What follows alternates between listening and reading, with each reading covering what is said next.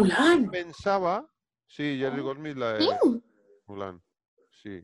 Sí, además se le notan los acordes. Hay acordes de Rambo ahí en Mulan, ¿eh? Que se... No, no es coña, ¿eh? ya, te- ya tenemos entradilla para el programa. Qué cabrón. ¿eh? Reíros, reíros. Hay acordes de Rambo en Mulan.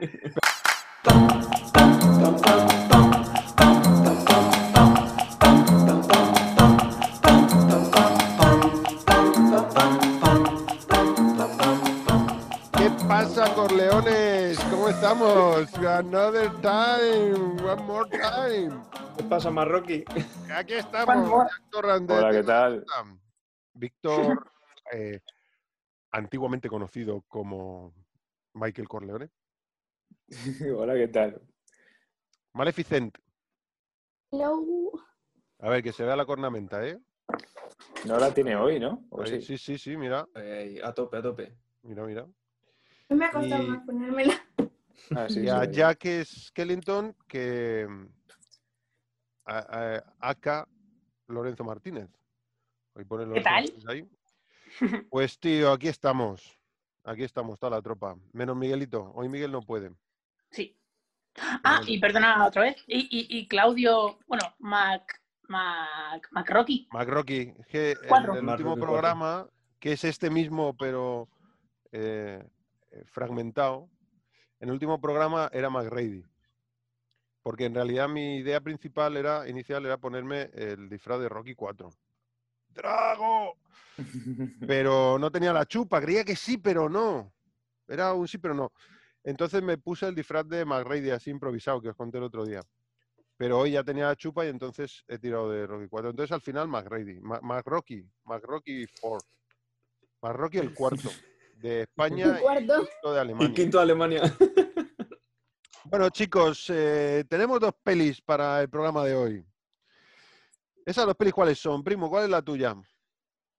Pues la mía con la que vamos a empezar va a ser Pesadilla antes de Navidad, de 1993. Qué bonito. Voy preparado para la ocasión. Eso Sí, es algo que solo verán los que nos vean en YouTube. Claro. Y, mm, y nada, pues este es una película del 93 dirigida por dirigida por el director Henry Selick, que es el director eh, que, que dirigió otras películas como, em, como James el melocotón gigante, que esta la mencionó Claudia con el suyo, porque también mencionó, o sea, también eh, dirigió eh, Coraline en el 2009. De la que habló Claudia el otro día. Muy guapa. Ujú. La verdad es que aquí veo que la gran mayoría de sus... en- con Pesadillas de Navidad, tengo que decir que fue su debut como eh, director de cine. ¿Ah, sí? No sabía. En, en cuanto a largometrajes, no como, como empezó, pero en cuanto a largometrajes, fue su debut. Había hecho cortos y eso, ¿no? Sí, claro, ha hecho ya más, más cositas, pero, pero como para largometrajes, esa es su primera. Eh, nada, la gran mayoría de películas que ha dirigido han sido todas en técnica stop motion, menos una que se llama Life Aquatic, que creo que es animación eh, por ordenador. Eh, pero Life Aquatic no es la de. La de este, la de. mm, Bill Murray, tío. ¿Bill Murray? Bill Murray, ¿no? Que se llama Life Aquatic. No la he Yo visto. ¿eh? pensaba, mira que pensaba que, que había dirigido la película Tim Burton. Bueno, ya salió, menos mal, tío. Creí que no lo iba a decir nadie. Yo es que creo que la mayoría de la gente considera que esa peli la ha dirigido Tim Burton.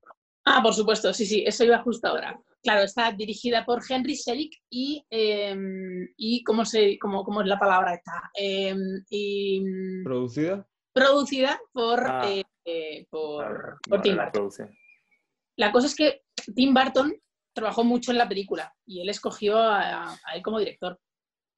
Así que está muy involucrado. Eh, ¿Sabéis, sabéis por qué no estaba. No, no la dirigió Tim Burton? ¿Lo has, lo has- lo has mirado? Pues Yo- he yo no. visto que estaba muy ocupado dirigiendo eh, otras películas, lo tengo aquí apuntadito. Eh, he visto que eh, estaba muy ocupado dirigiendo otras películas como, creo que Batman, Sí, la segunda ¿Qué parte de? Batman. la película de Batman suya, y otra película, eh, ¿qué otra película? Ah, pues ¿No no sé, vosotros? ¿Será Eduardo Manos Tijeras? ¿Es, es No. de ese año o qué? No, yo, yo sabía que por Batman vuelve seguro, ¿eh? Que no la puedo Sí, Ba- porque- sí, es- estaba ocupado con Batman de pues, su, su Batman, sí. que hay referen hay una referencia pequeñita en la película sobre, sobre ese Batman, muy pequeñita. Y, mm, y otra más que eh, tiene un nombre que no, no había visto en mi vida. Y no, no creo ahora mismo cuál es. No sé. No sé, porque yo ahora mismo estoy viendo lo que hizo Tim Burton desde el año 90 hasta el 95 y en el, y en el 93 solo dice que, que, bueno, que hizo esta película y, y Batman Returns en el, en el 92. Claro, mientras estaba, como estaría en liado eh, produciendo en la preproducción de Batman Vuelve, o Batman Returns, la segunda de Batman, que es del 92, pues eh, imagino que no podía meterse en otro fregado. Y en el 94 a lo mejor podía ser esta. eh, Ed Wood. Aquí la tengo, Ed Wood, sí, efectivamente, Ah. estaba con, con la Batman. Pues y esa peli, tío, si no habéis visto Ed Wood, tenéis que verla. La historia del peor director de Hollywood, Ah, esta película, es verdad, es verdad, la conozco, en blanco y pero negro. no la he visto. Jo, pues el peor director de la historia, ¿verdad? ¿Cómo mola esa peli? Seguro que la prima, la hermana Jesús, la ha visto un millón de veces esa peli. Y la tiene, seguro. Y La tiene seguro. Pues yo la tengo en DVD y es una peli que mola mucho, tío. Muy divertida, muy, muy divertida.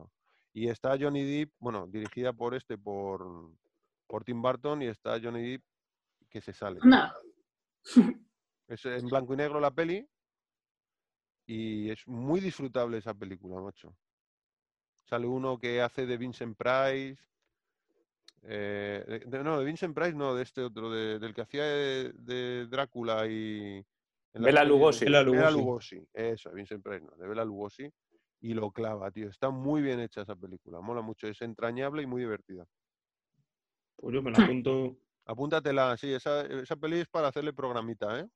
Y sí, de esa época, pues, eh, del 92 es esa, la de, la de Batman Returns. La de Ed Wood se estrenó en el 94, pero claro, el año es el año de estreno. Igual, hay, ¿sabéis que hay pelis que se ruedan antes y luego igual tardan un par de años o tres por Sí, historias sí. de producción o lo que sea, o distribución en, en- en estrenarse? Yo sí que tenía entendido que, que el no participar en la en Cuento de Navidad que la historia es suya, si no tengo, si no recuerdo mal, es por a antes de Navidad, es por estar enrollado con el- la grabación de Batman Vuelve. Sí, una cosa que pasa mucho con, con las películas de Tim Burton es que el cast que tiene para sus películas lo va repitiendo muchas veces. Mm, Como es el- aquí en esta película es el caso de muchos de Beetlejuice. Y, y con Johnny Depp trabajó en, en, Manos en Eduardo Manos Tijeras. Es, es sí, algo muy Depp, sí. Ed Wood Y- también Y, también, también creo que Harry y la fábrica de chocolate, ¿no? Charlie y la fábrica de chocolate. Ah, Es verdad, él, dirigió el, el remake, es verdad. Y en las de Alicia Bueno. también. Con Johnny Depp En Alicia también. sale. Johnny Depp. En Sleepy Hollow sale, sale Johnny Sí, Depp. Es Sleepy. Hollow.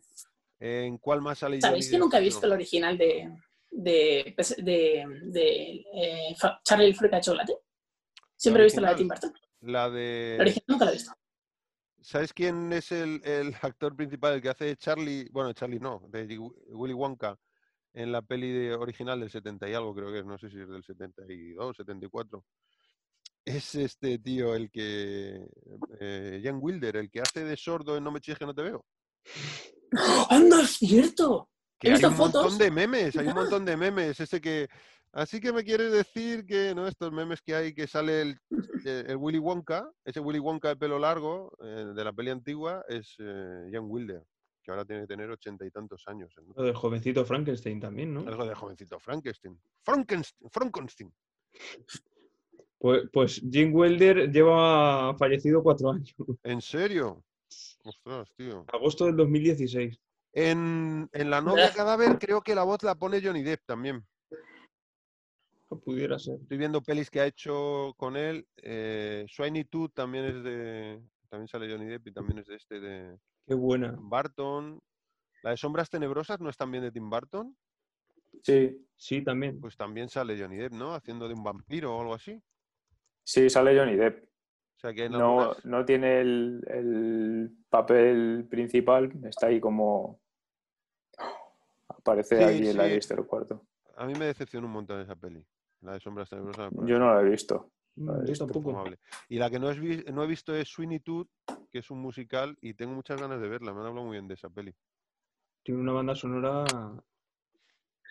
Bueno, si hablamos de la música de la película, eh, como compositor tenemos a un, a un, a un compositor que me ha encantado, llamado Danny Elfman, Oh, que ha maravilloso. trabajado ya habitualmente con Tim Burton. En, Sí. pues en Beetlejuice, es el, es el compositor también. Tonto, tonto, tonto, tonto, tonto, tonto, tonto. Eh, eh, Danny Elfman ha trabajado eh, con, Tim Burton varias veces. De hecho, es, es muy amigo de Tim Burton porque ha trabajado muchísimo con él. Menos en, menos en alguna así muy concreta, eh, casi siempre trabaja con él. También, ha también, es- también trabaja habitualmente, ¿sabéis con quién? Con Sam Raimi. Ah, sí, Danny Elfman. Sí, él, composi- él, él, él- él- él compuso la banda sonora de la trilogía original de Spider-Man. Oh, qué bueno, tío. Ostras, eso sí que no lo sabía. Dato guapo ese, ¿eh, primo? Qué curioso que también eh, hizo la música de Big Fish. Esa peli está bien también. Sí, es que ha hecho muchísimas con un montón de películas. Big Fish es de Tim Burton, la peli mola mucho, sí. Y es que Daniel Mann ha trabajado un montón de, veces con Tim Burton. Yo las que más recuerdo son las de Batman. Y Beetlejuice. Qué buena banda sonora tiene ese Batman, ¿eh?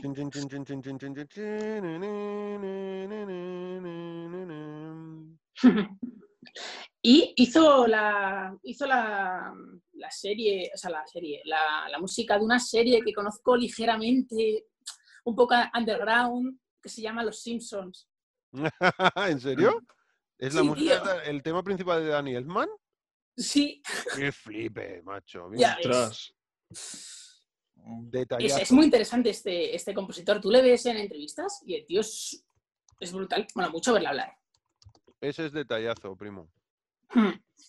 Me, me sorprendió un montón y yo ya he visto varias veces. Es, es un rollo leyenda urbana, pero no, porque viendo curiosidades de los Simpsons, he visto un mogollón de veces que el compositor de, mm, pues de, de la música de esta serie él lo hizo en un día o así. Lo vi tantas veces y Sí. ahora veo que es este tío y digo, ostras, Eh, Danny Elfman hizo, hizo la- la- el tema de introducción de los Simpsons en, en muy poquito tiempo. Yo, o sea, recuerdo haberlo visto un montón de veces viendo curiosidades de los Simpsons. Qué bueno. Estoy Muy viendo que Danny Elfman hizo también una banda sonora que me flipa y una peli que me flipa, que es Hulk de Hulk de 2003, la de Ang Lee. No sé si la habéis Sí, visto. si queréis, os voy contando por aquí bueno. Cuéntanos. eh, La he películas visto. que ha- la- en las que ha trabajado. queremos, Mira, aquí tengo eh, películas eh, que, mm, que su música ha sido nominada a los Oscars. Tenemos El indomable Will Hunting, película. Eh, Hombres de Negro, curioso. Eh, Big Fish, como ya has dicho, Víctor. Mm. Y Milk, que no tengo ni idea cuál es. No sé si sabéis cuál es. Eh, me suena, me suena. ¿Esa no es una peli de Sin Pen? Ni idea. Sí, Milk. efectivamente. La peli de Harvey Milk. Harvey Milk, es que es, es el apellido de un tío que, vamos, es como un biopic, pero no Mm. sé si, ahora no, no recuerdo de qué iba, pero me, recuerdo eso de el actor principal. Pues todas estas bandas sonoras fueron nominadas a, a los Oscars. Y luego, como obs- observaciones mías que he mirado, eh, tenemos La Liga de la Justicia, Perdón. La nueva de la Liga de la Justicia. La ¿Ah, de Zack? Snyder, bueno, la que era de Zack Snyder, pero que luego la asumió. A ver qué tal la serie. Claro, porque, ¿te acuerdas que fuimos a verla al cine? Fuimos la prima tú y yo a verla al cine. esa, Sí. esa. Y entramos, ya había empezado, porque llegamos tarde, no sé por qué, no recuerdo quién llegó tarde. La primera vez que llegamos tarde al cine. Sí. Y, mm, y cuando entramos, justo estaba la escena de Batman en el techo de un edificio. No sé si habéis visto Justice League. Hay una escena, no Mm. empieza con esa escena, empieza con una escena de Superman hablando a un teléfono móvil de unos niños, ¿no? Y luego empieza la introducción y cogimos parte de la introducción que mola muchísimo, a cámara lenta o súper lenta, con tipo la historia está de Matrix, ¿no? Que se va moviendo la cámara en diferentes planos y las cosas están a cámara lenta como cayendo o moviéndose, muy chulo. Y justo la siguiente escena que hay ya es Batman en un tejado, eh, pues persiguiendo a un malo, lo típico, ¿no? Batman en Gotham persiguiendo a un malo. Y, y tiene el leitmotiv de Danny Elfman de las pelis de Tim Burton. Qué bueno. Fue genial Cuando sale Superman tiene el leitmotiv de las películas de, de, mm, de- del 78, de la de la de John Williams. Que a los fans de Zack Snyder no les gustó nada. Pero a mí me flipó. Yo dije, o sea, yo me veía una peli de Batman con este Batman. El Batman de Ben Affleck, el tema oscuro, así un poco exagerado, y con la musiquita esa de Danny Elfman, me cuadró todo y dije, "Uh, qué guapo. Me vería una peli entera así. Joder, bueno, pues. la referencia así ligera, dije, ostras. Mm. Y es difícil que pongan una, una banda sonora de, de, un, de, otro, de otro Batman. ¿sabes? Sí, yo creo que eso fue el cosa de la el- productora. No, no, sí, sí. No, que decía que eso fue cosa de la productora y o de Josh Whedon. Eso no era un rollo de Zack Snyder. Zack Snyder estaba completamente en contra de eso. No, fijo. De todo que fueran Mm. referencias a pero la productora era un rollo, pues, como un fanservice, ¿no? A mí me gustó, tío. ¿Qué quieres que te diga? A mí, igual la peli no salimos de ahí, me hizo, me gustó mucho verla con vosotros. Me pasó como con la película de eh, El hombre hormiga, ¿cómo se llama? De Ant-Man, Ant-Man 2 El hombre hormiga. que es una peli eh, ahí como menor, si quieres, de todas las esa fase de, de Marvel, pero yo me lo pasé como un enano viéndola contigo con la prima. Claro, es la cosa de- Me lo pasé genial, me reí un montón. El malo me pareció un- la mala, me pareció una mala un poco de pastel, pero me lo pasé genial Pero la bueno. Y cuando vimos Tío, es el suelo de la verdad. Así que me gustó mucho. Luego es verdad que igual como peli, si te puedes analizarla como peli de Snyder, pues no, como parte de la saga de El Hombre Acero, Batman v Superman, pues no. Pero a mí como peli me entretuvo un montón esa peli. ¿eh? Mm, Y además llegamos y nos perdimos la parte en la que no, en la que no se ve. O sea, el Se, ve, se ve el bigote retirado. esa es una de las peores Mm. partes, sí.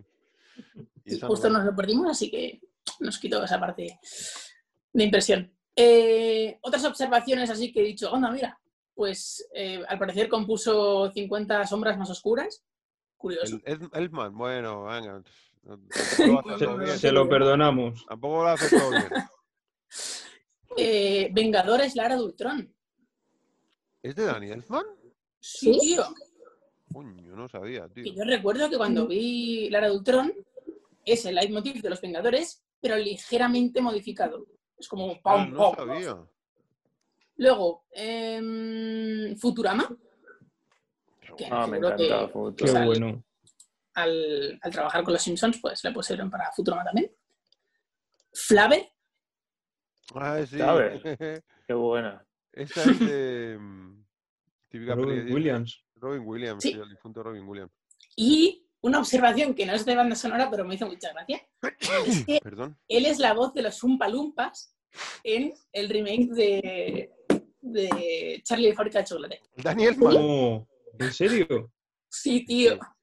Pero dile a esta gente en esta peli de la que estás hablando, ¿a quién le pone la voz Danny Elfman? Que igual no lo sabes. Exacto, tú, aún no hemos llegado al reparto. Ah, vale, vale, entonces. Nada, cosas curiosas. Luego, luego dices, ah, mira, el tío del que hemos hablado antes. ¿Eh? Así que nada, eso es todo lo que he observado. Y de la de Spider-Man 3. Sí, Compuso. sí, las tres de Spider-Man. Sí, originales. el primo que la trilogía original de Sam Raimi, ¿no? Peña muy buena por ahí, haciendo muchas pelis, tío. Esto es que la máquina esta de Hollywood de- es un sin parar.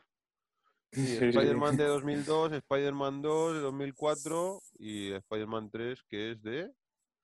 2007. ya ¿no? la. No, no sale, no la he hecho, no existe. Spider-Man 3. Sí, Spider-Man 3 del, del 2007, como dice Lorenzo. Jolín, pues no la encuentro aquí en M IMDB. sea, Mm, Casi 900 kilos de recaudación. Sí, madre mía. ¿De verdad? Me acabo de quedar helado. Sí, sí, sí, las que empezaron a recaudar cerca del- de los mil millones de dólares fueron las de Spider-Man, que fue cuando dijeron, eh, que se puede hacer pasta aquí, eh. Ojito. Qué pasada. Que, creo que sí, fue la que más recaudó en su año Spider-Man original, ¿no? En el cine. Sí, tengo entendido que sí. Me ha, me ha parecido verlo, me ha parecido leerlo en alguna ocasión. Eh, yendo a la- al tema de reparto, eh, la voz de Jack es eh, Chris Sarandon, que habréis visto como el, como el, a ver un momentito, Chris Sarandon, Chris Sarandon, Chris Sarandon, y sale en La Princesa Prometida, eh, interpretando al príncipe Humperdinck. Sí, tío, Chris Sarandon. Es el policía de... mm, Es el vampiro de Viernes 13 ¿Ah, sí? y ahora sí, y estoy dudando si es el policía de eh, El Muñeco Diabólico. Ostras, estaba mirando que se apellida Sarandon eh, porque, eh, bueno, no. ¿Es familia de Susan, Susan o qué? Susan Sarandon se apellida Sarandon porque estuvo casado con este señor. Anda. Sí, Sí, sí, del 67 al 79. qué fuerte. O sea, Susan Sarandon conserva el... El apellido de, de casada de... Chris Sarandon es el poli de, de Child's Play, del Muñeco Diabólico. Y es el vampiro de Noche de Miedo, de la original. Que esas pelis, tío, por lo menos la 1, Noche de Miedo, mola mucho para verla. Típica peli ochentera de vampiros, muy chula. Esa os la recomiendo, ¿eh? Si no la habéis visto. ¿Llegaste a ver el remake? Eh, no pude, no, es que no soporto, tío. me- no, tengo mis debilidades, macho. Y me doy permiso, ¿eh? Tanto para bien como para mal. O sea, me encantan las pelis de Esteso y Pajares. No todas, pero me encanta verlos. Sé que las pelis son una mierda, pero me río mucho viéndolos. Y eso es un pecado culposo. Y luego tengo otros y que, por ejemplo, hay actores que no soporto, tío. No, no puedo con su cara, no puedo con su gesto, no puedo con su actitud. No puedo. Y me pasa eso con el prota de Viernes, tre- de Viernes 13, digo, de, mm, de Night, de Noche de Miedo. Hizo el remake. ¿Cómo se llama? Que es el que va a hacer ahora de pingüino en el Batman de Matt Reeves. Sí. em, Ostras, espérate, porque es que no me sale el nombre, ¿te lo puedes yo tengo un... una Colin Farrell. Colin Farrell, tío. No, no puedo con Colin Farrell. Y sé que es buen actor, pero no puedo con él, tío. Su careto, su forma de interpretar... No me gusta. Me genera un rechazo que flipas. Todavía cuando hace de malo sí me mola, ¿eh? Pero cuando hace de bueno, de... Uf, No, no, no puedo. Y en esta de Noche de Miedo, que se supone que hace de malo, pero no, no puedo con él. Me cuesta mucho, tío. Noche de Miedo, que es del 85, ¿no? Sí, esa es la original. De, Original. de- mira, mira cómo se llama el director, que seguro que le va a hacer risa al primo Lorenzo. Que ¿sabes cómo se llama en América Latina? La hora del espanto. La hora del espanto, tío. ¿Y sabes cómo se llama Pesadi- Pesadilla antes de Navidad en Latinoamérica? ¿No? Como- El asombroso mundo de Jack. Ah, bueno, No. pues no está tan mal. No, no, ese está bien. Ojito que no somos nosotros nadie para criticar los...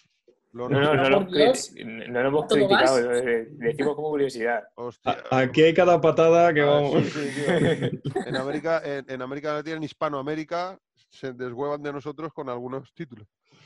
que tenemos eso, a Chris Sarandon como, como Jack en su asombroso mundo. Y eh, una cosa que me parece muy curiosa es como cuando, eso yo pensaba que se lo pasaba en doblaje, no sé por qué. Ujú. Porque, por ejemplo, cuando ves a Aladdin con el doblaje, em, pues va, va corriendo, le están persiguiendo, ¡oh no! ¡Me persiguen! tal Y empieza a cantar y sale una voz completamente diferente. Hace ¡pum! Y es una voz, es otro tío. Y ahí se, nota, ahí se nota mucho, pero hay casos en los que no se nota tanto. Pues en esta película, en versión original, pasa esto, que cuando canta Jack, eh, el que canta es Danny Elfman. Me encanta ese dato, tío, es un detallazo. Canta, le pone la voz cantada a Danny Elfman. Y luego eh, Chris Sarandon le pone la voz interpretada, ¿no? Los. Ujú. Me, Qué me bueno. encanta. Hace varios Danny Elfman, ¿no? En- hace varios personajes, porque veo que hay algunos personajes secundarios que también le pone la voz. Sí, de hecho Danny Elfman eh, tiene un cameo en una parte de la peli en la que hay unos hay una banda que eh, creo que es en la parte en la que se está escapando eh, Sally, pero no recuerdo en qué parte es, pero hay una, hay una parte en la que sale una banda tocando de fondo Sí, que les ves y en una de las de los instrumentos de cuerda que no sé exactamente qué es, en el agujero hay una cabeza de un tío pelirrojo. ¿En Pues es no me lo creo. Sí, tío. Me lo voy a poner para verlo, tío. Me voy a poner De hecho- para verlo. Iba a haber otro cameo muy parecido, pero se quitó, pero en el último momento, que era que hay una escena en la que hay unos vampiros jugando, mientras, hay- mientras suena una canción, hay unos vampiros jugando al, al, al- ¿cómo se llama? Con palos sobre hielo, Al hockey. al hockey, con una calabaza. Pero esa calabaza, originalmente, de hecho puedes ver vídeos, eh, iba a ser la cabeza de eh, Tim Burton. Sí, tío. Bueno, serio? Sí, Muy pero al final lo quitaron, lo quitaron. ¿Quién más, Eh, sale- quién más pone voces ahí de los personajes principales, primo? Sí, claro. Eh, tenemos a, a como Sally, tenemos a Catherine O'Hara. Sí. Sí, pues Catherine O'Hara la conocemos por, eh, pues, por su papel en, en Beetlejuice, como la madre de, pues de, de la joven em, Winona Ryder. Qué Joder, bueno. no, no. Jovencísima, ¿eh? Están todos metidos en el ajo. Están todos metidos en el ajo.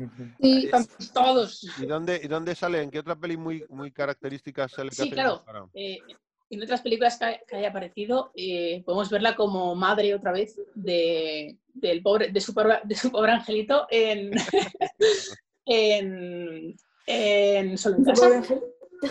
Todo nos lleva a, Macaulay Culkin. Todo. todos los caminos llevan a Macaulay Culkin. Qué bueno. Y o sea, Sí. que hay muchos personajes que salen en Beetlejuice. Aquí hay varios personajes que salen en Beetlejuice. Claro, sí, sí. Es, es eso de que, de que Tim siempre trae a gente de, con la que haya trabajado en otras pelis. Igual que con pobre- y tal. En pobre angelito, qué bueno, Lo que, tío. sigue- lo que viene siendo el nepotismo. Bueno, aparte- colegas. Eh, que venga importado desde, desde Beetlejuice, también tenemos al, eh, al alcalde, que es eh, Glenn Sandix. Que ¿Ese Glenn quién es? Sandix, Glenn Sandix es el interpreta al, al gordito de, Beetlejuice, Ah, al decorador. al decorador, al decorador, bueno. que, que cuando empieza a bailar la madre, eh, a Kathleen O'Hara, o O'Hara, eh, le dice, oye, no sé qué, no sé cuántos. Sí. Y luego dice, no, y empieza a bailar. Em, Y que luego lo curioso, con un curioso. traje que, que- que es un traje clásico de, de corte clásico azul, muy azul celeste, y el tío se, horri- se horripila, ¿no? Como diciendo, bueno, madre mía, qué horrible es ese traje si yo soy un diseñador y siempre digo la última moda. Está muy gracioso eso. Luego, eh, como Oogie Boogie, tenemos a Ken Page, que The no, Oogie Boogie Man. que no, no lo reconozco de ningún otro proyecto de haberlo visto. No sé si a alguno le suena. A Ken Page. Ah, no sé, no sé quién es. Ken Page. Ken Page. También, tenemos también tenemos como Santa Claus a eh, Edward Ivory, que tampoco sé quién es. o sea, tampoco lo he visto en otros proyectos. Ah, Ken Page creo que, era, Claus. creo que era un cantante, ¿eh? El, el, chico, el señor este, que es un señor, o era un señor, es un señor, tiene 66 años, creo que es un cantante. De música negra, de música étnica negra, tipo, tipo, ¿cómo se llama esto que tocan en Nueva Orleans? Este tipo de música. Eh, ¿Jazz? Saxofón. Jazz, jazz. Ah, ya. Tiene que ser algo así, el tipo. Es, yo estuve mirando en su momento y me digo, no me suena este actor y es un cantante. Se parece un poco, físicamente un poco, ¿eh? A, mm, al que le pone la voz a Mufasa. Sí, eh, sí. Constantino Romero. ¿Verdad que sí? Sí, Se parece a- mucho a James al- Earl Jones. Al original, a, a James Earl Jones. Ah, Earl Jones. La voz de Darth Vader. Sí, el, el malo de Conan, ¿no? También, es verdad. Sí, sí. También le pone la voz a Mufasa en la nueva. ¿Y qué más, primo? Voz profunda. Em, y como el Dr. Fink, tenemos a, Williams, a William Hickey, que tampoco Ese le... me suena mucho, tío. Es un tío muy flaco. Ese me suena, de- tenemos que haber visto. Sí, Ese es típico personaje de la peli del hombre elefante, Víctor. A ver si ¿Eh? lo, lo tienes por ahí. No sé si os puedo pasar la foto. William Hickey. William Hickey. Sí, era un señor, no sé si murió ya, si falleció. Sí, en el 97, flipa, falleció. Imagínate. 70 años tenía en el 97 y la peli es del 93, pues tenía eh, 63 años, 64 años. Y este hombre, a ver si veo alguna, alguna fotillo, sí. Este hombre era como muy demacrado. tío. Le- Este tipo lo he visto en alguna película. Bueno, sale en pelis como, por ejemplo, eh, eh, Un ratoncito duro de roer, El honor de los Pritzi. A ver si hay alguna de, que, de la que me suene este hombre. Igual en la de Un ratoncito duro de roer me suena como que era, no sé si un ladrón o un, o un operario, un limpiador, algo así, un desollinador, algo así, me suena. Pero sí, a este tipo lo he visto en alguna película, porque es muy característico, la, la cara muy delgada, parece un personaje o de Auschwitz, o sea, algo muy oscuro, o de alguna película de estas típicas de, pues como las de la Hammer de los años 40 de, de terror, tipo vampírico y tal, ¿no? A mí me recuerda a Peter Cushing. O Peter Cushing, sí, de ese corte, Con sí, ese... efectivamente. Pero ya de mayor, cuando tiene así la cara chupada. Dice aquí que en el honor de los Prizzi, en el 85, la peli de, de Jack Nicholson, fue nominado a un premio Oscar por su papel como Don Corrado Prizzi. Qué bueno. Bueno, como curiosidad, pero sí que sí que me suena su cara. Eh, Es un actor carismático, característico y carismático, y le hemos visto fijo en películas. Yo le estoy viendo la foto y le hemos visto fijo en películas, pero no te sé poner en qué peli, ¿sabes? En el nombre de la rosa tiene una aparición. Claro, es que entra dentro del de el- típico monje, el típico jesuita, delgado, cabroncete, ¿sabes? Aquí enjuto. Sí, me- igual me suena del nombre de la rosa, no lo sé, pero me cuadra perfectamente. ¿Qué más tenemos, Cousin? Sí, claro. eh, en cuanto a personajes, no he señalado ninguno más. Mm, Bueno, eso es Eh, uno pero- de los más característicos, ¿no? Claro. Eh, pero una cosa que muy curiosa que relaciona al Dr. Fink y a Oogie Boogie, ¿sabéis cuál es? No. Sabéis que el Dr. Fink no quiere que se escape Sally de su, de su, de su guarida. Que quiere estar con él y tal. ¡Has vuelto a ponerme belladona en la sopa! Y eh, Oogie Boogie, que aparentemente no tiene nada que ver con él, pues está ahí a su rollo bailando Mm, con esos tres niños Sí. y tal. Pues eh, hay una escena eliminada de Presidentes de Navidad que está completamente animada ya. O sea, o sea, que la habrían puesto en la peli, pero Que está perfectamente editada, pero la han quitado. claro. En la que. Ay, no, no, estoy señalando otra, que pasa justo mientras, mientras baila. No, no, no. Hay una que está solo un poquito animada. Parece que hicieron unos frames, pero pararon. Eh, ¿Sabéis cuando Jack eh, vence por fin a, a Oogie Boogie y le tira del hilo? Salen gusanos, ¡ah! Y gusanos caen. Pues eh, resulta que Oogie Boogie no iban a ser gusanos. Oogie Boogie iba a ser el Doctor Freak. ¿Muchos pequeñitos? ¿O era o, o él disfrazado? Era él, o sea, era él disfrazado. ¡Ostras! Qué curioso. Sí, tío, o sea, se, se ve, eh, eh, en- si tenéis Disney Plus o tenéis la versión en Blu-ray o tal, y lo veis, salen o el storyboard o, o sale algunos frames de cómo tira del hilo y sale el Dr. Flink. Es muy interesante. Qué ¡Qué chulo. curioso! ¿Mm? Sí, me, Y- me y parece nada. más acertado que sean gusanos, ¿eh? Genera más repulsión. Sí, sí, a mí también, a mí también. Boogie Yo lo vi y dije, anda, flipa", pero al final me gusta más. que O sea, el, el Oogie Boogie al final es el, como el que más miedo da, pero luego no es nada en realidad. Está hecho de gusanos, ¿no? Le quitas el aspecto exterior y se queda en nada. Como los miedos, cuando te enfrentas a los miedos es cuando como que te das cuenta que no era para tanto. Y mola mucho que Jack sea el que, el que lo vence, que al final, de hecho, cuando entra al, al- al lugar donde está habitando Oogie Boogie, como ese inframundo dentro de, del- de, la, de la ciudad de Halloween, eh, se asusta de Jack, se está temeroso de Jack. Y luego cuando pone en marcha las trampas ya como que le hace cara, pero, pero de entrada está temeroso, se asusta de que entra Jack. O sea que Jack es chungo. Es más chungo Jack que el Oogie Boogie. Eso mola. De hecho, esta, esta la relacionaba con, con la escena esa que os digo que está completamente animada. Porque en esa escena, mientras estaba bailando con Santa Claus ahí, eh, Santa Claus, soy Boogie, Santa tra". Clavos, tío. Eh, pues resulta que los niños en esa escena están escuchando por el tubo. ¡Ah, qué, qué gracia! Eh, vamos a verlo. Y mm, pues cogen palomitas y cogen refrescos, se suben como a una jaula Mm. y esa jaula eh, es como una especie de ascensor. Y la, o sea, se meten dentro. Venga, vamos, vamos. Se, se entran, la, la jaula empieza a bajar con una cuerda. Baja, baja, baja, se cierran las compuertas que hay escarabajos. Es muy interesante. Porque son, como son tan miniaturas, hay escenas eliminadas que son por eso, porque no querían poner tantas miniaturas. Bueno, pues empieza a bajar la cuerda. Y no sé si os acordáis que cuando, cuando Jack llega a la casa, eh, a la casa esa en la que está Oogie Boogie, en el Sí. sótano, entre comillas, Sí. eh, hay como un puentecito muy pequeño.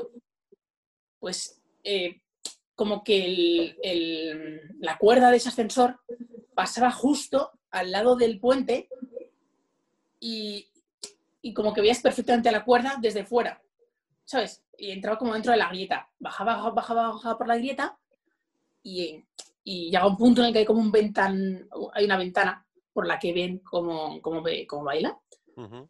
Y, y sale la coña hasta de. Eh, Vendrá Jack a por ti. Y, y se ve el storyboard de cómo. Del, del alcalde diciendo: ¡Oh no! Jack eh, ha sido derribado. Tal. ¿Cómo mola, tío, ese personaje? Y llega Jack, eh, va, va a entrar a la casa, cruza ese pequeño puente, pero ve que hay una cuerda bajando por ese precipicio, se agarra la cuerda, baja, baja la cuerda, baja la cuerda, ve a los niños, les asusta y se asoma por la ventana, como viendo qué es lo que pasa dentro, para luego más tarde ya entrar a asustarle y tal. Y, y la escena en la que mira, el- mira la cuerda, Sí. juraría que está dentro de la película. Que esa sí está dentro de la peli. O sea, solo es ese trozo en el que llega a casa, dice, hay una cuerda aquí. Y esa escena juraría que estaba. ¿Y tú la has visto como escena eliminada? Sí, lo he visto como está eliminada ese, ese, ese- ¿Y estaba ese ya- esa estaba ya animada o era solo storyboard? No, no, estaba completamente animada. Menos algunas partes, como la parte esta de. Sí, pues lo pueden haber utilizado de inserto, ¿no? O sea, en el Claro. montaje final lo pueden haber usado, Supongo. sacado de contexto como un inserto, ¿no? O no con no Ujú. exactamente el mismo contexto. ¿Qué más cosas Bueno, tenemos por ahí? eh, Temo? ¿qué más cosas tenemos? Pues tenemos el, su presupuesto y su recaudación. Venga, tira. Presupuesto fueron 18 millones y de recaudación tuvo eh, 89,1 millones. Pues. Así que de lujo. Uy, No. Aunque tampoco fue. tuvo un éxito así enorme como es ahora que le tenemos de culto cuando se estrenó en cine. Pero Sí. lo petó, o sea, en cuanto a recaudación, así que fantástico. Yo recuerdo, no sé si esa será la recaudación, imagino es a nivel mundial, y no sé si es solamente de estreno en cines o también luego de, de venta en, para... Uy, pues eso no tengo ni idea. No, es que no sé, no, cuanto- generalmente solo pone el, el montante, pero creo que solo de cines, ¿eh? generalmente. Pero el, en pasta sacada doméstica lo tiene que haber petado, porque si ha sacado esa pasta en cines y no fue muy conocida en su momento, lo tiene que haber petado porque luego esa es de las películas que se ha hecho muy famosa en, en formato doméstico. Hmm.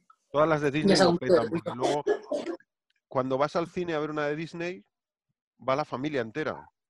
Va el papá, la mamá, el niño, la niña, ¿no? Va- van- no es como, yo qué sé, para ver el Joker. Para ver Joker no, no vas con tus hijos, ni con la suegra. Vas tú solo, o tú con tu pareja si la tienes y la engañas, o lo que sea. Pero, pero para ver las películas familiares, claro, es que se multiplican las entradas por dos o por tres.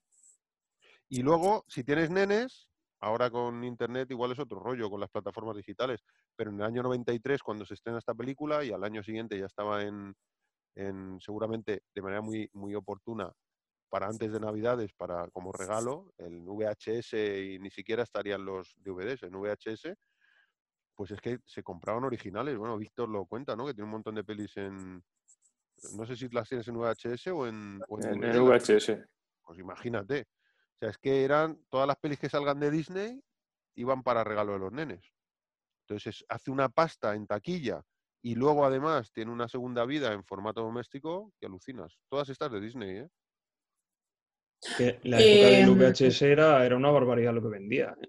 Muchísimo. Y, Una y barbaridad. luego en DVD y ahora reeditan Blu-rays y un poco imagino que como se les acaba el chollo, por eso es por lo que decide Disney hacer todos estos remakes en eh, live action. No, pero ojo con lo de, con lo de, con lo de Disney, porque oficialmente se iba a lanzar eh, por Walt Disney, eh, eh, pero finalmente eh, fue llevado a eh, Touchdown Pictures. Sí, pero esa es una, es una filial de, si no me equivoco, ¿eh? Es una filial de Disney, es una filial de esas de cine independiente de Disney. ¿Sabes que las grandes mayores Mm. tienen luego como filiales pequeñas eh, distribuidoras para películas de menos presupuesto?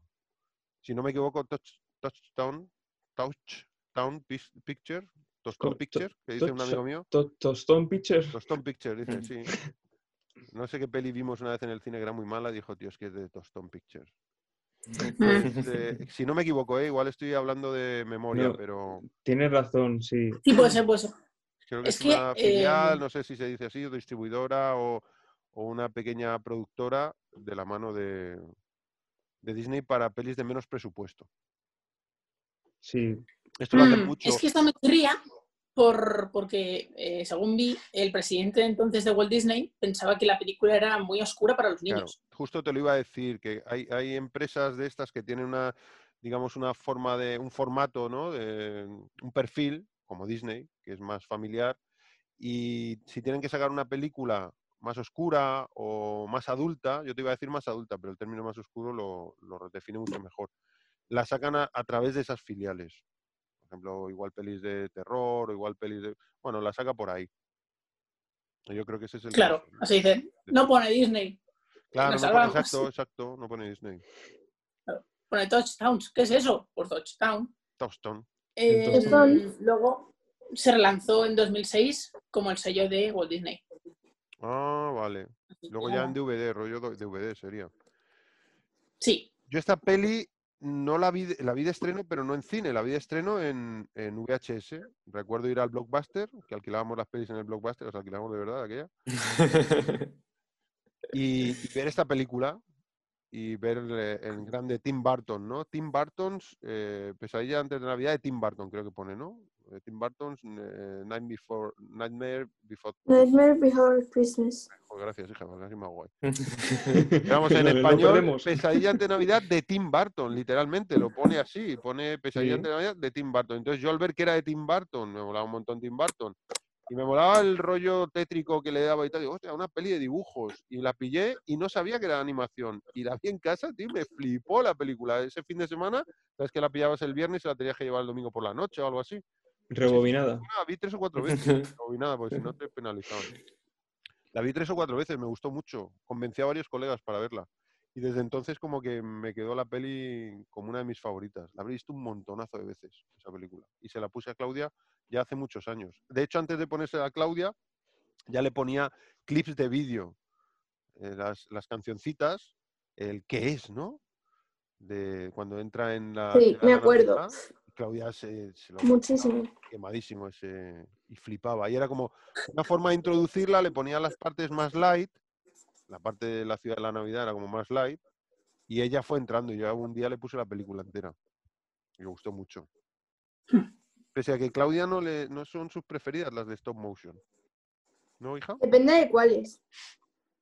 Debe ser que se habrá tragado algún truño de stop motion y le ha generado, ¿sabes? Como rechazo. Decir, La "Mm, del conejo ese que conté el eso, otro día. el otro día, es. Ostras, el conejo Pero ese. por ejemplo la de Coraline pues no me da ningún rechazo porque es como que está súper bien hecha y no se notan como cachitos ahí, saltitos, Mm. súper marcados.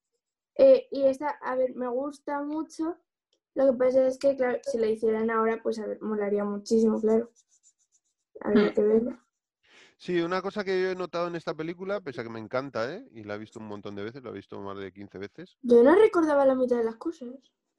em, a mí me ha pasado que al verla en la tele grande, eh, no sé si está en HD, creo que no está en 4K, pero está en HD, la vi por HD, sí. Plus, que tiene el Disney Plus el primo y nos, y nos deja infiltrarnos ahí. Eh, y viene en HD y al verla en la tele de 55 pulgadas en HD, pues se ve muchísimo detalle. Y, mm, y me cantaba un poco ya la calidad de los muñecos, o sea, se notaba como mu- muy antiguos los muñecos. Habiendo visto, además creo que vimos antes Coraline, que era Sí. de 2010 y ya se veía otra textura en los No, muñecos. vimos después Coraline. o no recuerdo, pero sí que recuerdo que, que decíamos, ah, pues sí que se notaba la diferencia de unos muñecos a otros. Y me sigue Sí, yo, gustando, ¿eh? yo sí lo mismo. Aunque tiene su gracia los muñecos también antiguos. Sí, sí, a mí me encanta, no digo, no lo Sí. veo como algo negativo, ¿eh? pero sí que se- lo noto, me- lo- me- Mm, se nota. consciente de la propia textura, de los acabados, quería decir seguramente mejor, los acabados de los muñecos. Son más artesanales, menos... Sí, parece como pla- plastilina o un Sí, ese. utilizan, utilizan plastilina. sí, se nota, se nota el acabado. El acabado final es más tosco, más rústico, más artesano, Sí. no parece tan industrial, tan perfectos Sí. los acabados, ¿no?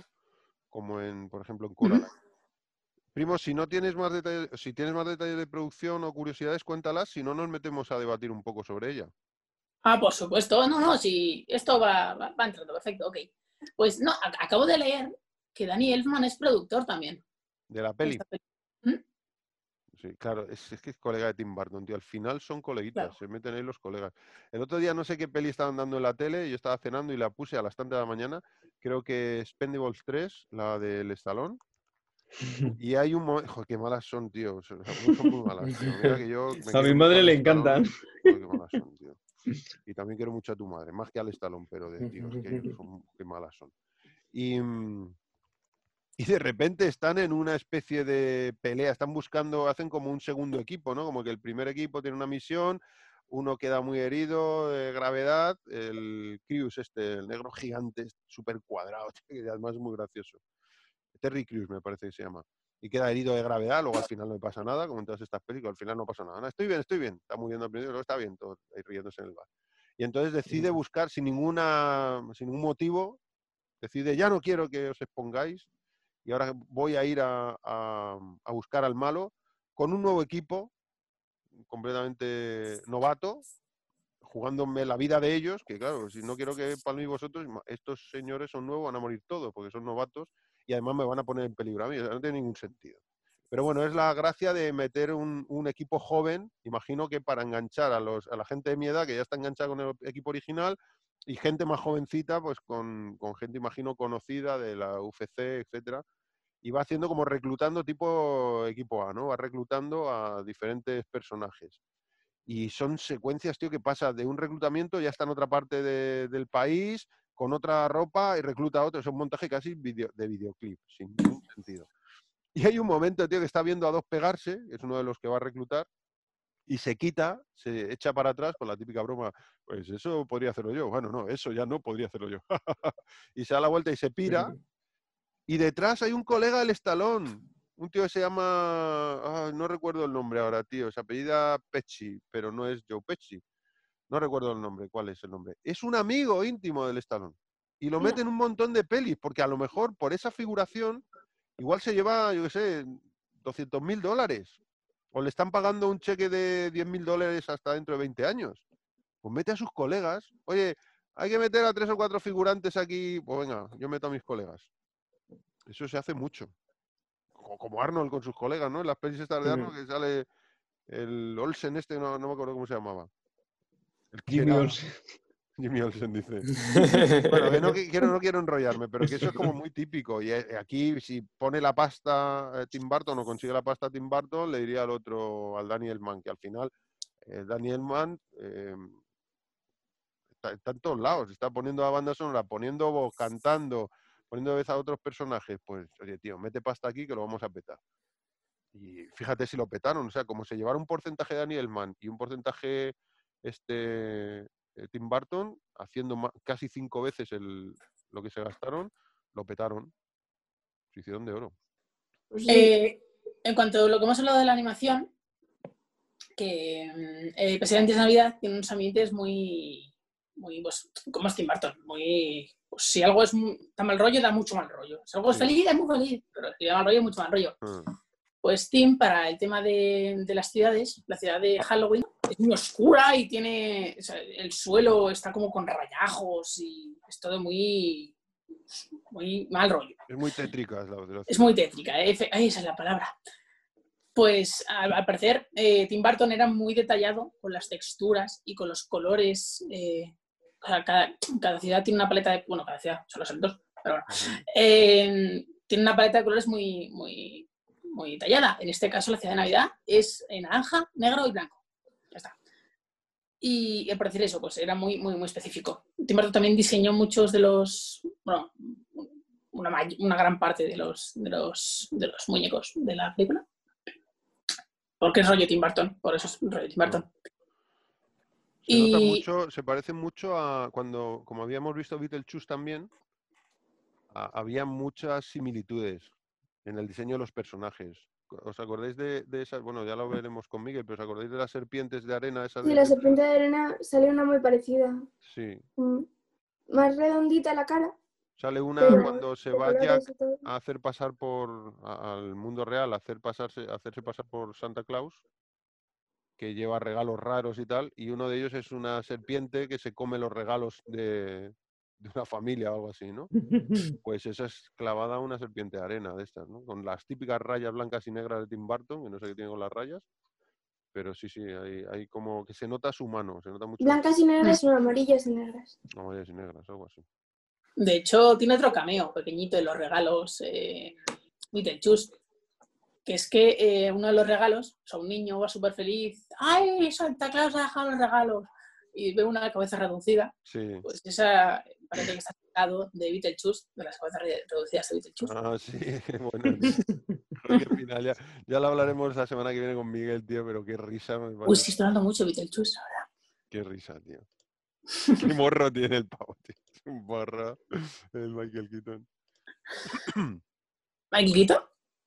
Sí, en, claro, en, en Beetlejuice. Beetlejuice. Es verdad, tío, es, es- es que, es que no, no se le ve Michael Keaton. No se le ve Michael muy Keaton, no se le ve No, Michael no se le pero intuye de ninguna de las maneras. Es un canalla, Michael Keaton es muy canalla, tío. Ahí lo demuestra, como la es- que tiene. Sí.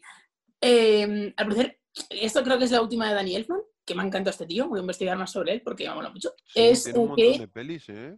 sí, sí, y el tío como, como persona cuando le ves dices, qué, qué tío tan guay, mola, mola. Pues tenemos que eh, Danny Elfman compuso la película sin un guion.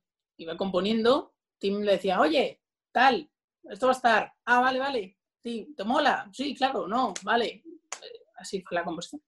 Joder, Sí, qué muchas veces pensamos que está todo como súper cerrado y muy hilado, Pero no.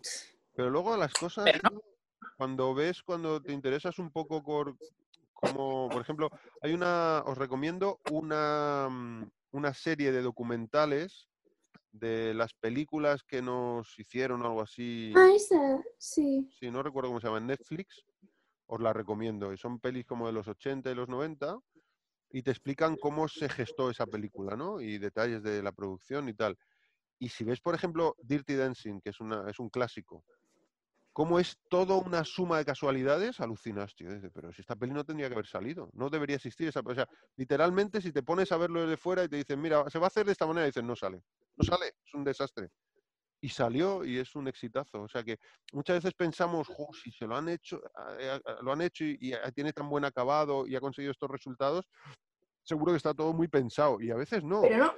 Y, y esto que dice el primo de Danny Elfman y mm, Tim Burton diciéndole, oye, compone, compone este tema, hazlo de esta manera, eh, si te gusta, bueno, cambia esto, me parece así orgánico, me parece que se da más, más veces de lo que creemos.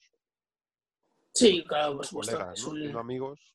Sí, poner cosas por delante en la peli y tal, pues eso es muy común. En esta película, bueno, una película live action, pues, pues, pues, evidentemente pues hay escenas, pues la escena al final tenemos que, pena- que, que grabarla ahora porque va a pasar esto y no, y no, no podemos hacerlo otra vez, eso tiene que ser ahora, tal cual.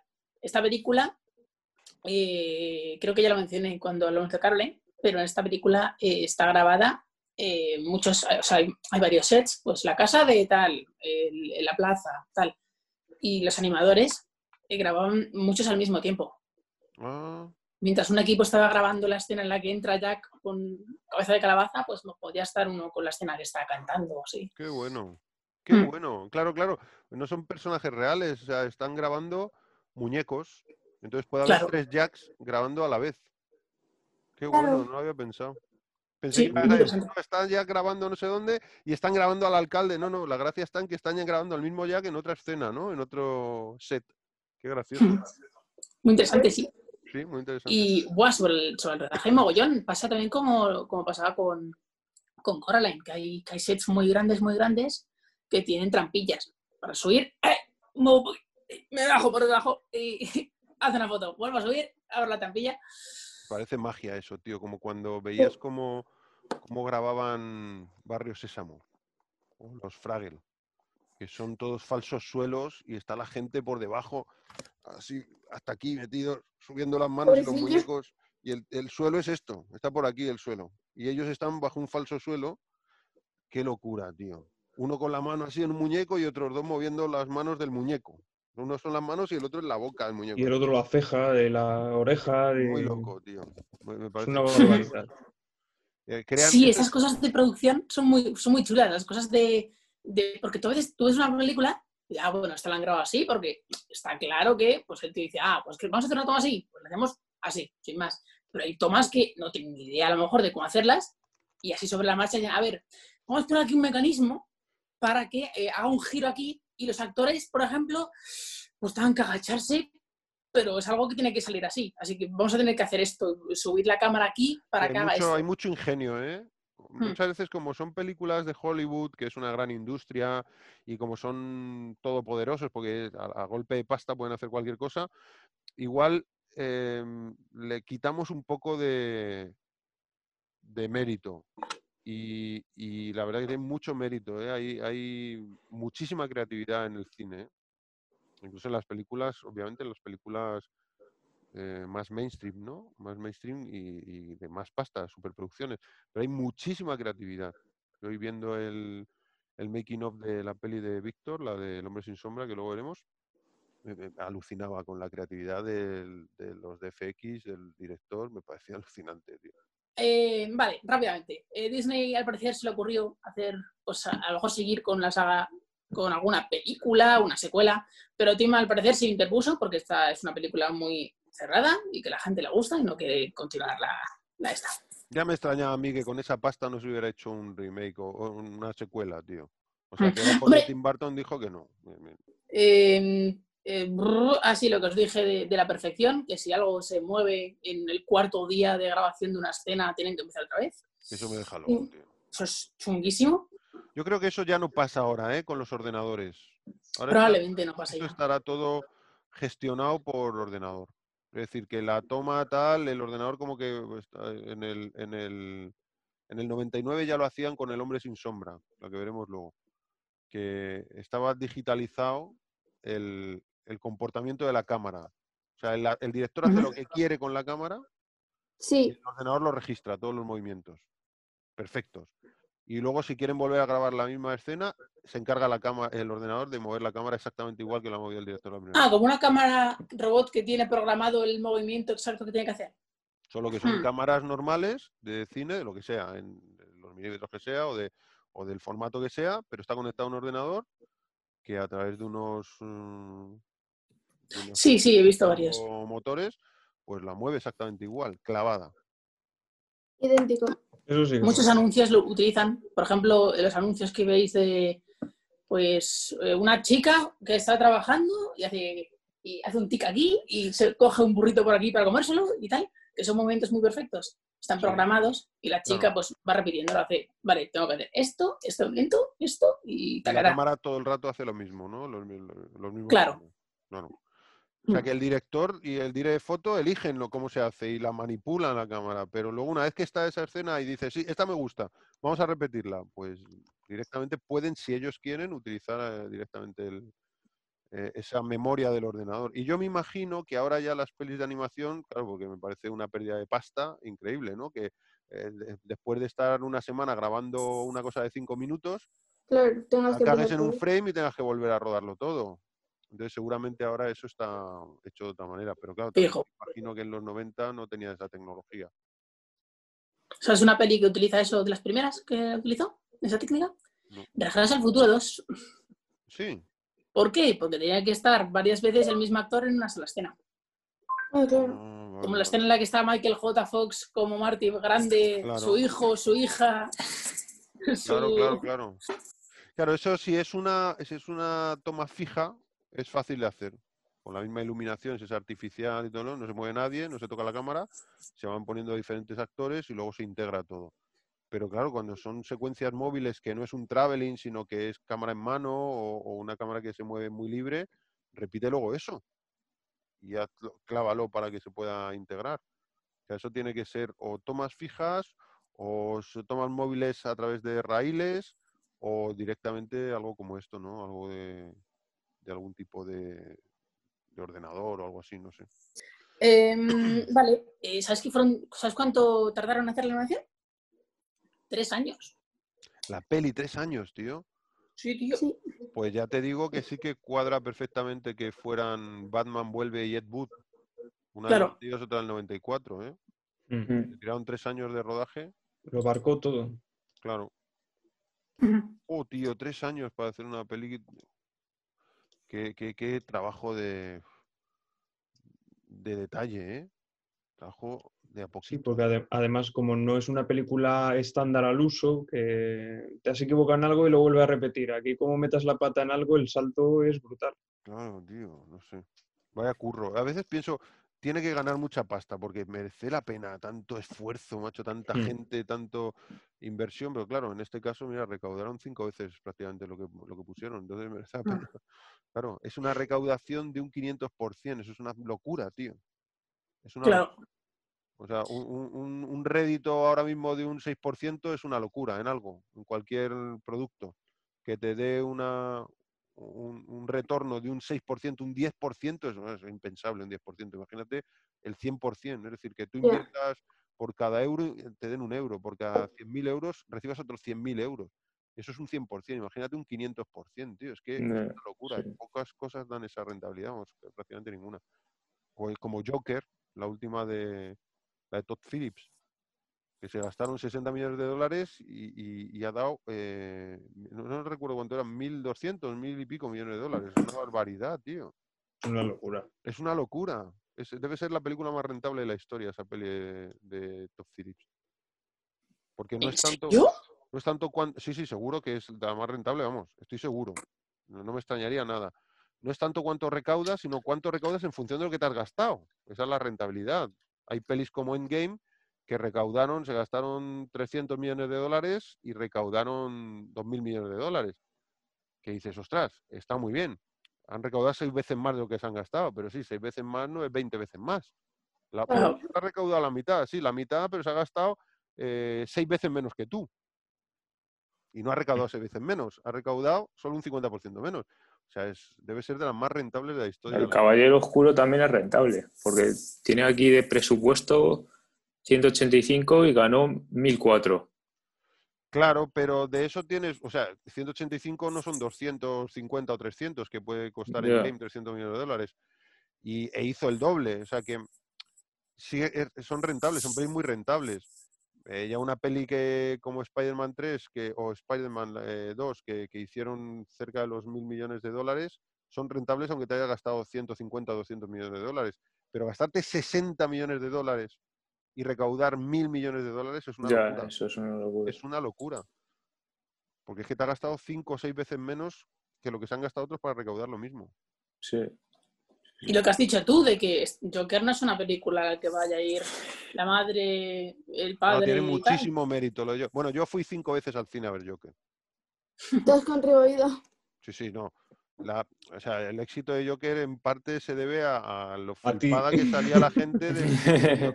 No, tengo mucha gente que ha ido varias veces a ver Joker.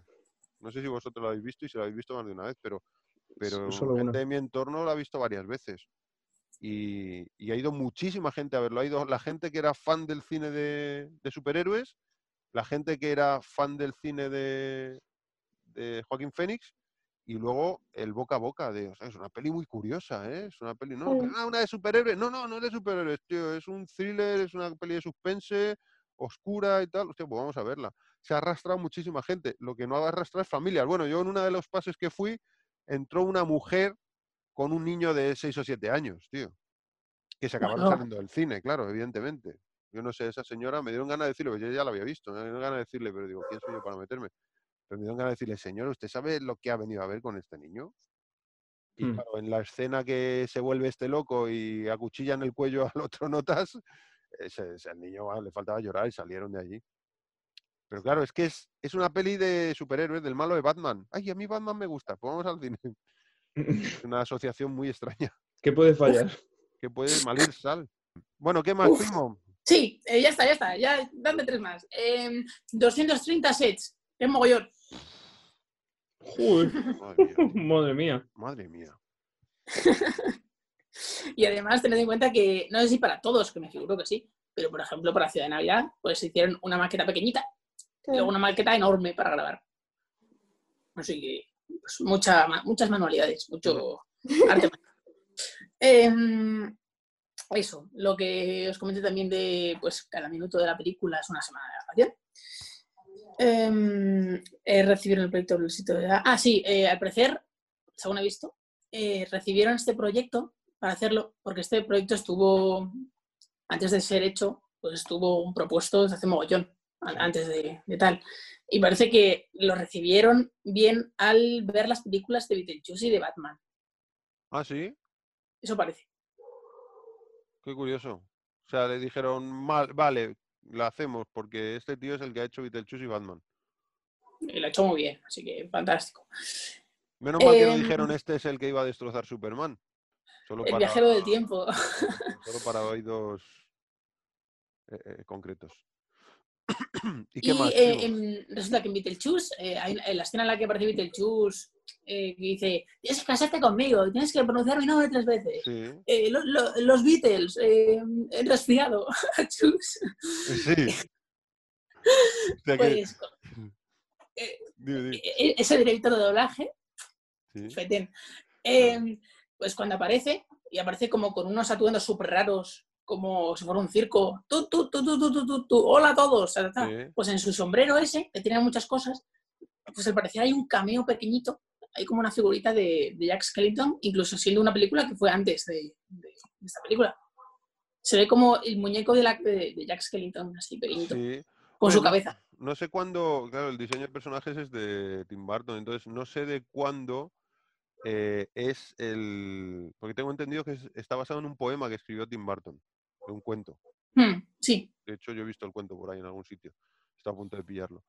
Pero, pero es como un poema tipo como el del gato y el sombrero. Una poesía así, y salen los dibujos hechos por él de Jack, un Jack no tan elaborado como aquí, pero bueno, como más bocetado. Y a lo mejor eso es de incluso de antes de que se rodara Beetlejuice. Entonces ya puso él ahí a su personaje, ¿no? Oye, chicos, estoy Mm. viendo una cosa, perdonad, ¿eh? Eh, porque antes de que pasemos de esta peli, es que me pone que el compositor de Spider-Man 3 no es eh, Danny Elfman, sino Christopher Young. ¿cómo? Qué raro. Sí, ¿En Wikipedia o dónde? no, no, en Wikipedia no se me ocurre entrar en IMDB. No busquéis estas cosas en Wikipedia, chicos, buscar en IMDB. ¿Por qué no en. Wikipedia? Porque en Wikipedia se puede editar, o sea, tú puedes entrar en Wikipedia y poner que el compositor de esa peli ha sido tú. ¿Ah, sí? Pues ahora mismo que voy. Sí, sí, sí, se puede editar. Faltaría más. Entonces en la Wikipedia, bueno, para cosas muy genéricas te vale, para cosas muy específicas y da otras fuentes más fiables. Sí, es, es curioso porque en Wikipedia aparece Christopher Young y luego Danny Elfman con, entre paréntesis, temas. Entonces Ay, quizá lo hicieron claro. mano a mano. Imagino que los temas originales de la primera película se reutilizan aquí, entonces hay que darle crédito a Danny Elfman, Claro, es pero el verdad, puede ser eso. compositor de los temas nuevos es otro, ¿no? Mm, Pudiera Eso es ser. habitual también. Eso es habitual. E- Eso es como, por ejemplo, eh, lo hablamos creo que cuando vimos Depredador o algo así, que Shane Black, como había hecho los, era como un poco el dueño de los personajes, ¿no? Al escribir el guion de Arma Letal, luego en las otras pelis no había escrito él el guion, pero al usarse sus personajes aparece, está acreditado eh, Claro, Black. basado en los personajes de. Claro. ¿no? Entonces Ujú. pondrá guion fulanito y Shane Black. ¿no? O historia fulanito y Shane Black. Eh, hay un cameo en la película de. Es que no la he visto, a lo mejor alguien la ha visto. Eh, Jimmy y el melocotón gigante, Sí, yo sí lo he visto un par de Sí, veces. sí, yo la he que visto. la dirigió el mismo director. Sí. Pues al parecer hay un cameo de Jack en unos. Hay una parte como que está. He vi- he visto la escena así muy pequeñita, pero como no tengo contexto, no sé qué pasa. Sí. Al parecer está muy asustado Jack y como que le agarra un cameo de, de, de Jack. Como que Sí, pone me cara de suena. Sí, me suena. Es, creo que es un momento, lo estaba buscando, pero creo recordar que es un momento que uno de los personajes pone esa cara. Pone la cara de Jack enfadado o algo así. Puede ser. Ah, pues puede ser. Uno más de stop motion. Venga, eh, es que los parpadeos que hace Jack, al parecer, no son una cara aparte para que vaya cerrando los ojos, ahí frame by frame, sino que son como unas cuñas, unas cuñas, no sé si lo estoy diciendo bien, unas cosas que le ponen en los ojos, se lo ponen, hacen la foto, se lo quitan, le ponen otras que son más cerradas y así ya está. Que son como pues para agilizar un poco. qué curro, tío. Qué curro, macho. Ujú. Qué curro. Incluso ¿Y las escenas estas, Y qué pulso. sí, eh, ¿Ya La- veis? Claro. Venga, uno más. Eh, eh, En las escenas que os digo, que son, hay, hay escenas eliminadas, muy curiosas, hay una en la que sale eh, Oogie Boogie bailando y que del ojo le salen unas cucarachas y que, que bailan sobre su brazo. Al parecer eliminaron esa escena, o sea, sale- puedes ver los storyboards si tienes el Blu-ray o si tienes, pues eso, Disney Plus. Y al parecer quitaron esa escena porque eh, serían muy, o sea, serían muy pequeños para, Sí, para es- animarlo. creo que lo Sería muy habías complicado. antes. Creo que Sí, lo He mencionado que había escenas como esa, pero os digo una concreta, la de Oogie Boogie, que le salen escarabajos de, de su ojo. Sí, estoy viendo la escena de esas del cameo de Jack Skeleton en, en James y el melocotón gigante. Y no, es, es como un es como un personaje en una especie de barco pirata. Sí, pero sí me suena. Yo recuerdo haberlo visto y haber dicho, coño, este es Jack. Y luego tengo aquí que el Life Aquatic, la que decíamos el primo y yo, que es de que sale Bill Murray, protagoniza Bill Murray, no creo que tenga nada que ver, porque esta es de Wes Anderson, del del señor Zorro esta. Pues el Eh, fan- Wes Fantástico Anderson. Mr. Fox. Fantástico Mr. Fox. Este es de Wes Anderson, con lo cual tiene que ser un corto o algo así que se llame también de esta manera, o algo de animación que se llame de esta manera. Bueno, pasamos a, hacer un pequeño debate sobre la peli, porque he interrumpido antes a Víctor, que ya se ha puesto a decir, no la había visto, y le he dicho, ¿y qué te ha parecido? Y ahí le he tenido que interrumpir para, por algo, no sé. ¿Tú entonces no la habías visto, Viti, la peli? No, no, no lo había visto. ¿Y qué te ha parecido? Hombre, yo tengo un- una pega que es que personalmente a mí, eh, es decir, la película me ha- me ha parecido maravillosa y el trabajo que hay, en- pero no me gustan mucho las películas que hay mucho, ¿cómo se llama? Eh, que son musicales. Es decir, Ah, que hay tanta canción. Ya, Eh, no, ya, pero la película es maravillosa. El, el tema de que haya muchas canciones casi por todo, que tiene que haberlos, pero Sí, yo a ti eso no te mola. Sí, yo lo hubiese reducido un poco más el tema de las canciones, lo hubiese metido menos. Mm. Pero vamos, que la película en, en sí me ha gustado bastante. Yo tengo un colega que, que le mola mucho el cine y no puede con las pelis de Disney. Yo le digo, tío, pero esta peli, Notre Dame, es un peliculón. ¿no?". Mm. No puedo con las canciones, tío. A mí eso de que de Mm. repente me metan una canción, no puedo. Y a mí es una de las cosas que más me gustan, ¿eh? De estas pelis de, de animación. Pues a mí me gustaba antes, pero ya no, no lo aguanto tanto. Qué curioso. A mi hermano, por ejemplo, le pasa con la voz en off. Esta típica voz en off de era una noche fría. Llegamos a la ciudad, no sé qué. No puede. Dice, "Joder, una peli con voz todo el rato hablando, tío, un lotazo". Sí, sí, hay gente que tiene sus cosas. ¿no? Sí, sus manías. sus- manías. Sí, sí, sí, lo entiendo perfectamente. Y eso que me, las de Disney siempre me gustaron y, y me aprendía de pequeño, me aprendía las canciones. Es decir, me las sabía casi todas. Todas las películas que tenía en VHS, pues me sabía las canciones. Pero no sé, cuanto más cosas yo cumplo, más tirria me da.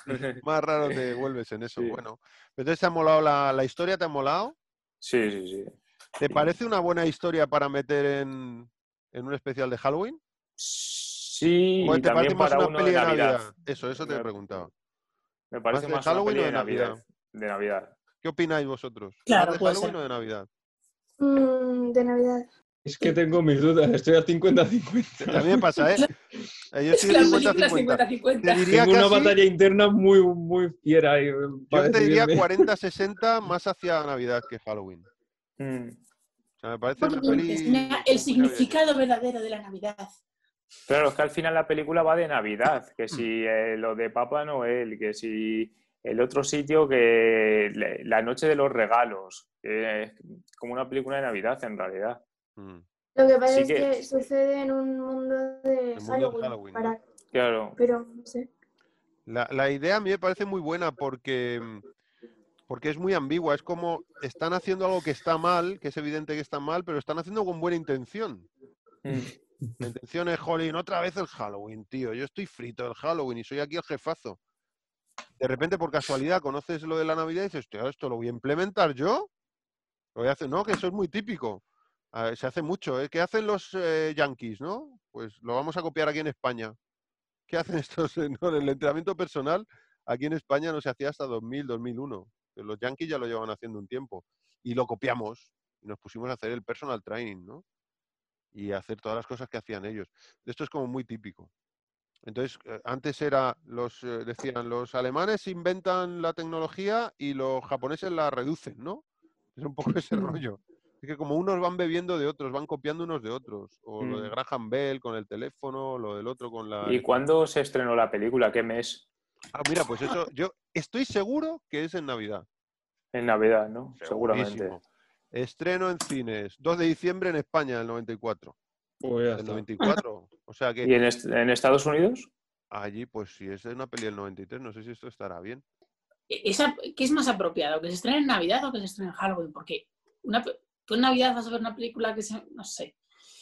Hombre, para mí es una peli más, te diría más de De Navidad. Navidad, sí. Cuadra más de Navidad. Sí, es un poco más navideña que de miedo, por decirlo de alguna manera. Lo estoy mirando en la fuente fiable que es Wikipedia. Sí.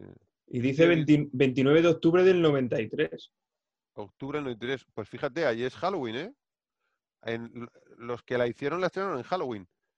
Y aquí es para eh, ese es el fin de semana antes de Halloween, ¿no? Según dicen, se estrenó en el Festival de Cine en Nueva York el 9 de octubre del 93, pero claro, supongo que fue eh, como la premier, ¿no? Claro. Y, y eso es final de octubre, Halloween es principio, final de octubre, principio de noviembre, ¿no? Sí. Y para aprovechar el tirón, pues fíjate, allí se estrena en Halloween y aquí se estrena en Navidad. Pero porque por aquel entonces aquí Halloween ni se le veía No, ni se le esperaba. Nada, nada, nada, nada, nada, olvídate. Aquí lo de Halloween es desde hace 12 años o 15 años. Sí, que por ahí. se hacía esto. Estas cosas. Eres un raro. Aquí había que ir a pedir el aguinaldo. que es eso de truco trato. ¿Me das el aguinaldo? O sumarte a la Santa las dos Compañía. cosas. O la Santa Campaña. ¿Os, os, os, os da miedo esa peli? Es decir, ¿os, genera mal rollo en algún momento? Y dices, es que desagradable esto. No, en principio no. No. No. ¿Y a los que sois más jovencitos, cuando lo habéis visto hace años, os daba mal rollo? ¿O desde el momento Hombre, los ambientes oscuros de, de la ciudad de Halloween, yo recuerdo que me daba mucho mal rollo. O sea, la, la- la montaña rizada y, y los ambientes, la, la casa de Yaga ahí que está medio, que parece que se va a caer, y, y los, y el, el- el alcalde que se mueve, ese, da, da mucho mal rollo. El ambiente oscuro ese. Yo esa Y peli que- la vi con 18, 19 años y me generaba ese rollo tétrico de Tim Burton. y Decía, "Ah, me gusta, pero no, me sufro. Pero me gusta, pero sufro. No de miedo, pero sí de desasosiego. De juego, macho, que tío más... Mm. Por ejemplo, hay algunos personajes, el niño cadáver ese gordito que va caminando así, que tiene como los ojos cosidos.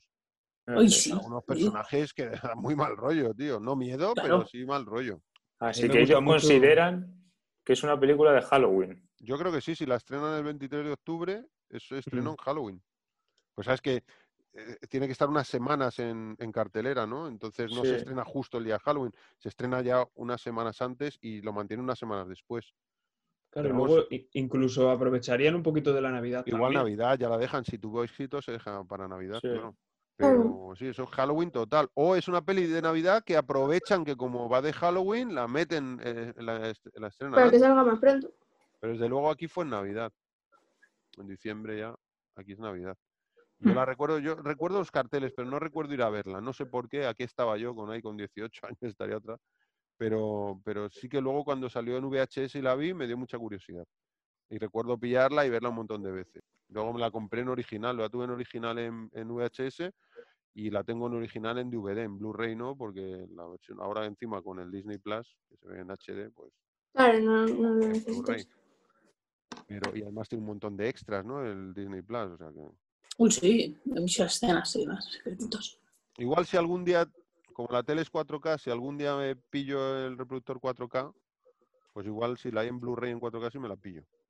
A un buen precio, como es una peli antigua, pero si no, dudo que me la pillo otra vez. Es muy extraño. Yo sé que en Disney Plus hay, que yo sepa, la, la, la parte del contenido que se puede poner en 4K está en 4K. Sí, En- claro. Por ejemplo, en Netflix hay películas muy concretas como Amazing Spider-Man que están en 4K, pero Sí, ah, que se y ve, creo que con Disney Plus son más de... Me acuerdo cuando lo en probamos. 4K, las ponemos en 4K. ¿Cómo se ve el 4K, eh, tío? Cuando vimos la escena de esa Mission Spider-Man, parecía Ya que estaba el tipo aquí en casa. Digo, hostia, macho. ¿Y qué es lo que más os ha gustado de la peli o lo que menos? ¿Quién arranca? Ah, es indiferente. Tira tú que llevas mucho rato ca- callado, parece que te han pintado un fresco de Miguel Ángel. Un lo cartón guapo, pluma, por lo ¿eh? guapo, por lo guapo. No, pero por supuesto. A ver, yo tengo por aquí apuntadas tres cosillas. Venga, dale. A mí lo que, me ha, lo que me, ha, me ha gustado de la película es que es una obra de arte. O sea, pegarse tres años con la currada que lleva, grabar todo eso, montarlo. O sea, es que, de verdad, es que es una maravilla. Eh, los personajes, las características de cada uno, la imaginación de todos ellos, aunque luego se aparezcan 10 segundos. O sea, es, es- es una barbaridad. Muchísimos personajes y muy característicos, sí. Sí, sí, pues no, no encuentras a, a uno parecido a otro, vamos, ni de broma. Hmm. Mm.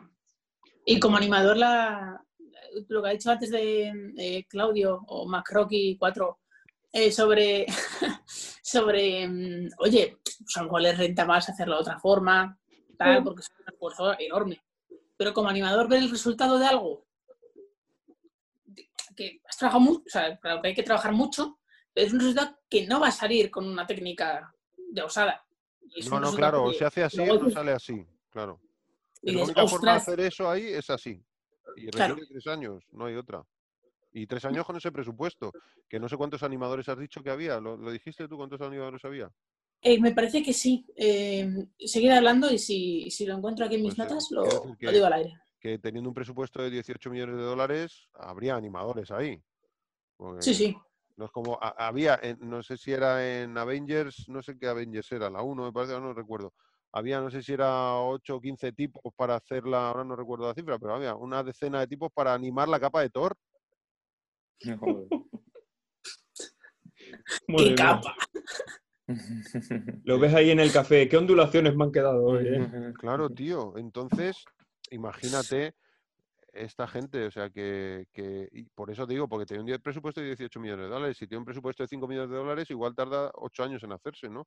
Como Toy Story, que tardó también un montón de tiempo en hacerse, recuerdo. Es así que fui a ver. La primera animación, la película, primera, ah, la primera película de animación 3D. Me flipa. Toy Story. O sea, Eso fue un evento también, cuando fuimos a verla al cine, Mm, primera película, anima- largometraje en CGI, y flipábamos, tío. Decíamos, pues eso no existe, está todo hecho digitalmente. Alucinábamos. Y encima un peliculón.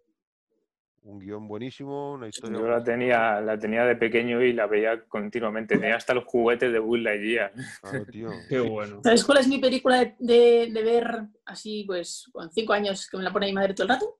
Es eh, Toy Story 2. ¿En que serio? tengo Toy Story 2 en la cabeza, con, con cualquier escena digo, "Mm, eh, mm, la tengo. Yo que no sé por qué a mí eh, como que no me gustan mucho, mm, no porque sean malas películas ni nada, sino que como que no sé por qué, qué me habrá pasado con ellas, que les tengo como un poco de rechazo.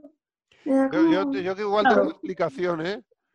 Yo- yo- nos, nos salimos del cine en Toy Story 3.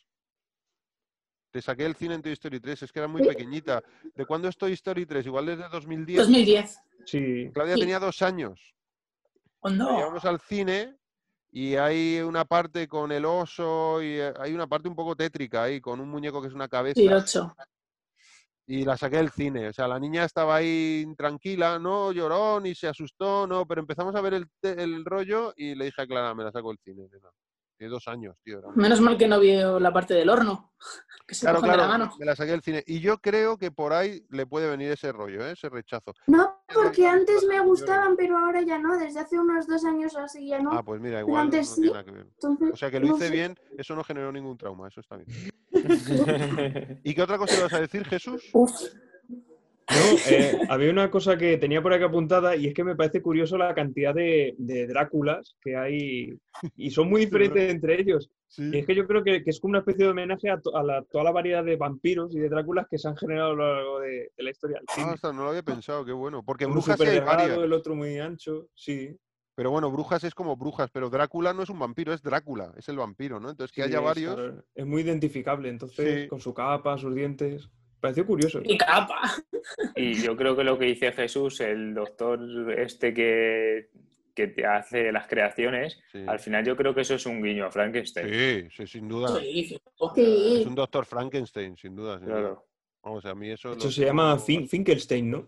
En serio. Eh, sí, doctor es verdad, eh, doctor Finkelstein, Fink- claro, Finkelstein. Finkelstein. Claro, Finkelstein. Claro que es un guiño, vamos. Claro, claro. Más Claro, claro. se ve y la, y, y la guardilla en la que trabaja y que la otra está cosida y. sí, mola. Mola mucho la. La peli de Frankenweenie. Sí. Que A yo mí no la me he gusta visto. mucho la, la pesadilla antes de Navidad y me gusta la historia y me gusta sobre todo eso, ya os digo, que sea una maldad que están haciendo sin, con buena intención. Hay una frase aquí en España que se dice un refrán, ¿no? Los cementerios están buenos de- llenos de buenas intenciones. Y me parece que encaja perfectamente con esta historia. Es con buena intención, la lían horrible. Están haciendo algo que está mal. Estropeando algo por hacer, intentar hacer algo bien. Y súper motivado. Y luego eh, el séquito del pueblo de Jack que le siguen ciegos. Pensando que Pone algo Jack, lo hacemos porque estará bien. Y el alcalde está como, eh, además eso está muy bien. re- Bueno, el alcalde cuando dice, soy un, ¿cómo dice, tío? Soy un funcionario público, no puedo pensar por mí mismo. Me flipa. Sea, eso zasca, así, por, por pasar por aquí. Soy un funcionario público, no puedo pensar por mí mismo. Me flipa esa frase, tío. Eso los niños igual no la interpretan, pero el adulto dice, "Ole, ole", se levanta y aplaude. Y la cara esa de, Es, ¡ay, no encontramos allá! Quedan 365 días para Halloween. Y dice el hombre lobo, ¡364! Es buenísimo, tío. Tiene unos detallazos esa peli muy buena, muy buena. La banda de música. La banda macabra, qué bueno. Le dice, tenéis que tocar este tema, ensayadlo.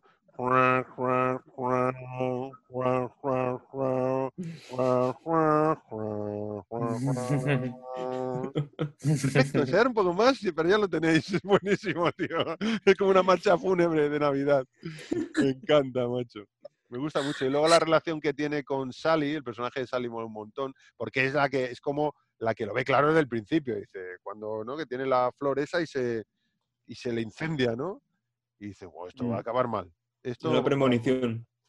Y es como la clarividencia, lo tiene clarísimo ella, lo tiene, Sa- Salí en la creación del doctor. sí, el Finkelstein este, Está sufriendo en toda la película, toda esa la chica. sufriendo. Y mola mucho porque hay un momento que parece que se va a suicidar, porque no se sí, puede sí. escapar y se tira, Sí, Y ese ya momento se ese, ese y no, cae al suelo, se deshace y se vuelve a hacer y se Claro. tira. Y se- Se vuelve a. No, se, co- se cose ella, ¿no? O sea, había sí, saca una aguja aguja que creo una que lleva en el pelo y se vuelve a rehacer y se pira. y se cose ahí. Me parece que es lo suficientemente tétrico como para decir, "Hostia, tío, si soy- como no po- soporto esta vida de mierda. Por eso se escapa. Pero la forma de escaparse es como se va a quitar la vida. Mm. Pero no, es que se escapa, no pasa nada, se rompe, se vuelve a crear, que es como un zombie, ¿no? Como un Es que yo no ese, te dije, ¿y por qué no se tira si se puede volver a construir? Y justo lo hace Justo yo. se tiró. Pero se nota que no te acuerdas de, la historia. ¿Qué más cosas os molan de la peli? ¿Os parecen curiosas? Yo diría que las canciones. O sea, la banda sonora en sí eh, tiene dos o tres canciones que una vez que se te meten en la cabeza ya no te las quitas. Sobre ¿La- todo ¿la habéis cuando. visto en versión original o doblada? Yo versión original. Claro. Las canciones riman en versión original, ¿a que sí? Eh, sí. En los subtítulos, doblada, en los mira, subtítulos Tiene más le, le cuesta un poco. La versión doblada no. Y es una cosa que yo cuando la vi por primera vez me generó mucho rechazo. Y creo que el rechazo que me generaba era desasosiego. Me sumaba desasosiego porque no rimaban las canciones, era como Sí. ecléctico. Era... Yo la, yo, la he, yo la he visto doblada también y, y es que por eso es lo que, lo que dec- decíamos antes, que es lo que menos me ha gustado las canciones, porque Estás acostumbrado a las canciones de Disney, que aquí en Disney España hacen una, una traducción y un, do- y un doblaje que hace que rimen los temas, aunque cambien eh, parte del contenido, pero riman. O sea, son canciones bonitas de cantar. Y estas son completamente, parecen construidas con retazos. Ah, Pero es del doblaje, porque luego me puse un par de trozos. em, cuando Sí, le derriban los, el ejército, lo derriba al final de la peli, que está en el mundo real, supuestamente, en la Navidad, y lo derriba el ejército, se pone a cantar un tema en el cementerio. Y hay un momento que yo le decía a Claudia, no tiene sentido esto en el doblaje, esto tienes un problema en el doblaje. Porque decía como, me arrepiento, no sé qué he hecho, lo he hecho mal, no sé qué, no sé cuánto, pero volveré, porque yo soy Jack, el rey del mal.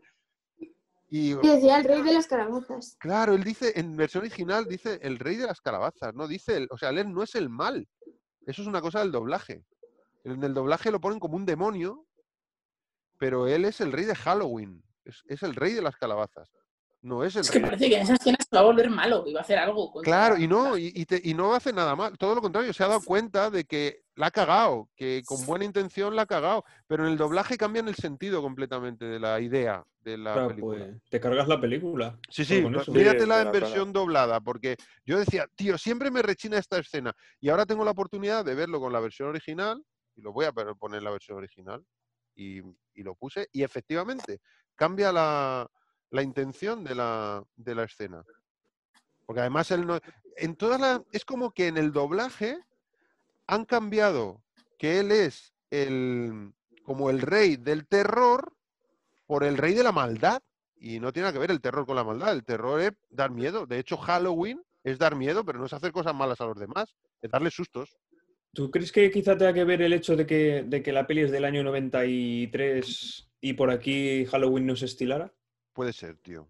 Puede ser. Seguramente. Pues igual Puede te plantan, eso- soy el rey de Halloween y, y hace uno en el cine. ¿Cómo? Sí, claro, lo puedo entender, parezca pero es que vive en la ciudad de Halloween. Ya. Claro, entonces, si Pero fuera ¿cómo- la ciudad del mal o del... Claro. pues, Claro, no sé, eso no me cuadraba y sin embargo en la versión original, esos dos trozos que vi, lo confirmé, se lo dije a Claudia, digo, mira, ya está, hay que ver esta peli en versión original, que yo nunca, de las 10 o 15 veces que la he visto, nunca he visto en versión original. Y la primera vez que la vi, ya os digo, me chirriaba lo de las canciones, decía, ¿pero qué canciones son estas? Luego ya como la he visto tantas veces, te las sabes, y ya como te las sabes, esperas lo que viene, ¿no? La- está como rota la melodía y, y el... Y, y al no rimar, mete palabras que tú te esperas que tiene que ser otra. Yo qué sé, pues dice feliz, pues te imaginas que ahora en, en el siguiente en la siguiente rima que esperas es algo que, eh, que rime con nariz o perdiz o, y te dice, pues soy feliz porque no sé qué, no sé cuánto, estoy muerto. Y tú, coño, ¿qué ha pasado aquí? Se ha roto el aparato de hacer rimas. Se ha roto. no Entonces es funciona. como, y me daba la sensación todo el rato de que eso no es a propósito, por eso te preguntaba. Y en la versión original, cuando yo puse el, el fragmento este de la canción, eh, la única canción que puse fue ese fragmento y rimaba todo. Y digo, hostia, este es un problema del ro- del doblaje, tío. Yo eh, no solo rima, sino que creo recordar que hasta los subtítulos hacían que rimaran. Sí, sí, que nosotros le pusimos los subtítulos y no es que rimara mucho, pero por lo menos tenía sentido, ¿sabes? Ca- Sí, Y casaba mejor. aparte rimaba un poquillo más que en español, entonces... Yo te digo como, que el ¿por qué doblaje, no lo habéis hecho así? el doblaje le quita el- la intención a lo que está haciendo, porque la intención es despierta del error que estaba cometiendo. Es usted, pero ¿qué he hecho? Algo bueno lo he estropeado con mi intención de hacer algo bien y lo he hecho, he hecho lo- todo lo contrario. Pero luego dice, en la versión original, pero bueno, no importa, si yo soy Jack, el rey de las calabazas, voy a volver a Halloween y, y voy a hacer el mejor Halloween de la historia, ¿no? que yo le decía a Claudia, pero han pasado mucho tiempo, ya para el año que viene o algo así. Y decía, eh, no, no sé si recuerdas esa conversación, Clau. Y dijo, no, no, si es, si es el de ese año, porque están en, han terminado un Halloween y luego viene claro, la yo te conté que... ese año.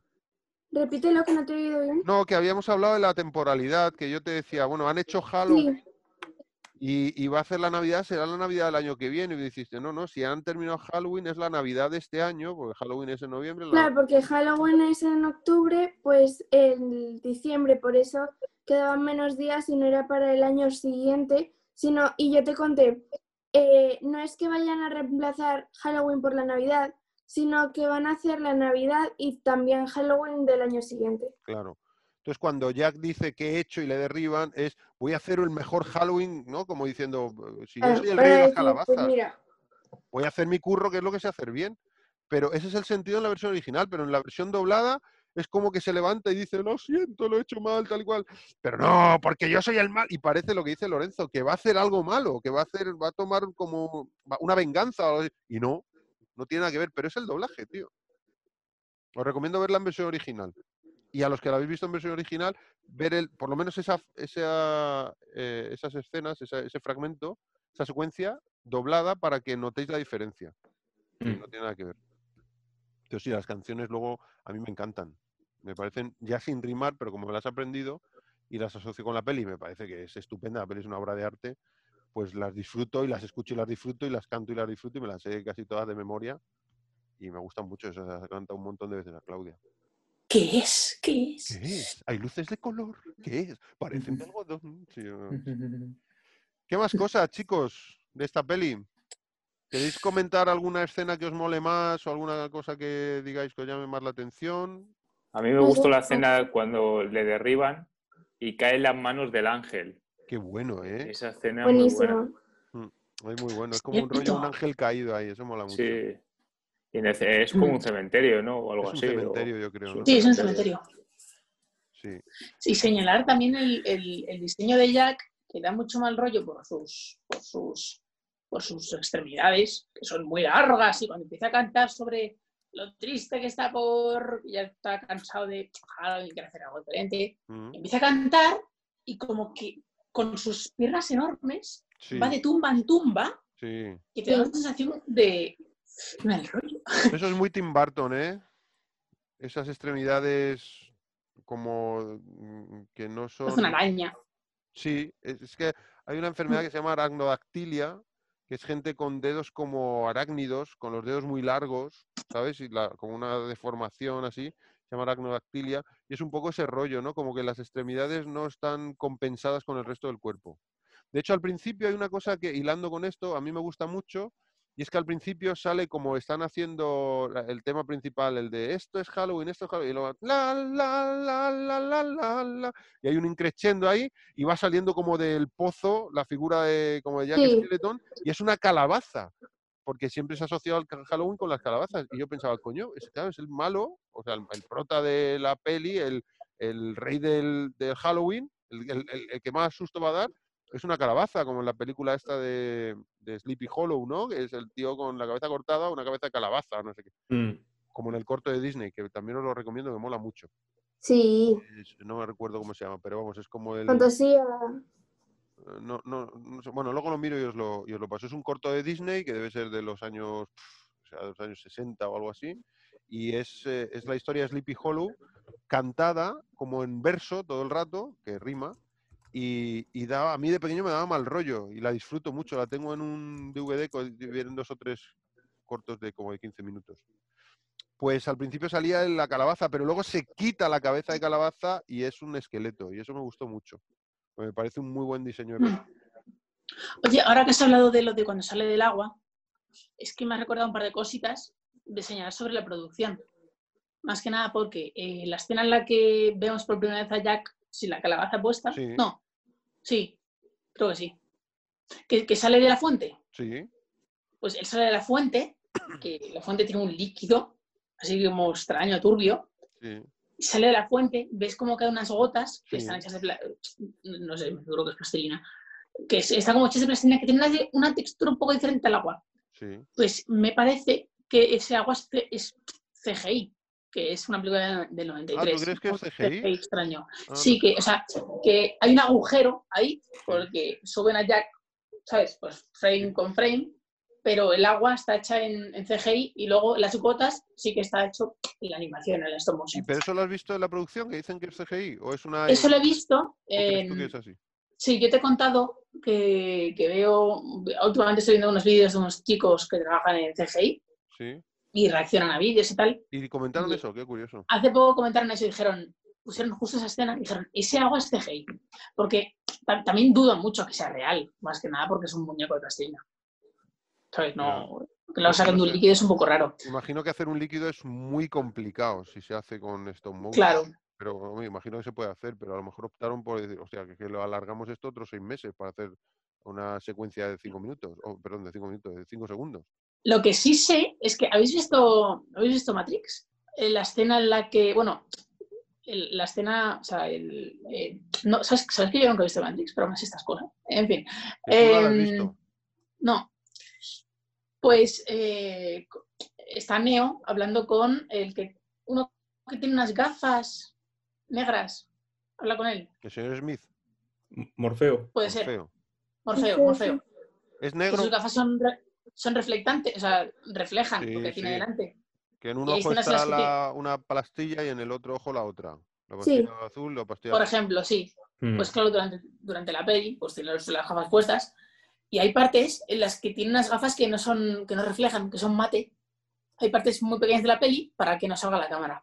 Ajá. Pues hay una escena también de Matrix que creo que se abre en un pomo de una puerta, Sí, en la que camuflaron la cámara, la, la cámara, la cámara eh, poniéndolo como una manta negra Sí. y poniéndola muy cerca del cuerpo de uno de los dos, porque los dos son vestidos de negro. Ah, qué bueno.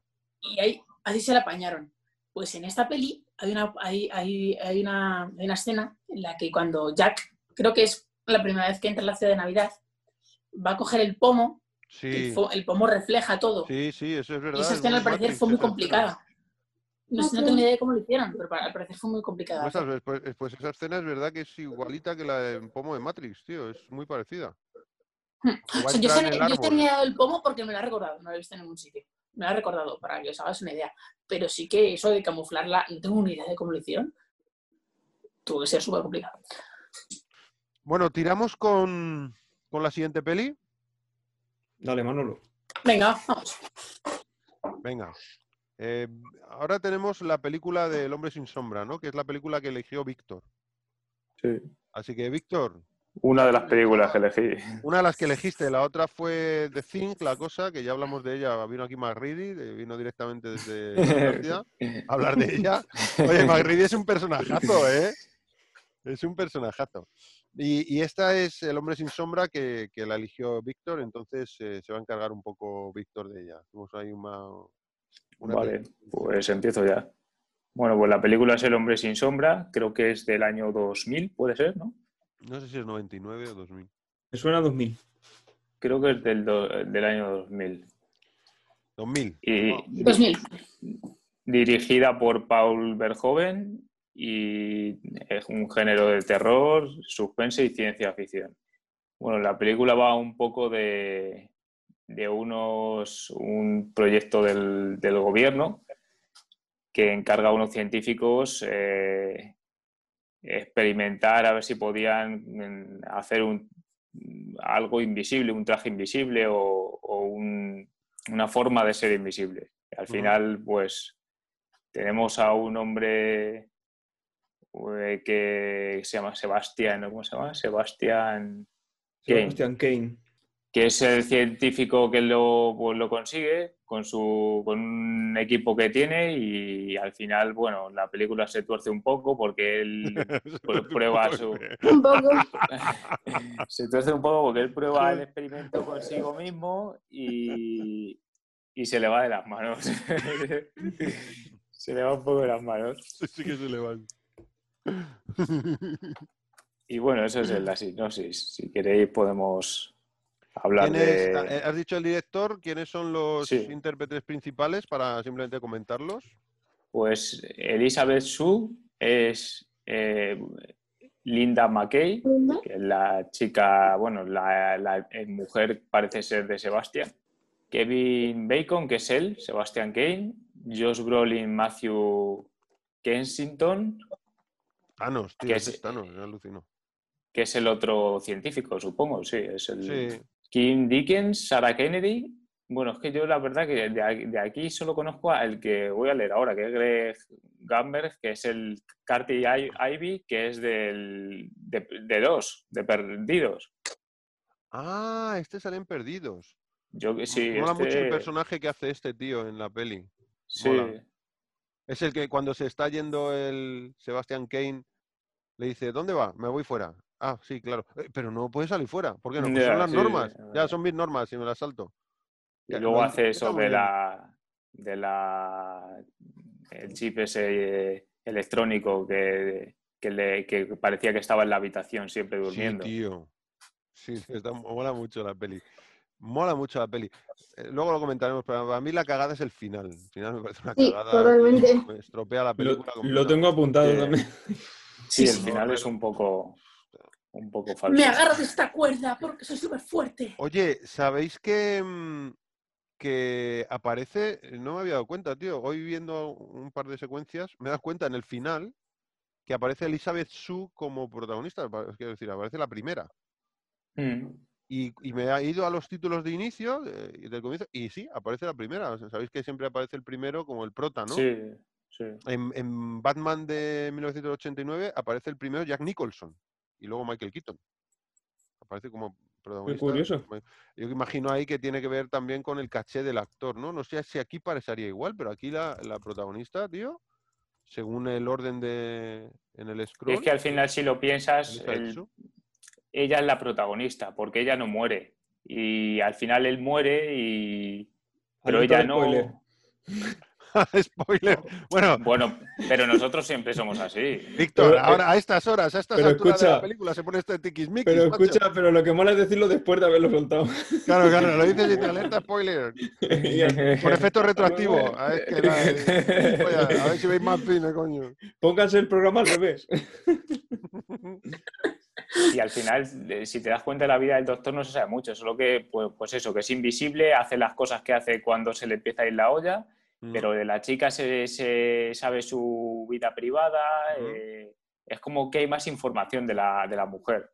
Sí. Entonces, yo creo que la protagonista al final es ella. Bueno, es una forma de verlo, sí, claro. Hombre, yo sie- siempre he pensado en el protagonista él, o en los dos, ¿no? Pero Mm, los dos. mm, no sé por qué pensaría que saldría primera la... Primero el tío. No sé por qué. Pero me ha, me ha parecido muy curioso que salga primero la, la chica. Bueno, leo rápidamente los, Sí, sí, perdón. los que quedan, que es Joe Stonick como franchise. Bueno, yo es que ya he reseteado mi mente, ya no recuerdo ni a los, ni los actores. Esto. Mary Randall, Janice Ujú. Walton, que esta es la chica negrita que, Sí. que- que es la que muere la primera. Creo que es la que mata. La que se separa del grupo. Sí, que se separa el grupo jamás. yo creo que es la primera que muere. Sí. Es que no hay que William- separarse del grupo. Nunca. William Devane, Doctor Kramer. Sí, Doctor Kramer, Dr. ¿quién, era? El que muere en la piscina. Ah, Sí. vale. El que militar. es- sí, sí, sí. El del gobierno. El del Mm. gobierno. Ron, Rona Mitra, Sebastián Neighbor, que esa es la que, la que Sebastián, Sí, la eh, vecinita de Sebastián, sí. ¿no? la vecinita No, de Sebastián, sí. Sí. Que no se sabe si se la baja, se la carga o simplemente la agrede sexualmente o la viola, o no se sabe qué se hace. qué le hace, Sí, no tío. se sabe lo que pasa. Me parece muy bien que te lo deja a ti a la mente, que es lo peor que te puede hacer, porque tú ya ahí empiezas a, a disparar todas las alarmas. Pablo Espinosa, un español o algo así. Bueno, pero yo ya no sé, yo, no- yo no, no me metería tanto, ¿eh? porque esto ya son... Ese es el guardia, ¿sabes? De seguridad. Sí, Ahí lo dejamos, ¿eh? lo dejamos ahí. sí. principales protas son estos, ¿no? El equipo de, de científicos, igual el, el, el este jolín, ahora se me ha ido, el militar y bueno, la vecinita porque la pobrecita, por lo mal que lo pasa. Vamos, los protas son estos, ¿no? El equipo este. sí, son esos.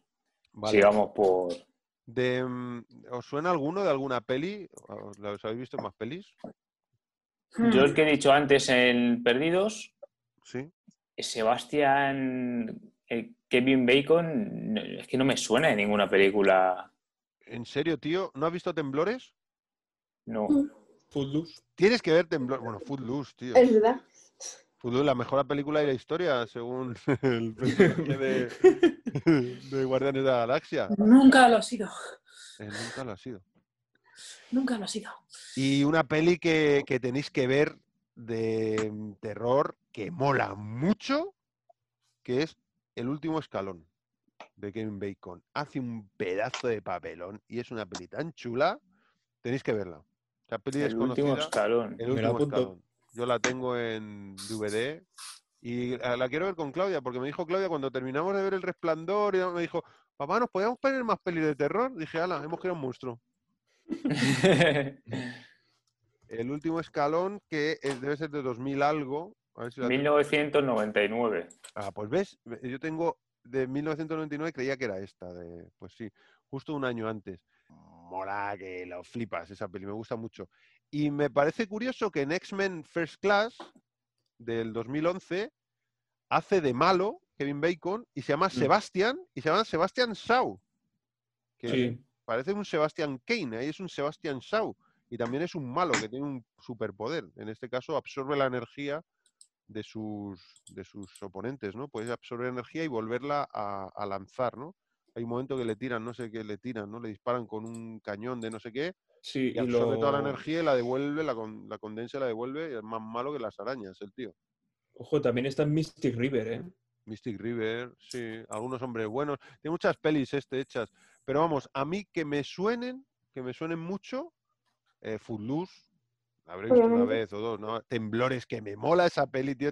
Además, el papel que hace que Mola mucho. el colega, tenéis que ver esa peli. Si no habéis visto Temblores, hay que ver Temblores. La 1, las demás me parecen un truño. Pero la 1, mira, yo me compré hace poco una caja de Blu-ray con las cinco pelis, creo que hay seis, y aquí venían cinco, eh, porque estaba muy baratita, no sé si eran 8 euros o algo así, para tener la 1.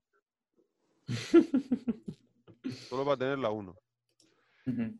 Y así, ¿en qué peli más? Eh, bueno, Sentencia de Muerte de 2007. Esta peli mola. Esta es una peli muy rara, pero mola mucho. Así un thriller psicológico. Me gustó. No le recuerdo así de más pelis. Estoy mirando. Y eso, aquí. y de todas maneras es un actor un poco off, ¿no? Porque ya no hace cine, ¿no? Yo hace mucho que no le veo. La última vez que yo le vi fue en Elefante Blanco de 2011, que es muy mala, tío. Él lo hace Sí. muy bien, pero la peli es muy mala, tío. Pues entonces ahí fue. No sé cuál es la última. Mm. Tiene 2011, Infierno en Alabama. va, pero todas pelis, yo creo. Pero a saber qué películas son esas. ya. Claro, ya es peli chota. Sí. No, eh, Kevin Bacon es un actor de los 80 y los 90. Claro, es, es de los 90 más. Sí, Entonces, más de los 90, efectivamente. Y mucho secundario y tal, pero, pero vamos, a mí en mi cabeza están eso, ya te digo, Footloose, eh, eh, Temblores, que me parece la más característica, eh, eh, y Footloose, ¿eh? esas dos las más características, una en ciencia ficción y acción y otra en, en romance musical y tal, y luego El hombre sin sombra y el de terror, El último escalón. Y cuando le vi en X-Men Primera Generación me gustó mucho verle, porque me gusta mucho el actor, es un actor que me parece que actúa muy bien, es carismático. Sí, actúa bien. Sí, me gusta mucho. Ya, ya te digo, también salen algunos hombres buenos siendo uno de los soldados y me mola el rollo que lleva. Y de hecho, una de las cosas que me mola mucho de esta peli es que se nota cuando es invisible que es Kevin Bacon. La forma de Sí, funcionar, La- de moverse. y la forma de la Mm. cara. Claro, sí, es eso es todo lo que cuentan en el, en el documental Documental, este, sí. cómo, cómo lo en tuvieron que hacer, cómo lo tuvieron que hacer para que siempre fuese él y Sí. se no- Que no es un CGI random. o Sí, una- sí. No, no, todo el rato está él. Dice, a mí cuando me dijeron que era el hombre invisible el 75% del tiempo, dije, pues no voy al rodaje. Y estaba en todas, tío. Sí, Estaba en sí, todas sí. las escenas y además puteado, pintado de verde, pintado de negro, pintado de azul, Sí. mojado, y echándome humo, ta, ta, lo tenía todo, tío. yo Curioso le- que no lo doblara por encima y ya está. No, no, es- tiene su rollo, lo- luego hablamos de, de los Sí. digitales, pero mola, tiene su rollo. ¿eh? Pues os recomiendo ver el último escalón, ¿eh? apuntaosla porque os va a molar la peli. Os va a molar. Vale. Yo no me acordaba, pero la había visto hace unos años en la serie de Following, que también la hace con el, el hombre de hielo de, de los X-Men. ¿En serio? No, no recuerdo. No recuerdo, no recuerdo. Me suena de policía. serie, sí.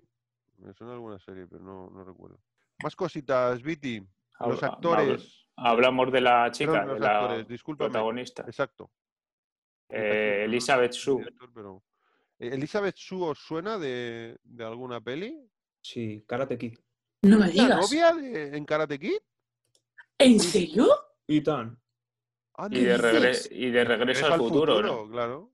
En Regreso al Futuro 1 es la... No, miento, en la 2 es la que sustituye a la de la 1. Mm. Elizabeth Shue me parece una súper actriz y además súper atractiva. Su. Me encanta esta, esta actriz. Y tiene una peli que yo ya os la he nombrado en algún podcast y que os recomiendo que la veáis, que es Aventuras en la Gran Ciudad del 87. Y es una peli muy, bueno, la recuerdo muy divertida, muy curiosa. Es una nani, una babysitter, que tiene que cuidar a, a una niña pequeñita cuando los padres no están y tiene un par de hermanos y a, y a su hermano mediano y el hermano mayor me parece que se quiere escapar, no sé qué, no sé qué pasa, que se tienen que ir a buscar uno de los hermanos por la ciudad y son las aventuras que les pasan a babysitter y a, y a los niños. Una peli pues, típica familiar, pero muy divertida. Y se meten en líos y hacen cosas muy graciosas. Mola, mola. Y también es del. Esta actriz sale en Living Las Vegas Con Nicolas, Nicolas Cage. Cage. con Nicolas Cage. Y es la, la. A mí me gusta mucho en esta peli la que la confundo con la que interpreta a la chica de Dirty Dancing. Imagino que por la época, por la- el contexto, es en la peli de Cocktail de, de 1988, la de Tom, Tom Cruise, es Sí. la, la novia. Y mola muchísimo Sí, esa peli. lo- el secundario mola mucho y la, y la actriz mola mucho. La Oye, chica del santo también, protagonizada por Van- Val Kilmer, es también ella Digo la chica porque no sé qué personaje interpreta, ¿eh? pero ¿Sabes dónde la he visto yo lo último, lo último muy reciente? Quizá del año pasado. no. En la serie The Voice. Ah, Eso te iba a decir, la, la acabo de ver. Si es la mala de, de, de Voice, po. es la dueña de, ¿no? La, la directora del- de la macroempresa esa de cabrones. Venga, ¿Qué, más qué cosas. no- qué nos metemos ya con el director? O... Eh, Sí, que coméntame, no hombre, háblame. Sí, sí, pero, pero dime por lo menos el Josh Brolin. Josh Brolin, ¿qué ha hecho? ¿Dónde lo habéis visto? Que es el tercero en Discordia, el tercero del triángulo. ¿Os suena? el que le vea. Hombre, Men in Black 3. Men in Black 3.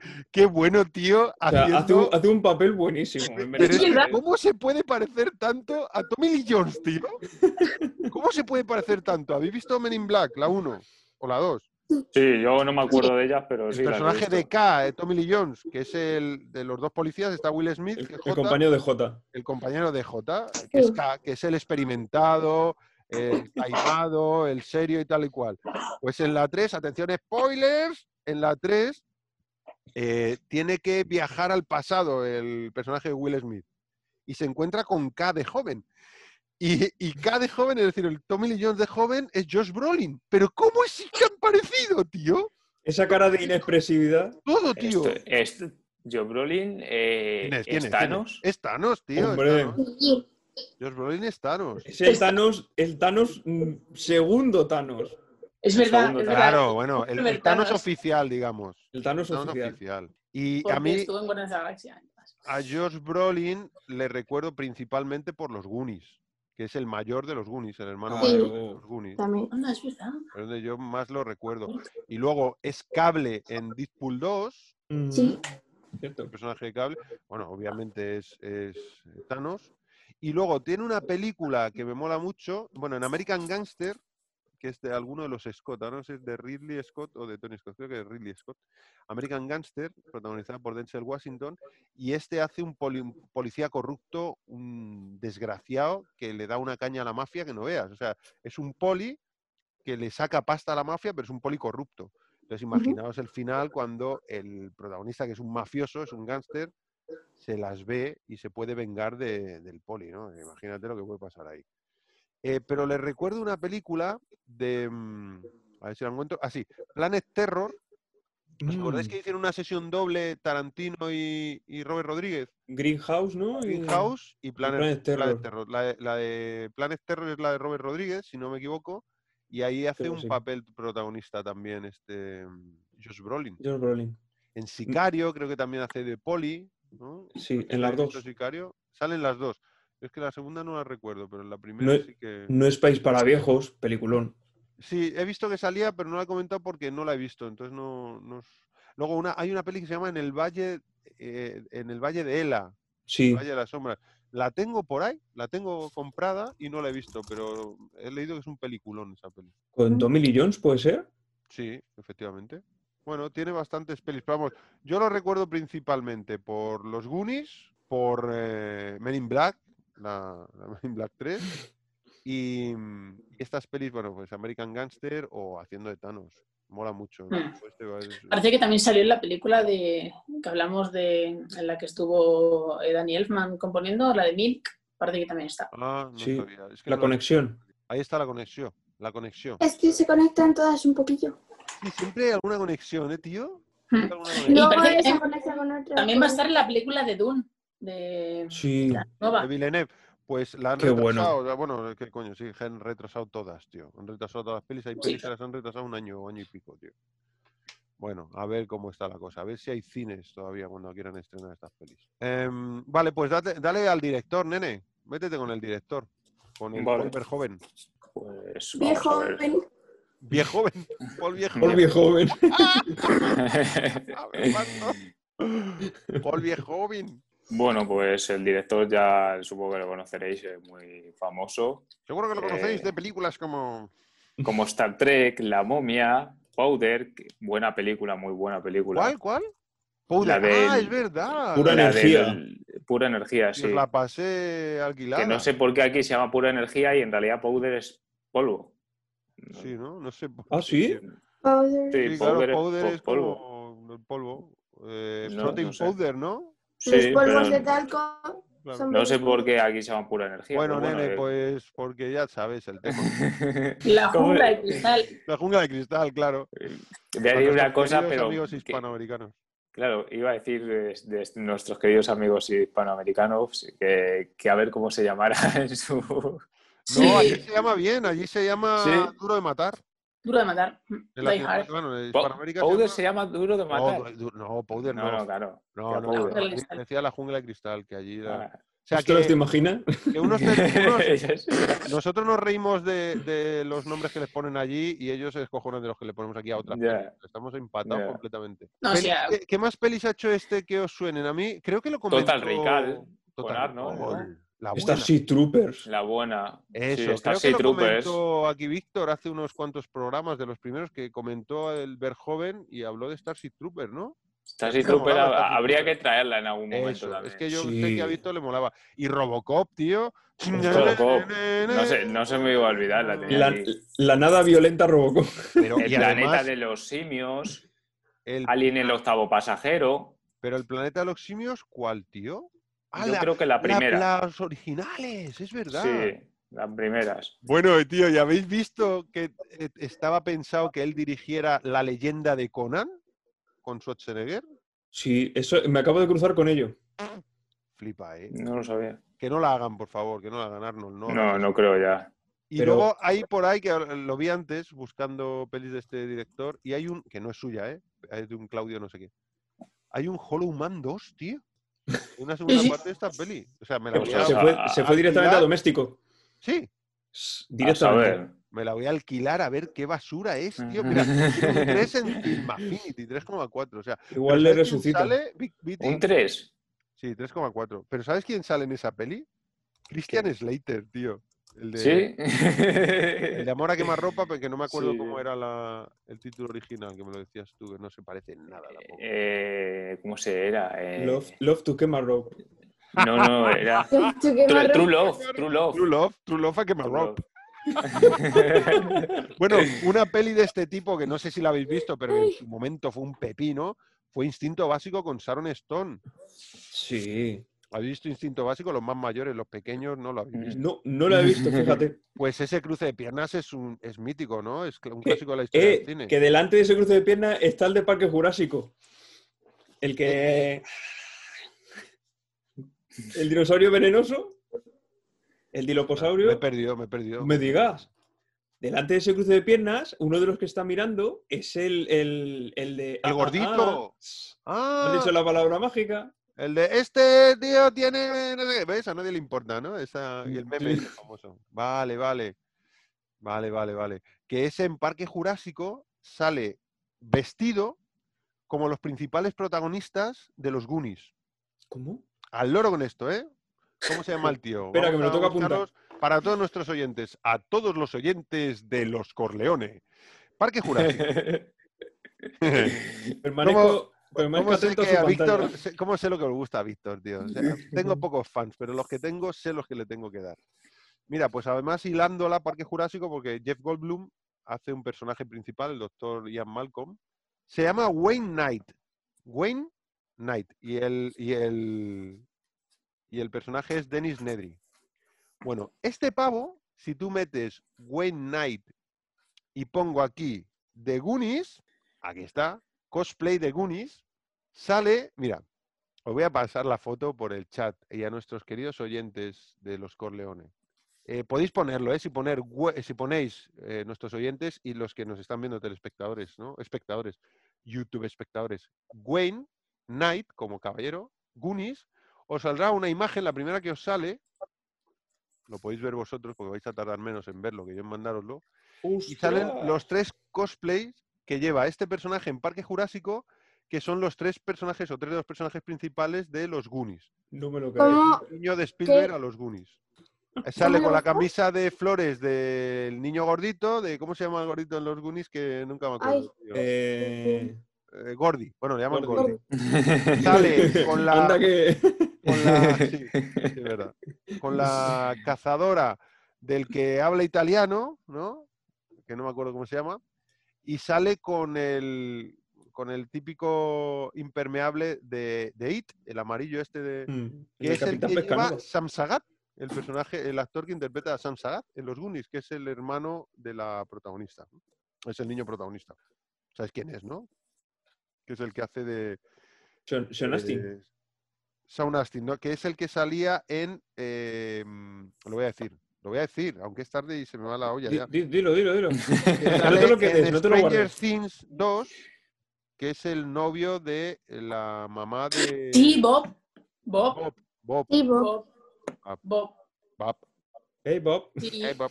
Pues. Bob es actor es el personaje que interpreta a Sam Sagat en la, El Señor de los Anillos.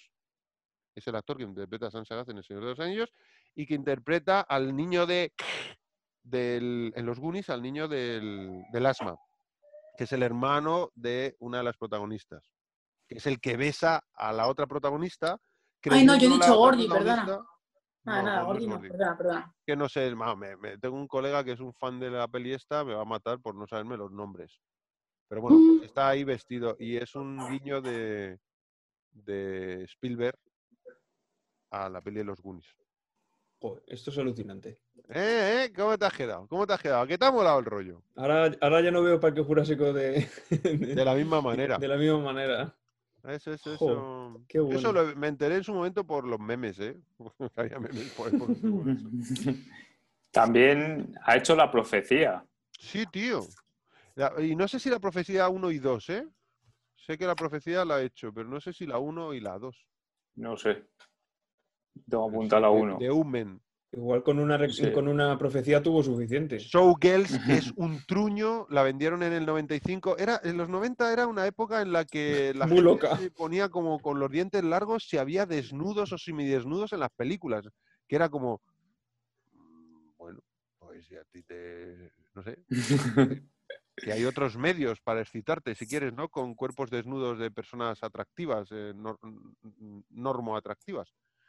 Pero hicieron, por ejemplo, esta de, mm, no recuerdo cómo se llamaba, Striptease, que la hizo la Mm. mujer de, la que era mujer en aquel entonces de, la que hizo la Teniente O'Neill, la que era la mujer de Bruce Willis. Em, sí, em, ah, lo tengo aquí, lo que tengo hizo aquí. también acoso o acosada, así con, Lo voy a tener que mirar. de la época.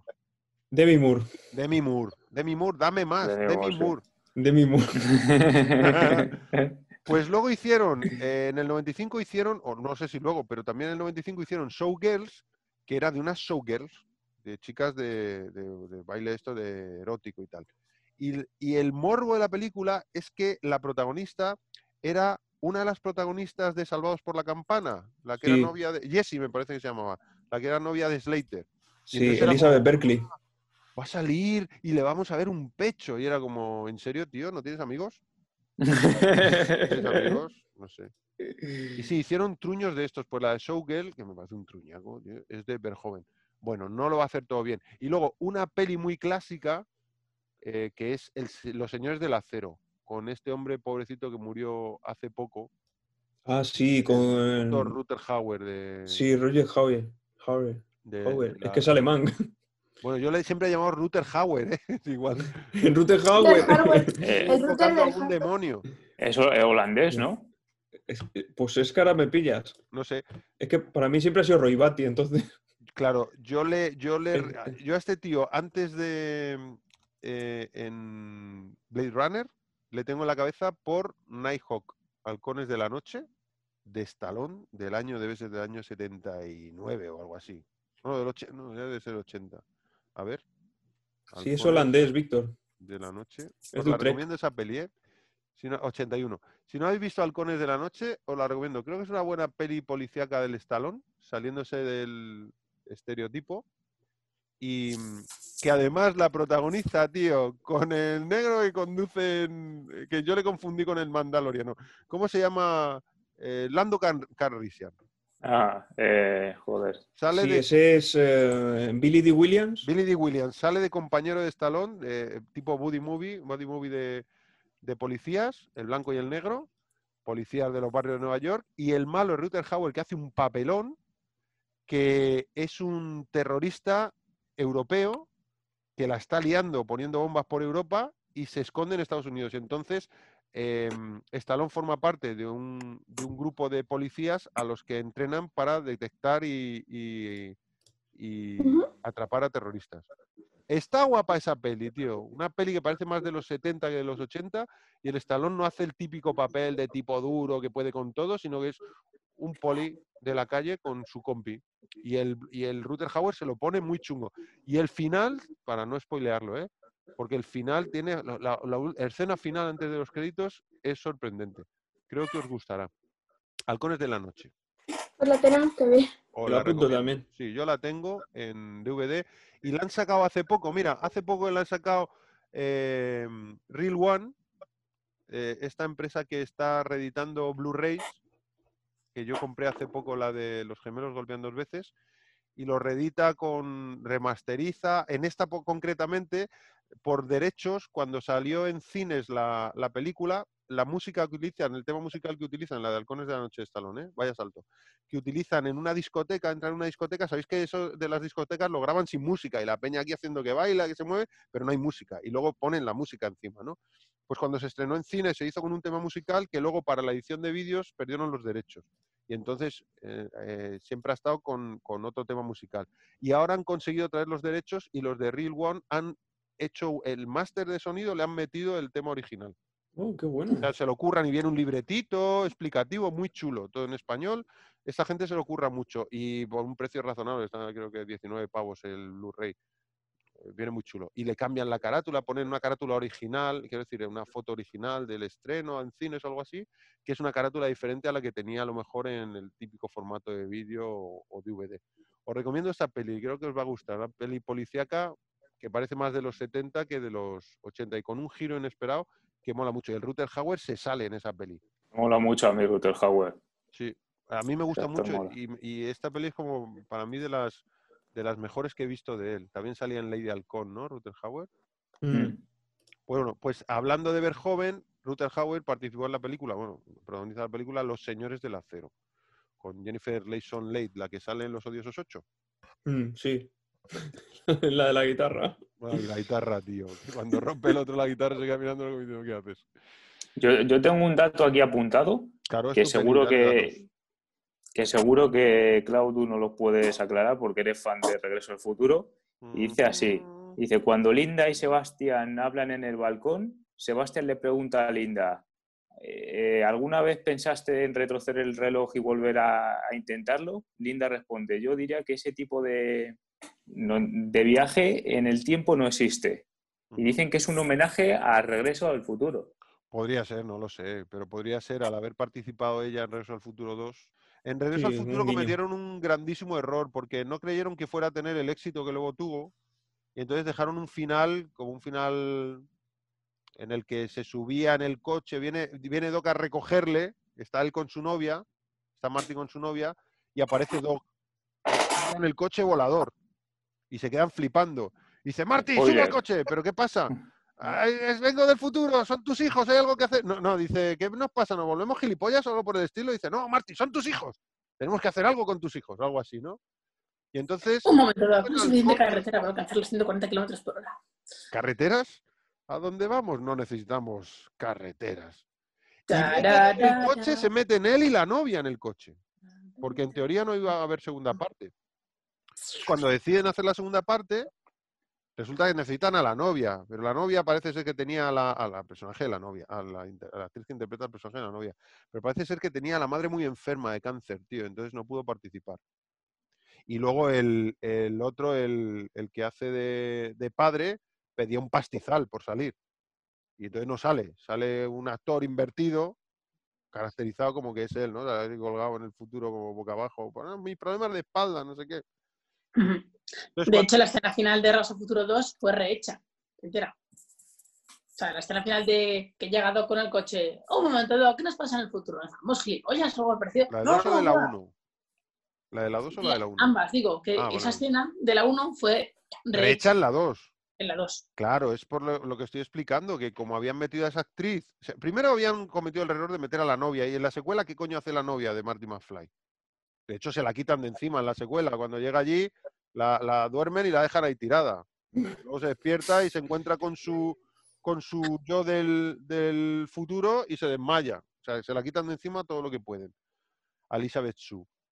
Pero claro, cuando empieza la segunda parte, cuando tienen que hacer una segunda parte y empieza, ¿cómo justifican que la novia es otra? Pues entonces ruedan otra vez la escena del final de Regreso al Futuro 1 con la novia subiéndose al coche, pero es Elizabeth Sue. Ah, O sea Para que que no cante tanto. sí que me Oh, cuadra. no, ha habido, una, ha habido una anomalía temporal y ahora, ahora la cara de tu novia es diferente. Es diferente. Ah, Se siente. Como Tía Viv, ¿no? Como la tía Viv. Claro. sí, sí. pues, Bueno, pero eh, normalmente, o, o bueno, como la, la fiscal del distrito en Batman eh, de, de Christopher Nolan, ¿no? Que la cambian de la primera a la segunda, porque la piba esta se, fue cuando empezó la, la relación con Tom Cruise y empezaron a salir en todos los medios estos amarillistas. Ah, que sí, está claro. embarazada, que si el la- otro se iba a comer la, se había comido la placenta, y el Christopher Nolan dijo, yo mierdas de estas no quiero. La pa- claro, dejaos de mierdas, que yo soy un tío serio. Y Katie me- Holmes, ¿no? y me traéis, exactamente, Katie Holmes, y me traéis a otra actriz. Y en la segunda parte coger una actriz muy parecida, pero ponen a otra tía. Es otra actriz, la, la novia del, vamos, la, la amiga de la infancia de Batman, que es fiscal del distrito, me parece, no sé, Ujú. ayudante del fiscal, Mm. ayudante de Harvey Dent. Es otra, directamente, porque este dijo que la Elena, ¿eh? que esta, hace esta tía, nos va, como haga alguna cosa rara, nos estropea la peli, ¿sabes? Como se meta en algún lío chungo con este idiota, nos estropea la película. Y se la quitó de encima, no se cortó un pelo. Y aquí en vez de decir, bueno, pues es otra novia, ahora es otra, justificaron porque era otra. O sea que hicieron un, un segundo un segundo final, que es el inicio de la 2. Entonces sí, la respuesta, esa es la respuesta larga. La corta es sí, posiblemente sea un, puede ser perfectamente un, pues una casualidad, porque no cada vez que esta mujer hable de cosas del futuro o de viajes en el tiempo tiene que hacer referencia a esa peli, pero es fácil que sea metacine, ¿no? Eh, de Verjoven, ¿cuál es la peli que más os gusta? Que digáis, me flipa esta peli, de las más características. ¿Cómo se llama, perdona? No sé cuáles son. De Paul Verhoeven. Yo entre, entre Powder y Robocop, yo creo. Sí, Robocop mola mucho. Que Yo- Robocop me mola mucho, sí. Yo me lanzo a desafío total y a Starship Troopers. Yo es que Tío. Starship Troopers la he visto 80 millones de veces. Macho, yo Sí, Starship la he visto un par de veces y no me ha volado la cabeza, ¿eh? Reconozco que mola, pero no me ha volado la cabeza que digo, "Oh, ¿cómo me flipa esta película?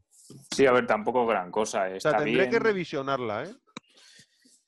A ver, eh, Starship Trooper fue una de sus cagadas, al fin y al cabo. Eh, él, Sí. lo, él, él lo dice así, sí, Starship Trooper fue ya bajo el listón. No, no venía de... Ah. Esta la hizo creo que de- después, sí, Starship Trooper creo que es del 97, esta la hizo después. Y según los críticos y todo eso, Es eh, ya 99. venía de hacer Starship Trooper que no gustó mucho, no tuvo mucho... Eso que a mí me gusta porque yo la, vi, la veía mucho de, de pequeño. Entonces Starship Trooper la tengo ahí en la cabeza. Sí. Pero... En su momento fue muy eh, una película con mucho impacto, ¿eh? porque tenía mucha violencia, muchos efectos digitales. Y te- El tío es un apasionado, se ve en, en el making of de esta peli El hombre sin sombra que es un apasionado de, lo, de la Hijo. tecnología. Le encanta y, y es, un, es un apasionado, de- es un apasionado también de las escenas con desnudos, porque Starship Sí, Trooper es mola. igual. Le mola siempre Starship Trooper es igual. cotillas, sí, sí, le Sí. mola ese rollo, le mola ese rollo. Sí, eh, yo creo que ahí tenemos a, a Cronenberg, a Carpenter y a Verhoeven. Y entonces yo creo que un poco, em, digamos que, que Carpenter es un poco explícito con la violencia y el gore. eh, Cronenberg le da una vuelta al gore y a, y a lo desagradable. Y Verhoeven baja un poco el listón de lo desagradable, pero le mete, le añade el contenido sexual. Sí. Yo los, a Yo esos tres sí. los tengo así, ¿no? Y, eh, por ejemplo, a mí es una cosa que me pasa, por ejemplo, con Desafío Total también, ¿no? Que pese a, no estar muy sexualizada, pero sí que tiene el rollo este de, la supuesto, bueno, la mujer, voy a decir la mujer, que es Sharon Stone, y luego Melina me parece que es la que él decide en su cabeza, en el Memory Call, eh, crear, y tiene varios comentarios que pese a no ser una película, digamos, eh, erótica o, o tener toques muy eróticos, es más violenta que erótica, pero sí que te deja caer alguna cosilla ahí el Verjoven, ¿eh? En Desafío Total. Sí. Pero en siempre lo este hace, caso sí que es más violenta que erótica. Pero esta tienes mucho rollo erótico también, esta que hemos visto. También, también, Mm. también. Y una cosa que me parece curioso, bueno, os había preguntado cuál era vuestra película favorita y no os he dejado contestar. Eh, tú dices, primo, que Starship Trooper, ¿no? Es una de las que más te mola de ver joven. Y Víctor ha dicho Robocop, ¿no? Sí, entre Robocop y Powder, me quedo, es Ah, que no sé cuál elegir. Vale, vale. Sí, bueno, yo entre Robocop y Powder me, quedo con Robocop. Lo tengo clarinete. A mí Powder me gustó, la vi en cine, Powder. No sabía lo que iba a ver y me gustó mucho. Es que son películas muy diferentes No también. tiene es nada que que ver, claro. no tienes es eso, no tiene nada que ver. Pero yo si quiero ver a ver joven, me voy a ver Robocop. O Sí. eh, Total Recall, Desafío al futuro, eh, Desafío al futuro, Desafío Total, que en, en, la, en América, en Hispanoamérica se llama El Vengador del Futuro.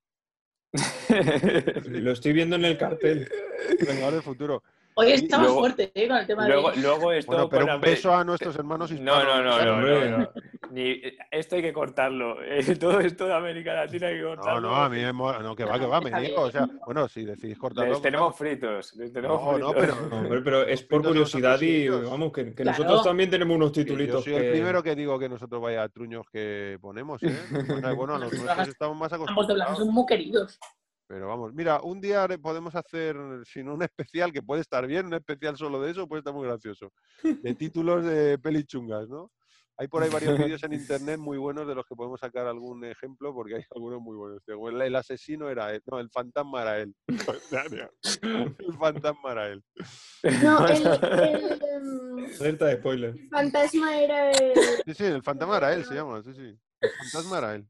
Eh, los chinos son peores todavía que los hispanoamericanos o que los españoles. Y los chistes estos de, de Joker, el bromas, eh, Sonic... Eh, el- El, el guasón. El guasón. sí, sí, claro, aquí- guasón. aquí nos, nos crucificaban a nosotros porque alguien hizo un, un fake de que aquí se iba. uy, hicieron un cartel cuando se estrenó el Joker de Todd Phillips y ponía en español, como están los latino- los hispanoamericanos, están descojonados de la risa con nosotros, con los con los, las traducciones que hacemos de los títulos de las pelis, nos vacilan un montón, como nosotros a ellos, pero es Madrid y Barça.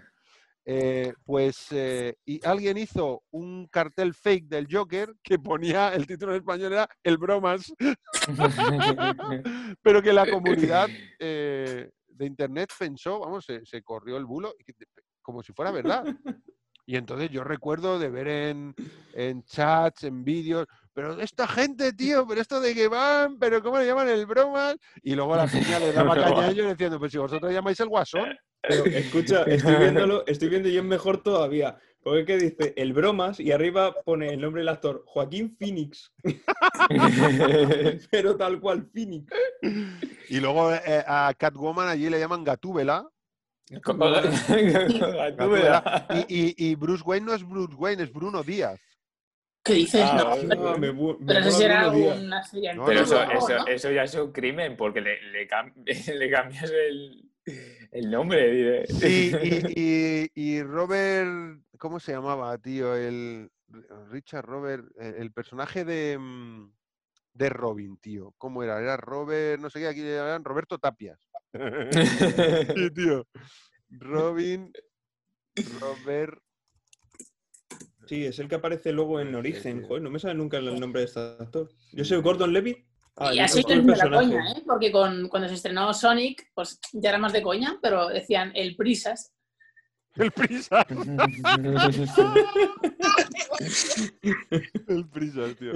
No, a mí me encanta. Yo muchas veces veo los piques que hay el prisa. Muchas veces veo los piques que hay con. También hay un pique muy gordo con el doblaje latino o, o hispanoamericano y el doblaje español-castellano. Hmm.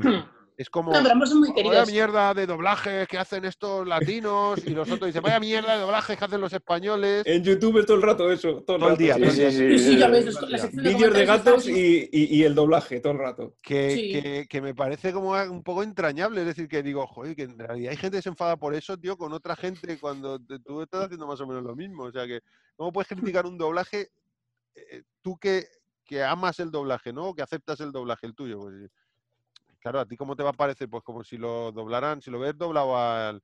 No me acuerdo cuando nos íbamos de vacaciones a Alicante y tenían el canal No y veíamos los dibujos animados o el equipo A eh, con doblaje valenciano. Y entendías ahí verdad. el que pasa nada en el chiquete y no sé qué, y cojonaba la risa. Veía ahí al MA con un acento valenciano que flipas. O la televisión gallega, no me acuerdo cómo se llamaba. Ay, ¿cómo se llamaba? Tío? El- el- no. El TVG. TVG. Pues lo mismo, doblados en gallego, tío. Y veías a los de corrupción en Miami doblados en, hablando en gallego. Pero muchachiño. Y Doraemon Una en paz. catalán, el casquet volador. Claro, por ejemplo, El la, eh, volador. el bola, Bola de drag. drag. Bola de drag. Bola de drag, es verdad. en- Mira, un ejemplo muy bueno de, de cómo es querido el- en ambas partes es el doblaje de, de Homer o, o Homero. Homero, Homero. Porque Homero, en- Homero, en eso. Latinoamérica es muy querido el doblaje de Pasa corte igual que aquí. Porque ahí el doblaje que hubo desde la temporada 1 hasta la temporada creo que 14 o por ahí, es muy querido en Latinoamérica. Igual que aquí es muy querido el de Carlos Revilla de la temporada 1 hasta la temporada 10. En toda Latinoamérica unida. Es muy querida pues por ambos lados. Los chicos, Bueno, no seguimos. sé- los chicos no sé si han visto alguna de Verjoven, ¿no? Yo creo que han visto ninguna de estos de Verjoven. Yo estaba mirando y, a ver, ver he visto, he visto, a ver un momentito, La peli entera, ni de coña. ¿cuál? De Verjoven. ¿Has visto alguna peli entera aparte de esta? Robocop, por ejemplo, la he visto. ¿La has visto entera? Robocop, sí, ¿no? Me acaba de dejar todo loco. Ojo, ojo, Robocop. Robocop. Claro, a lo mejor has visto la de Robocop de ahora. No, no, de la, la, La de la- la de 2008. los- la de 2008, o sea, la, la de Robocop. Me pego una paliza como dije pero la- de 2008. Pero la de 2008 es el remake, ¿no? Eso es Claro. Espera, espera. no Ya no, a ver, primo, por donde baje. No, no La- sé si va a Ro- dejar Ro- entrar en casa. No, 1987, Robocop. Sí, sí. Sí, ¿no? Esa es la Este, o sea, buena. espera, espera. A ver una foto de él. Sí, Yo juraría que he visto a 87. este Robocop. Espera. La única que han echado, ¿no? Si has visto Robocop, nene, no se te olvida. ¿Has Claro, visto uno que le que no se te disparan en la olvida. mano y le revientan la mano? Eso es que no se te olvida. Robocop no se te olvida. No se olvida. Ahí, ahí cambió, cambió el- los desnudos por la sangre, ¿eh? Claro, por eso digo que el tío, perdón, ¿eh? que no sé dónde tengo el mando de mi pantalla mágica. Peter Weller. dice que me va a apagar la tele en cinco minutos. Te pego una paliza que es Rocky, Balboa de Vallecas. Skynet, Que te cuidado. reviento. Te reviento. Por cierto, ayer pusieron Deprisa, Deprisa, tío, de Carlos Saura en no sé qué canal. 8 Madrid, de Madrid del año No la he visto. 81. Deprisa, Deprisa, Cine Kinky. Otro programa de Ah, claro, cine kinky, ostras. Ojo, eh. Qué guapa, tío. Estuvo muy bien la peli. Y todos son, eran actores que no profesionales, era gente que no eran actores. Y algunos eran chungos de verdad, peña chunga de verdad, que estaba enganchada a la heroína o que están en la cárcel y tal. Habían estado en la cárcel. Y joder, qué verdad transmiten esas pelis, macho. Qué y esta de. Deprisa, Deprisa es una de las más conocidas. Y la dirige Carlos Saura, dirigía Carlos Saura. Es del 81 y es alucinante porque veías Madrid, Vallecas, Moratalaz. Y, tío, era como un viaje en el tiempo muy loco. Muy Junto loco. con las fotografías, lo que mejor refleja una, una ciudad y Sí, una las época. pelis antiguas, tío. Sí, sí, me encantó. Era como, uy, qué tiempos en los que todo era más fácil. Hasta que vimos aparecer a la Policía Nacional vestida de marrón, los maderos que le llamaban, pues iban vestidos de marrón y repartían palos que te cagas. Dijimos, hostia, igual no era. Hacían al, atleta a la fuerza, ¿eh? Ya ves, mejor ahora, igual mejor ahora. Aunque de ahí viene el término madera. Creo que sí, que era porque, porque iban de marrón y repartían palos, los maderos. Y los pitufos, que eran los municipales, porque iban de azul, ¿no? Y dijeron, recuerdo que dijeron en la peli, ¿pero cuánto lleva? Pues tres talegos. Y dije, joder, yo sigo usando lo de los talegos. Tío. Y dice, no, no, gastamos tres talegos cuando fuimos a no sé dónde. Yo soy muy mayor. Un talego que equivale a mil pesetas, Mil ¿no? pelas, un talego eran mil pelas. Joder. Sí, tío, mil pelas. Y salían los billetes de mil pelas antiguos del 81, los grandes, gordos, que parecían de mentira. Luego se hicieron los verdecitos estos de... Ostras, ¿Quién era, esos no los llegué a ver yo. ¿Quién era el que sale los billetes verdes? El, Era... el.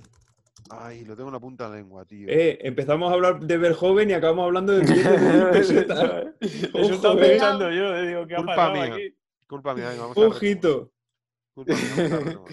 Espera, espera, que te lo digo, que lo tengo delante. Jo, tío, lo que tengo en la punta ya- de la lengua. Este. Joder, espérate, que es que lo tengo delante ya no, no le pongo nombre. Benito Bueno, Pérez Galdós. ¿puede Pérez? Galdós. Pérez Galdós. Creo que es Pérez Galdós, ¿eh? Yo creo que es Pérez Galdós. Igual me estoy equivocando, pero el que yo tengo en la Bueno, cabeza lo voy a subir al chat porque es que este billete es muy bonito. es Pérez Este Galdós. Es precioso. Joder, que sí era bonito. Pillar uno de esos. Y luego sacaron Duraba, el y de, duraba. el de 10.000 pelas, que eran 10 talegos, que venía con la cara del príncipe, el rey y el príncipe, el que en su momento era el príncipe, que ahora es el rey actual. Es verdad, era, aparecían de, de perfil los dos. Y me acuerdo que había una errata porque eh, ponía septiembre del 90 y no sé cuántos, y ponía septiembre, no septiembre en el billete. Ponía. Se- Septiembre, ponía septiembre. Es que también se dice septiembre. ¿En serio? O sea, no era una errata. No, no. O sea, ¿Qué el errato soy yo. Hace rato que estaba errado. ¿En serio se puede decir septiembre? Hay mucha gente que dice septiembre. Yo, Septiembre Sí, está, está hay mucha validado. gente dice murciélago. Pero que se pueda decir porque, bueno, también ver, es verdad que los de la RAE... hacen que si, si vas a acabar metiéndote con lo de la RAN, nos cierran el chiringuito. No, no. bueno, lo último que he visto es que el TODES está aceptado ahora por la RAE. El TODES lo han aceptado los de la RAE. Y concreta sí es, sí es casera. Sí, está. está Y albóndiga. No, no, croqueta creo que está, ah, ah, está aceptado, ¿no? No, croqueta sí, Concreta lo que creo que está sí. aceptado es concreta, que es lo que estaba mal. No, no, está- Hipograma. Pues, tío, pero pe- quiero decir, es como el, el refranero español que sale a hablar del pueblo. Porque al final no es como recogen lo mal que habla la peña, tío. Claro. Bueno, volviendo a la película. eh, mira, una cosa. Vamos a que- decir el, Sí, por favor, Sí. di, di cosas. el- el- el presupuesto, lo podemos decir. Venga, eh, va- vete con el presupuesto. El presupuesto fueron 95 millones y la, la primera semana, tengo también aquí la primera semana, recaudó 26 millones. Pero bueno, tampoco es que la película le fuese muy bien, porque No recaudó parece que 100 pueden- 190, pero es que se gastaron 95. Eso es un ostión. Sí. Y además, O sea, no pierdes pasta, pero no se hace secuela. Pero tampoco hace secuela. Secuela ni nada por el estilo. que, que hay secuela, ¿eh? Sí, pero bueno, ya, al parecer sí. de Que aquella a manera. A, saber decir, si qué, lo- a saber qué es. Claro, pero directamente estrenada en, en, como dice el primo, para formato doméstico, sin los protagonistas originales, sin el... O sea, eso le llamaron el, el hombre sin sombra 2, como le podían haber llamado el, el transparencias. 2. el transparencias. En, en América Latina conocido como el transparencias. ¿Qué, qué me tienes que decir de la banda sonora, Viti? ¿Quién hace la banda sonora de esta peli? ¿Lo tienes? Jer- sí, Jerry Goldsmith, El gran Jerry Goldsmith, tío. Qué pasada, cuando lo he visto yo no... uno de mis favoritos. ¿eh? Que eh, si me voy aquí, ¿dónde teníamos aquí? De... Ahora me he perdido. El, el Verjoven. Tu pantalla parece que es toda la pared, porque miras así. Sí, no, no sé si es que tengo muy baja esta silla o muy alto el- la pantalla o muy bajo el ordenador. Igual así estaría Creo que estás muy alto tú ahora.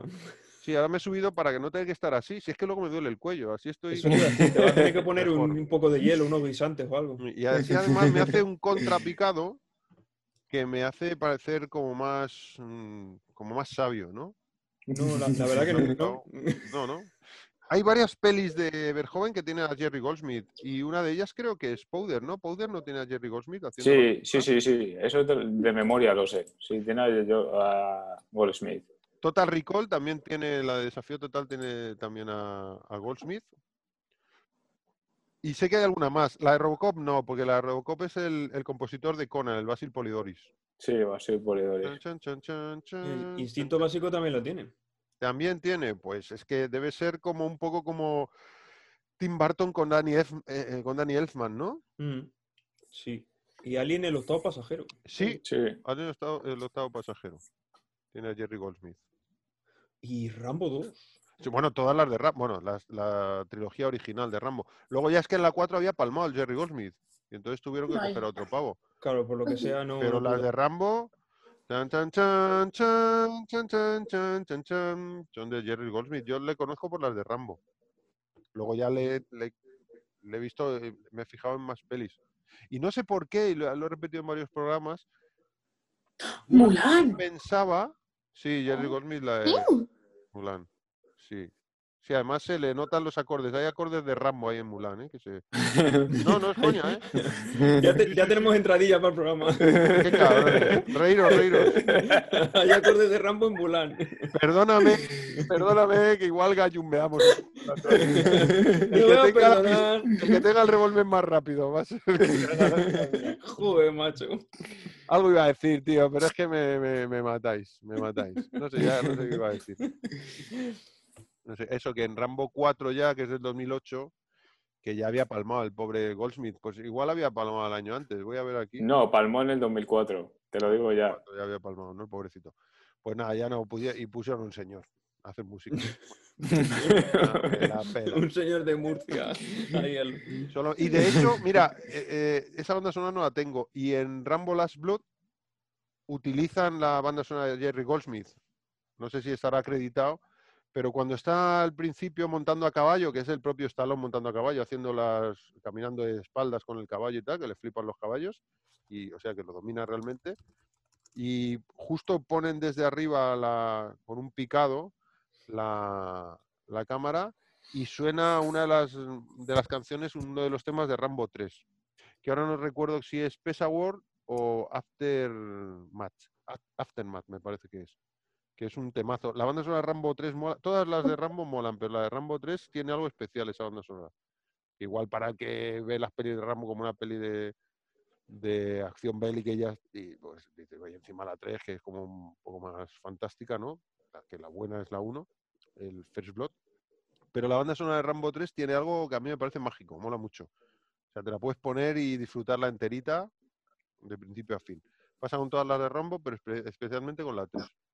¿Qué más tenemos por ahí que decir, mi gente?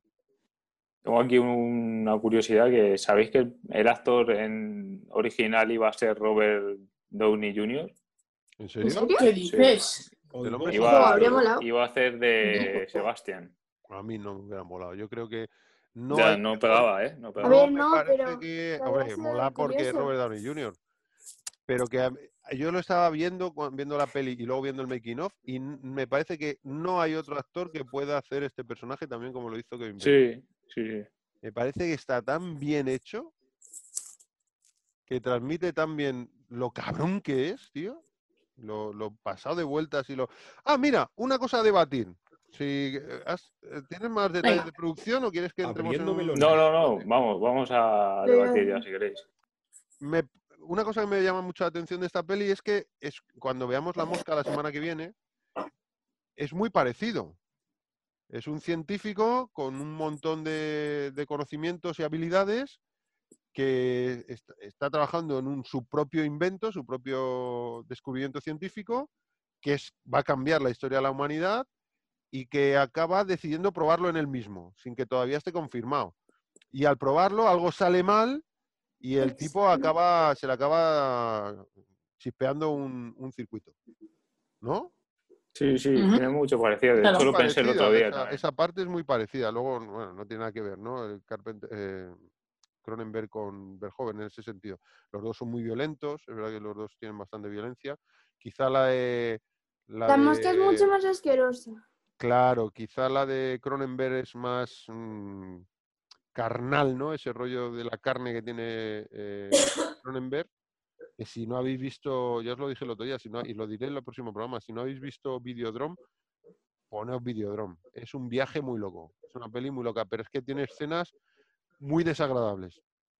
No desagradables gratuitamente, sino que son un poco de, de, mm, psicodélicas o lisérgicas, pero dentro de lo desagradable. Y la historia te deja el cuero un poco torcido. Ya está, eso Para, quería de- para después de desayunar, recomendable. eh, mientras no sea mientras desayunar. No, pero no, no es. O sea, yo creo que es más asqueroso el rollo de la mosca por los fluidos, ¿no? Lo del vómito, eh, los ojos esos que le salen así cuando se explota la cabeza, se va deformando la cabeza y sale de dentro de la cabeza de la mosca. No, esto no llega a eso, pero tiene escenas muy carnales, muy de, muy de cosas que le pasan al individuo sin sufrirlo como un daño, sino sufriéndolo como una algo completamente lisérgico. Está, viviendo una realidad eh, alternativa, ¿no? En su propio cuerpo. Entonces es como que, que va sufriendo mm, alucinaciones, que no sabe si es una alucinación o es real. Se juega con esa dualidad. Y como es todo efecto práctico, todos los FX son efectos prácticos, no hay nada digital, está todo creado con, con látex, eh, con animatronics y tal, eh, da un- esa sensación de que te lo crees y que es desagradable y te llama la atención, te genera ese malestar porque es creíble. eh, os recomiendo la peli. Y luego la trama de la peli mola, es muy un poco loca, muy ochentera, pero está curiosa. No tiene un final muy abrupto, pero, pero vamos, os la recomiendo. Por lo menos a Victoria y a Jesús os la recomiendo. Lo- a los chicos ya dentro de unos años, que es un poquito así, un poco más loca. No es que tenga especialmente escenas de violencia ni escenas de sexo muy explícitas en absoluto, ¿eh? pero es un poco eh, desasosegante la peli. Podéis ahorrarosla de momento, ya la veréis. ¿Qué tienes tú de la peli a nivel técnico, Viti? Yo lo, lo tenía en la memoria, era el, lo que vi en el, en el documental de la película. Sí, yo igual, ¿eh? Ah, ah, Yo he visto, porque tiene bastantes, eh, eh, el que viene en el DVD, el, do- el documental que viene en el DVD viene en forma de clips, ¿no? Quiero decir, hay como un documental, una featurette de 15 minutos, luego hay, al final te da una hora de, de making of muy chulo. Y hace, por ejemplo, tiene clip de dos o tres minutos de eh, mm, eh, Sebastian Kane con el, con el humo, Sebastian Kane con el agua, Sebastian Kane con... Sí, Vas viendo cómo se hace el efecto del humo, ¿no? Cuando Mm. el militar está fumándose la pipa en el jardín, se da la vuelta, echa el humo y tiene al, a, a Kevin Bacon delante, ¿no? O cuando lo tira al agua y se sumerge, porque decían, por ejemplo, que era diferente el efecto de cuando le cae la- el agua como gotas de lluvia que está dentro del, del pasillo del, del sí, en el pasillo, en búnker, el... en el pasillo del búnker y se disparan los aspersores y le cae el agua, que el efecto era diferente, aunque fuera de agua, al efecto de estar sumergido dentro de la piscina. Que dentro de la piscina no le caen gotas, es que él ocupa un espacio en el agua, ¿no? Entonces Claro, ocupa un volumen en el agua. Y que se volvieron un poco locos para cómo em, realizamos este efecto. Incluso crearon em, miembros humanos, manos, brazos, antebrazos, eh, transparentes para meterlos dentro del agua y ver el efecto que hacía. Y la mano por detrás a ver qué pasa cuando detrás de algo transparente en el agua pones otra imagen. La pone al revés, la pone más pequeña, la distorsiona y con bolsas de agua, bolsas de plástico transparente llenas de agua, ponían las manos ahí, lo grababan todo. No sé, me pareció muy curioso eso.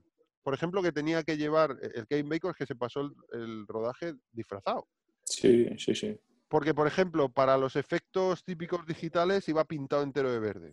Con pintado la cara, obviamente, pero es que llevaba lentillas verdes, tío, y los dientes verdes. Y Y, y el típico poncho verde, pijama verde, ¿no? Por aquí, como de to- todo verde, ¿no? Pijama verde. Pero luego dice, por ejemplo, que con el agua el verde no servía, porque el agua reflejaba el verde y se les distorsionaba todo el croma. Entonces, para el agua necesitaban algo que no reflejase el color en el agua, la luz, claro. la luz. Claro, porque el color es luz reflejada. Entonces utilizaron El, el negro. el ne- el negro era, sí, que también tenían mm, traje negro. Traje negro, el- él pintado de negro y con lentillas negras, tío. Con Sí, lentillas, sí. pero no lentillas normales. No, todo el ojo las que Sí, era todo el ojo, sí, lo recuerdo en el documental. Entonces, claro, ahí la luz, el negro atrapa la luz, no la refracta, ¿no? La atrapa, entonces no brillaba en las gotas de agua y el efecto del croma estaba guapo. Y luego, para el efecto del humo, dice que el color que iba bien era el azul. Entonces, para los efectos de humo iba de azul, para los efectos de, de agua iba de negro y para los efectos, los otros efectos iba de verde. Qué pasada. Muy loco. Y, y explican, por ejemplo, cómo hacen la máscara, que era una cosa que a mí me llamaba mucho la atención. La máscara de látex, tío. Da un mal rollo esa máscara. Sí. Porque es como muy realista, pero no hay nadie debajo, tío. Se ven los ojos huecos Sí, da muy mal rollo. y se ve el fondo de la máscara, tío. Con... Y traumatiza a los niños. Sí, sí, cuando se levanta las gafas, dice, eh, mira qué tío más raro. Y se levanta las gafas y, y con los ojos, y los niños se asustan y luego abren la boca. Y no hay nada Sí. dentro de la boca. Y yo siempre preguntaba, ¿cómo hacen esto, tío? Pues el tío pintado entero de verde, toda la cara pintada de verde, tío. Toda la cara, los párpados, las lentillas verdes, todo verde, no hay nada que sea de un color que no sea verde. Y entonces luego sobre eso, pues, y cuando le están echando, ¿sabes cuando está ya eh, transparente, invisible, y le echan una especie de látex líquido? Mm. Está Sí. hecho con alginato, con unos materiales que utilizan los dentistas. Está hecho como una especie de mezcla de látex y alginato que hace un líquido que luego en teoría debería secarse, pero para dar el efecto de que es líquido y que luego se va a secar, le van echando, pues está realmente Kevin Bacon. Es que todo el rato es Kevin Bacon. Está Kevin Bacon tumbado con todo verde, todo pintado de verde y claro, aguantando la respiración mientras le están echando ese líquido, ¿no? Y se va Claro. quedando la, la cara de Kevin Bacon, tío. En el- la goma, la cara es de- muy fuerte. Y decía, por ejemplo, sale una escena en la que estaban haciendo todas las pruebas que luego del- de estas máscaras de látex y tal que hacían con Kevin Bacon, antes las probaban con, personal de, de los efectos de los FX, ¿no? Y has- hay una escena en la que sale Verjoven y le están enseñando lo de la máscara. Dice que le enseñaron cómo era el efecto de cortar los ojos de la máscara de una máscara de silicona y que Verjoven flipó, dijo, quiero eso, tío. Es muy creepy, da muy mal rollo eso, de que no haya cara debajo, que se ve una cara, pero que detrás de eso no hay nada. Da muy mal rollo. Y entonces querían que fuese como muy fabricado manual, que se notase que estaba hecho en el momento para cubrir una necesidad, pero que a la vez fuese algo como muy sólido, que se viera que era Kevin Bacon, que se viera perfectamente que era la cara del actor, ¿no? Y, y entonces sale una escena en la que están del making of que está un tipo de los FX con una máscara de esas, igual, y está Albert Joven diciéndole, ¿ves? Esta raya aquí queda como, sí, me gusta que quede artesano, pero no tan artesano, esto me lo tenéis que quitar. Y dice, bueno, y luego, para mañana, es decir, ahora tiene esa máscara hecha, pero para mañana, y le decía el tío, no, tenemos moldes para hacer muchas de estas máscaras. Entonces, Sí, eso me acuerdo. usaban Que un- iban haciendo una cada día, decía, ¿no? Sí, Algo un así, molde ¿no? cada día, una máscara cada día. Y luego dicen que con el humo, para el efecto del humo, cuando están echando de los extintores, bueno, para ver si hace, si le encontraban, gastaron 40 extintores diarios. Joder. ¿Diarios? Madre 40 mía. extintores diarios, tío. Y un dato que le flipará a Miguel si llega a oír esto o a ver esto, es que eh, para hacer el efecto de, bueno, lo del efecto del cuerpo humano del tío y del mono, del gorila, Pues eso mola mucho.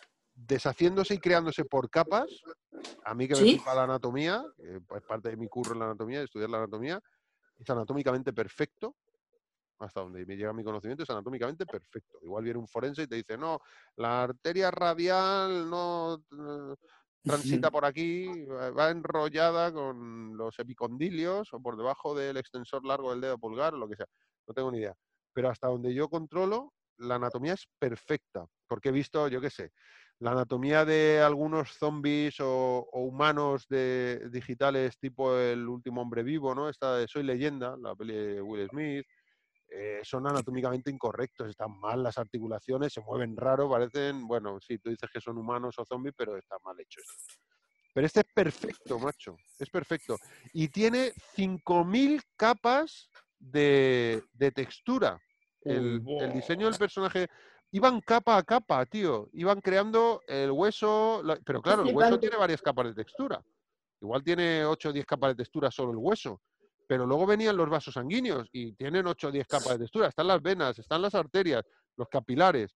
Luego venían los órganos, de- diferentes órganos, intestino delgado, intestino grueso, estómago, esófago, hígado, páncreas, corazón, pulmones, y todo eso iba, se tiene que hacer de dentro para afuera, tío. O sea, no es que aparecen los pulmones, es que aparece el tejido pulmonar, alveolos, y se va creando hacia afuera hasta que sale la pleura. Y sobre eso empiezan a aparecer tejido graso, eh, fascias, hueso, los huesos con su propio tejido muscular más profundo, los músculos más superficiales. Al final, 5.000 capas de texturas diferentes, tío, para el, la animación de ese personaje. Alucinante, macho. Captura de movimiento, no sé las veces, las, las miles de fotos que le hicieron y, los- y las eh, horas de vídeo que tienen de, de Kevin Bacon moviéndose, poniendo todas las caras del mundo para al final reconocer ocho gestos muy concretos de enfado, gritando, con los ojos cerrados, con la boca abierta. Al final ocho gestos, muy típicos, ¿no? Ocho, ocho, mm, eh, expresiones, ¿sí? Con lo que eso pero eran miles de fotos y horas y horas de, de rodaje y de los movimientos corporales. Y ves cómo están hechos, digamos, los músculos superficiales, como por colores, ¿no? Los flexores de la columna en morado, los extensores de la columna en verde o lo que sea, y lo ves acoplado a los movimientos, porque lo digitalizaron, lo escanearon a Kevin Bacon. Y acoplado a los movimientos exactos de Kevin Bacon. Es Kevin Bacon. Es flipante. Por eso cuando se pone la, la manta por encima y va andando y se pone con los dos doctores, la chica y, y Josh, Josh Brolin, y se pone la manta por encima y está, joder, no sé qué, no sé cuánto.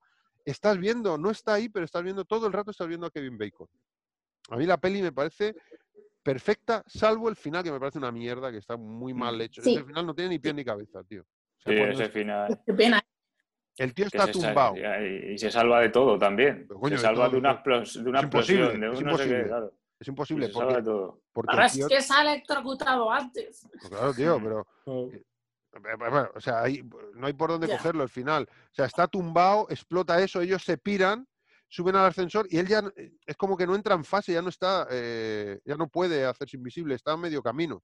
Entonces ya no es invisible, ya es un señor que tú lo ves o lo que lo ves raro, a medio cocinar, pero es un señor y no tiene poderes especiales, no tiene super fuerza o no tiene super resistencia, es un señor y está quemado, electrocutado, o sea, está ya medio muerto ese tío. Y está tumbado en el suelo, estos corren al ascensor, hay una explosión que te caga, que parece una puta explosión nuclear, que sale el fuego por el hueco del ascensor para arriba, y ellos ya están escapando y les sube el fuego por la puta que lo parió.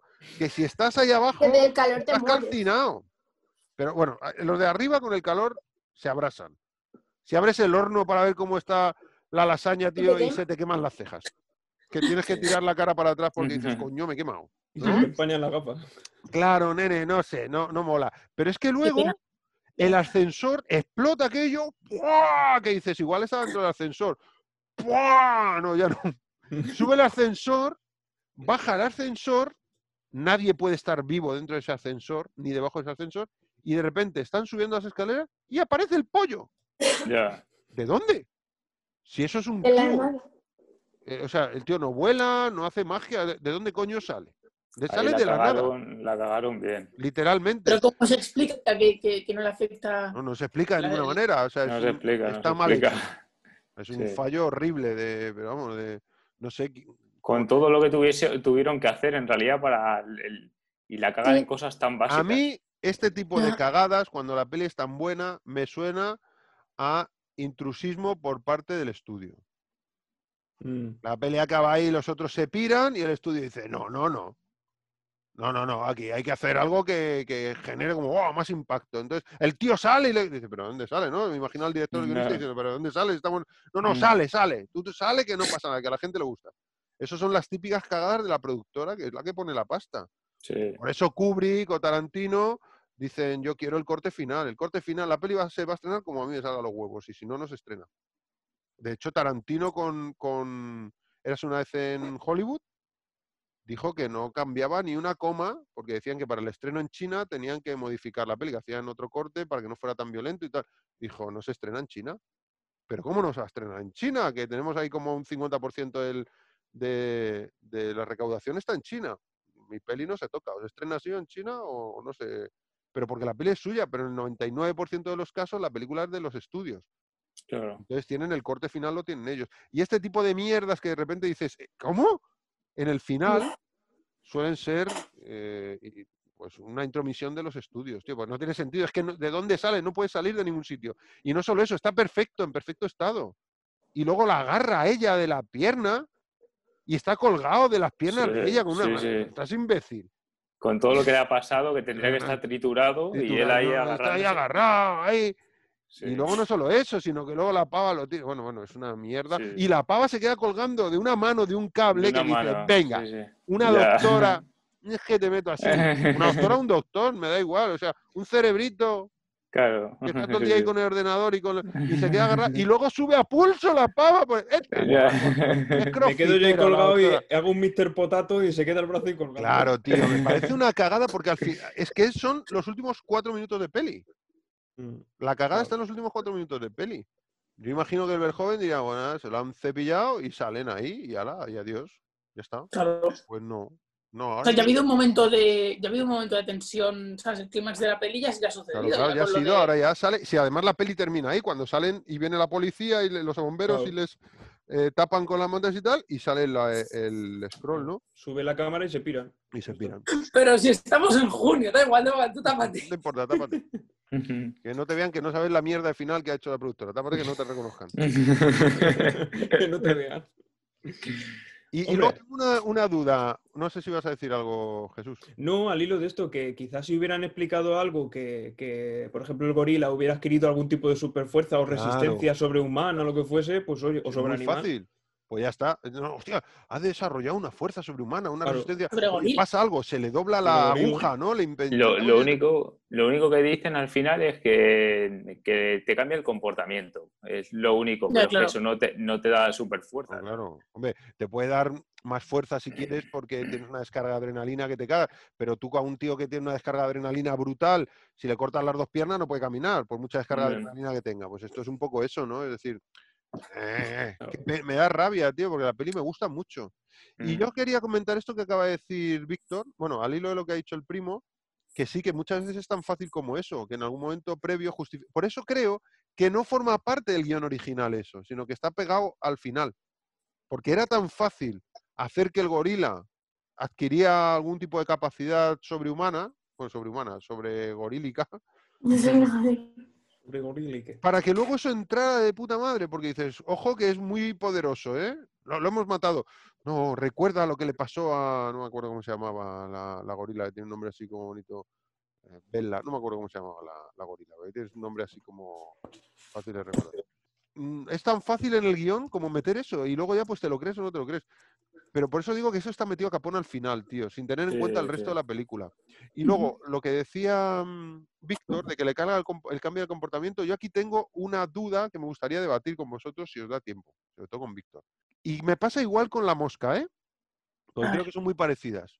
¿Creéis que su comportamiento más agresivo y, y mal- maligno, ¿no? que se desarrolla un poco el, el- el mal dentro de él, como que empieza a tener comportamientos más egoístas y a pasar por encima del resto? Y sí, son egoístas, comportamiento egoísta, ¿no? y más agresivo. Se lo da un efecto secundario del fármaco que está utilizando, en el caso de la mosca, eh, el, el- el teletransporte y el fusionamiento con, con- que ahí a lo mejor tenía más sentido eso, con otro organismo, y entonces Mm. empieza a, a combinar sus ADNs ¿no? y, a, y a mutar. Claro, porque en esa es que no sabes cómo sería una mosca si fuera Claro, una mosca de ¿sabes? 80 kilos, pues igual es que de mucha mala hostia las moscas con 80 kilos. Mm. Em, o, o es el, que esto a mí me, me parece que es interesante, Isabel, el gorila se llama Isabel, pone el primo. Eh, o, mm, o es que el poder que le da, el haber conseguido lo que ha conseguido, el estatus que le da estar por encima del bien y del mal, ese poder, le hace comportarse como un capullo. ¿Qué pensáis? Yo creo que en el de la mosca es lo que hemos dicho del teletransporte, por la mosca básicamente, y que en el otro es por el poder que él siente que tiene. Por algo Hombre, claro, por una parte el prota es de por sí es un poco céntrico y bueno, un poco, a ver, es, es egocéntrico y dice, yo soy un dios, lo dice tal cual, dice, yo soy un dios. Y eso más la agresividad que le suma esto, pues no sé. Yo creo que, que es por su por su estatus y su forma de ser. Si te da- porque si te das cuenta, va progresando. Si fuese el fármaco, pues en- en poco tiempo ya te cambiaría el. Bueno, sí, un fármaco puede tardar menos o más en actuar, pero te cambiaría el, Pero es que él va cambiando su forma de ser paulatinamente, es decir, con un proceso. Es decir, que al final él, se acostumbra a ser así, va perdiendo prejuicios, va perdiendo. eh, y yo, yo creo que sí, yo creo que al final es un. Es una. Es, es- es por él. Yo no, no creo. A ver, en las páginas dice que también que es el fármaco que le, que le dan, que le cambia la. He leído por ahí que la gente dice que no, que es esto, que le cambia al final la forma de ser. Yo me quedaría más con. Pero la primera, sí. perdona eh, que te interrumpa, pero en la película, porque ha dicho el primo no, eh, porque es, es, le- como que le vuelve más agresivo. ¿En la película hay algún momento que hagan referencia a que le vuelve más agresivo el fármaco? No hacen referencia a que vuelve más agresivo el fármaco al gorila. ¿Eso sí, lo dicen? Ah, vale, vale. Claro, el gorila está más, más agresivo por, por el tema este. No, y también creo que dicen algo de, de él. Mm, Me parece que dicen, pero es que tenéis que entenderle en alguna escena. Está como está ahora, algo así decía la doctora, no sé qué. Como es que que él eso es- no lo recuerdo, ¿eh? lo del Pues- gorila, lo de esto, eh, porque eso igual justifica más que el fármaco le vuelve más agresivo, eso sí. Claro. Bueno, puede Pues ser más agresivo y no ser Es un el dato de vital importancia. O, puede ser un- puede ser ambas también. Puede ser que el fármaco haga un efecto por su Claro, parte. y- que y lo vuelva más luego- agresivo Y luego la autoestima de este tío, que la tiene por las nubes, esa sensación de poder, de, de que no haya consecuencias, ¿no? Que es un poco, pues Sí. se dispara el ego de este tipo y, lo- y dice, es que soy Dios, puedo hacer lo que quiera. Claro, y se, se Sí. suman ya las dos. Yo creo que. Eso me cuadra más, la verdad que sí. Primo, ¿tú qué opinas? ¿Qué dice Víctor? Va, Yo creo que es un capullo íntegra desde el minuto uno y que con el fármaco, el fármaco lo que hace es complicarle más todavía ese capullismo integral. Entonces, Sí, sí, sí, sí. Porque sí que es verdad. Sí, eso me cuadra mucho. Es que, mira, no había caído en ese detalle, no me había fijado en lo de Isabel, que se vuelva más agresiva, y luego lo que dice Víctor, es que no, entendedle tal, que lo justifican un poco por ahí, ¿no? Alguna escena recuerdo así. A mí es que me eh, sonaba, de, en esta no me he fijado, pero otras veces que lo había visto, como que, que el fármaco le vuelve más eh, chungo. Pero claro, igual no es que le vuelve más chungo, le vuelve más agresivo. mm, Pero si claro, le vuelve más combinas, agresivo. que yo creo que es lo que dice Víctor y el primo, ¿no? Si eso lo combinas con el capullismo del tío, que es un poco lo que está diciendo Claudia, que el tío es un capullo desde el principio y eso, pues ese poder le hace ser más capullo. Es un poco como en la película de, de Atrapado en el tiempo, que el tipo hay un momento que dice, les dice a los, a los dos borrachos del coche, se sube con dos borrachos del coche y dice, ¿qué haríais si supieseis que lo que hacéis no, ten- no tuviera consecuencias? Entonces uno dice, pues podríamos estar bebiendo hasta la noche y mañana teníamos resaca. Dice- no sé qué tonterías dicen. Y es como un poco jugar a eso, es como se le repite el mismo día, o sea, no tiene consecuencia lo que haga hoy. Puedo hacer todo el mal que yo quiera y mañana Mm. seguiré igual. Entonces aquí... Bueno, técnicamente, hombre, técnicamente, o sea, él como, como capullo que es, para él si hace algo y traumatiza a alguien más, para él no pasa nada porque a él no le afecta luego. le da igual. Pero son, son, son situaciones distintas en el caso de que, claro. en el caso de unas, pues no, no afectar, literalmente no va a afectar a nadie porque no, tal. Y en el caso de este, no le va a afectar a. Claro, Pero a a, él se la a pela, los ¿no? niños que van a ir al psicólogo y a la tipa esta que también... Claro, mira, yo creo que la, la clave, una de las claves la ha dado Víctor antes, ¿no? Porque dice, no, porque es que, es que ya es un capullo desde el principio y, y va- hay una evolución. Cuando espía a la vecina por la ventana, antes de todo el rollo, ahí ya se ve que el tío es un poco eh, oscuro, ¿no? Está investigando como, bueno, aparte de cómo trata a su ex, cómo trata a los que le rodean, que hay como un compañerismo, pero él todo el rato está como muy subido. Es como, bueno, yo estoy un Él poco... tiene, tiene ínfulas. Él está Exacto, como. él tiene ínfulas, sí. Que no son fístulas, ¿eh? Son otras cosas. Tiene ínfulas, sí, tiene ínfulas. Y entonces luego igual eso, el, el- la combinación del poder que le da eso, de decir, puedo hacer lo que quiera, tío, y no se entera nadie. De hecho, Claro. en el making of, Verhoeven lo dice. Dice, ¿quién no ha fantaseado en algún momento de su vida con ser invisible y qué podría hacer? Y todos dicen alguna cosa. Pues, ah, dice uno, el, el personaje que dice que sale en Lost, Yo me quedaría así. Dice, a mí me encantaría porque podría hacer porno y disfrutar un montón y mi madre no sufriría porque no me vería. Y luego, eh, ¿quién es? que Creo que es Kevin, no, no sé quién es, que dice, la actriz que es pelirroja, que, que tiene el pelo así cortado como una podadora, que es que a él le, le toca el pecho y todo ese rollo, ¿no? Muy típico de Verhoeven también, que por Dios, está- no sé cómo se hace ese efecto de la camisa, que, pero parece que está genial, de hecho. Sí, Sarah Kennedy, creo que se llamaba. Pues esa chica dice, pues molaría mucho eh, para poder saber lo que dicen de ti sin estar delante. Que a mí es una cosa cuando yo digo, oh, yo de pequeño me acuerdo que decía, yo pensaba dos cosas. Lo que dice, creo que es eh, Kevin Bacon, que dice, molaría meterse en, en el vestuario de las chicas. Y ver a las chicas desnudas, sin que... Y luego dice, la otra dice lo es estar en un sitio oyendo qué dicen de ti sin que te vean. Y yo recuerdo de pequeño pensar, eh, molaría ser invisible. Y una de las cosas que pensaba es, si hay una chica que me gusta, la, la espiaría, vería qué hace cuando no la ve nadie. No pensaba en, era muy canijo, ¿no? No pensaba en nada de desnudez y eso, pero si hay una chica que me gusta, molaría ir a su lado y ver qué hace y tal y cual. Y luego también molaría, en la gente que yo conozco, saber qué opinan de mí, escuchar qué opinan de mí cuando no esté. Y luego hay otro que dice, nah, yo, me, yo seguiría haciendo lo que hago ahora mismo porque nadie me ve. Sí, el que hace de...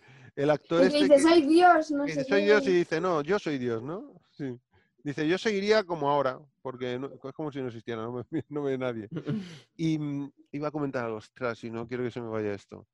Ah, sí, que Verhoeven dice, eh, Claro, es que es la cosa de tener un poder superior al resto y que lo que haces no tenga consecuencias, porque nadie sabe que has sido tú. O sea, tú robas un banco y para ti no tiene consecuencias, lo que dice el primo, el, el banco está robado, pero tú, nadie sabe que has sido tú.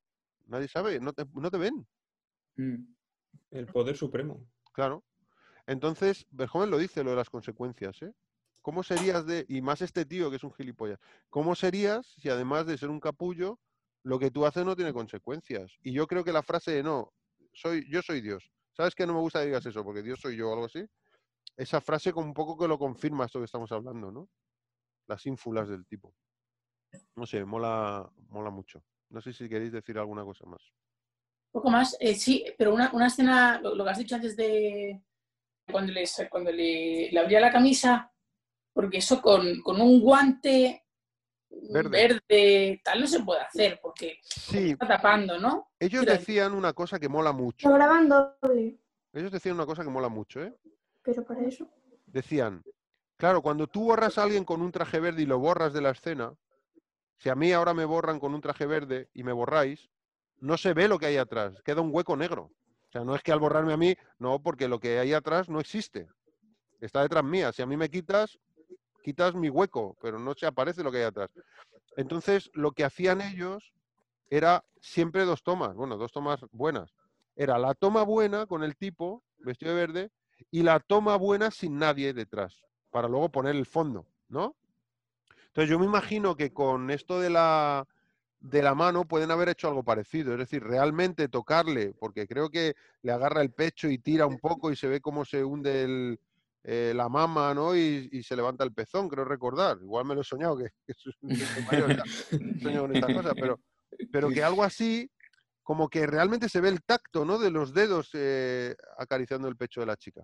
Entonces puede ser con un guante verde, pero luego rodar solamente el, el torso de la chica. Y ahí tiene que haber algo de CGI metido a propósito, es decir, Sí, una, una recreación del pecho de la chica, porque, em, como decían con el agua, decían, claro, si nosotros grabamos con este efecto que os digo, ¿no? Que me graban a mí, me quitan, pero tienen que grabarlo detrás para ponerlo. Ahí es fácil, o es- tiene sentido. Pero en el agua, cuando no están los individuos moviéndose y grabas el agua sola, el agua no se está comportando como cuando están los individuos moviéndose. Está quieta. claro. Entonces no tenía sentido mezclar una escena de acción en el agua con agua detrás quieta. Entonces tenían que Sí. jugar con lanzar cosas, meter burbujas, hacer burbujas grandes, pequeñas y introducirlas en la escena. Entonces lo del pecho a lo mejor pasa algo parecido, que tú quitas la mano, hay un hueco de la mano, pero el pecho lo tienes que recrear porque si le grabas el pecho sin mano, el pecho no se comporta como cuando hay mano mo- manejándolo. Está quieto, no se deforma, ¿no? Entonces imagino Sí. que ahí tiene que haber habido algo de CGI, hacer un pecho en 3D y, y hacer como jugar como con la mano acariciaría o lo que sea, no sé. Y otra cosita antes de que, antes de que, antes de que diga Jesús, es la escena de- del espejo. Que sale la, la vecina esta, pues así, pues mirándose al espejo, tal, con un pecho fuera, tal, y con un espejo delante, y la cámara pasa justo detrás suya. Y de alguna forma la, la tapan la cámara. No sé, eso no sale, yo no he visto el making of, me gustaría mucho saber cómo, cómo han hecho eso. Me gustaría mucho Ni saber idea. con- es que es un- Por Es que- ejemplo, una película del 2000, pero con CGI. Eso, eso se suele hacer con haciendo que la actriz que está de espaldas no Sea la actriz que. Claro. Eso en Terminator 2 lo Anda. hicieron. justo iba a poner ese ejemplo. Cuéntaselo al primo Lorenzo, que igual él no lo sabe. En Terminator Pues 2 hay un momento en el que están, me parece que están echando una mano a, a Arnold Schwarzenegger para arreglarle o lo que sea, y si no, creo que es esa escena. Sí, sí, le están sacando las, me parece que las balas de la espalda. o balas, algo ¿no? así. Y entonces aparece eh, Linda Hamilton y, eh, y el reflejo de Linda Hamilton es su hermana gemela en el espejo. O sea, en este caso hay una hermana gemela que, que pueden utilizar para estas escenas, pero en este caso eh, pueden usar al- a una actriz que no es la, la actriz que aparece reflejada en el espejo y jugar con que sí se está reflejando. Claro, y la cámara pasa, pero en realidad no existe ningún espejo. No, me he Yo, equivocado. no, chicos, te- te- te- os tengo que dejar. Sí, tío, Vaya. gracias por aguantar tanto y, y, y nada. y gracias a vosotros. Habernos alargado Gracias por aguantarnos. Adiós. Venga, un Un abrazo. abrazo, hasta luego. Adiós. Gracias, Viti. Que, que no me he equivocado, que no es el cuando están quitando las balas, es una escena eliminada que le están sacando la CPU de la cabeza, ¿te acuerdas? Mm, Ah. sí, Entonces, cierto. eh, lo que tú ves, la cabeza agujereada de la que están sacando una CPU, es un muñeco, y enfrente está Arnold, de verdad, que le ves ahí, mirando para abajo, taciturno, como apagado. Y entonces estás viendo a Linda Hamilton ahí detrás de Arnold, se los ve a los dos de frente, porque es el otro lado del espejo, y aquí que la cámara está pasando por detrás, estás viendo la cabeza de un muñeco y a la hermana gemela Linda Hamilton, de espaldas. Entonces es un efectazo, porque parece que es un espejo. Igual ahí han hecho algo parecido. Normalmente se suele hacer eso, cuando son espejos y tienen que pasar la cámara por delante, ¿no? Que en realidad es que Claro. no hay espejo. Eh, ¿Alguna cosa más? ¿Alguna cosa? pregunta más? ¿Alguna pregunta más? No, a mí, a mí me llama mucho la atención, eh, pues según vas viendo la peli van saliendo detalles, según, eh, cuando se ha transformado en, en la invisibilidad y demás, que yo no- a mí no se me habrían ocurrido y me parecen detalles muy, muy buenos a tener en cuenta en la película. Por ejemplo, lo de que no puede dormir porque los ojos, porque los párpados se le han hecho transparentes. Sí. Buenísimo. Claro. Cuando lo- yo cuando lo escuché dije, es que, es que a mí no se me habría ocurrido. Es, es la leche. Me acabas de es recordar obvio, una pero cosa, no- tío, Claro, es obvio, pero no, no te pasa a pensar. pero no se te ocurre. Es una cosa muy rara. Está muy bien pensado el guion. Mm. Mira, me acaba de recordar una película que es un peliculón de los años 50 que se llama El hombre de rayos X en los ojos. Tienes que ver esa peli. Está en YouTube, creo, directamente. Estoy haciendo una lista hoy muy buena. ¿eh? Tío. A mí me traumatizó de, can- de canijo. Tendría 10 años cuando la pasaron por la tele. de rompe los párpados porque no, no para los, los rayos X con sus párpados. Es también de un científico, no recuerdo muy bien, la he visto de pequeño un trozo y de mayor otro trozo. Es del año 63. Bueno, solo la carátula ya te, te pone a, a- te mueve algo por dentro, ¿eh? La carátula original dibujada, Ray Milland, el hombre con rayos X en los ojos. hombre con- Es un Qué tío, cartel. El cartel, y no veas nada porque te spoileas, ¿eh? Te spoileas. Uf, vale, vale. Fuera, fuera. No veas nada porque el final es salvaje, tío. Y me dejó, yo vi el final y me quedé impactado. Bueno, vi una. No, la verdad es que vi casi la peli entera. Y me estaba flipando porque era como de ciencia ficción. Es un científico que desarrolla como un. se echa un colirio que está desarrollando eh, para, para poder ver a través de las cosas. Ajá. Y funciona. Pero el efecto se va potenciando. No sé si porque lo usa muchas veces o porque una sola vez. No recuerdo, era muy pequeño. Tendría 10 años cuando vi esa peli. ¿Sabes? Una mañana de esas que estaban poniendo la bola de cristal un sábado por la mañana. un no sé, no recuerdo. Y antes ponían una película de esta de cine clásico, o después, o entre medio, no, no recuerdo, tío. Pero recuerdo que era la época socialista y estaban desmadradísimos. Era todo muy, muy, muy hippie, muy abierto y, y a los chavales nos ponían programas como muy molones, muy culturales y claro, en horario infantil ponían este tipo de películas, ¿no? O sea, que, que ahora sería impensable. Por un lado molaba, pero por otro lado te podías encontrar eso, pues, pues, niños traumados. Y yo estaba solo en casa, recuerdo era un sábado, imagino que no sé mi hermano dónde estaría, me estaría jugando, o no sé si estaba en casa, o lo- cuidándole a una vecina o algo, y mi madre currando. Y yo tenía 10 años o así. Y, y estaban poniendo esto en la tele, y como había dos canales o un canal, pues me puse a verlo. Recuerdo, quiero recordar que era en blanco y negro, no estoy seguro si en blanco y negro o no, me estoy confundiendo con otra peli, no, no, esta en color. Y entonces el tío se echa el colirio ese y empieza a ver, pero cada vez va viendo más y empieza a poder ver como rayos X. De hecho, hay una escena de una mujer que se cae de un edificio o no sé qué le pasa y todo el mundo gritando ¡Ah! Típica peli de los 60, la peli muy- Y él llega corriendo, le mira la pierna y ve que tiene una fractura. Rápido, llamen a un médico, tiene una fractura, no sé qué. Me quedé flipado, digo, ¡no! Ve como si fuera una, una radiografía, rayos X, qué guapo, ¿no? Y empieza como a usarlo positivamente. Y hay un momento que el tipo se empieza a desquiciar y ya no cuento más, ¿eh? Porque ve a través de sus párpados, tío, y no puede dormir. Ostras, es Y si que. se pone una, una banda de esas. Ve a través de la banda, tío. Ah, claro, hombre. qué tonto. Ay, madre. Entonces empieza a girársele el, el truco, ¿sabes? Y la peli no acaba bien. La peli no acaba bien, tío. Vaya. Muy guapa esa peli. Muy, muy guapa. Cine clásico. Y mira, yo creo que está en. Yo creo que está en YouTube entera, porque hace no mucho. Que es de eh, Roger Corman, que no, o sea, me había olvidado decirlo. El rayo de los ojos- rayos X en los ojos, de Roger Corman, Sí, una hora está y en, 15 está minutos y en está enterita. O vamos, si no me la pongo esta noche, le falta muy poquito. Y en filming, esta noche. para que no nos cierren el chiringuito. Me tengo que hacer filming, tío. A mí me molaría hacerme filming, Sí. porque hay unas, un catálogo de películas Sí, clásicas. cine clásico. ¡Guau! Oye, pues no sé si, mm, si, si hace como Netflix y como Disney Plus, que te deja tener varios usuarios, Pues podríamos mirarlo, si pero no nos la pillamos a pachas, tío. No sé lo que costará, pero Filmin es una de las plataformas que sí me molaría tener, por los del cine clásico. Mm. muchísimas, muchísimas películas de cine clásico. Bueno, pues eso es un poco lo que quería decir cuando has dicho lo de los ojos, tío, los párpados. Digo, hostia, me acordado de este peliculón. Y Roger Corman es, un, es un director reconocido, ¿eh? Pues no sé si Roger Corman es el de la mosca. No me digas. Me suena que sí. Me suena que es el de la mosca, tío. de La ¡Ostras! mosca del 50 y algo. El Carrera, carrera de la muerte del año 2000. No, no. Fíjate, o sea, la ¿A, a qué te refieres? A, a director, no, ¿no? El director de la mosca original, creo. La máscara de la muerte Ah, la roja. Bueno, pues igual me equivoco porque ya habría salido por aquí, ¿no? Vale, no, no. Lo estaba pensando, Price. digo, a ver si va a ser el director de La Mosca original, tío, el Roger Corman. Bueno, este tío tiene unas películas muy pepino de cine de terror clásico de la- los monstruos que vinieron del espacio, ¿no? Vampiros del espacio, estas mierdas así. Los Ángeles del Infierno, 66, la, la- la Muerte Roja con Vincent Price. La Conquistaron el año mundo. 2000 del Stallone, de Red David Carradine. La Pequeña Tienda de los Horrores. No, bueno, pues ahí me he columpiado. No es el de La Mosca, pero, pero es un, un director de cine clásico, ¿eh? Cine de terror, para revisitar. A mí- la, la mujer avispa, no tiene mosca, pero tiene una mujer avispa. Piraña del 78. ¿Está de Roger Corman, tío? Cuentos de terror del 62. La tumba de Leija.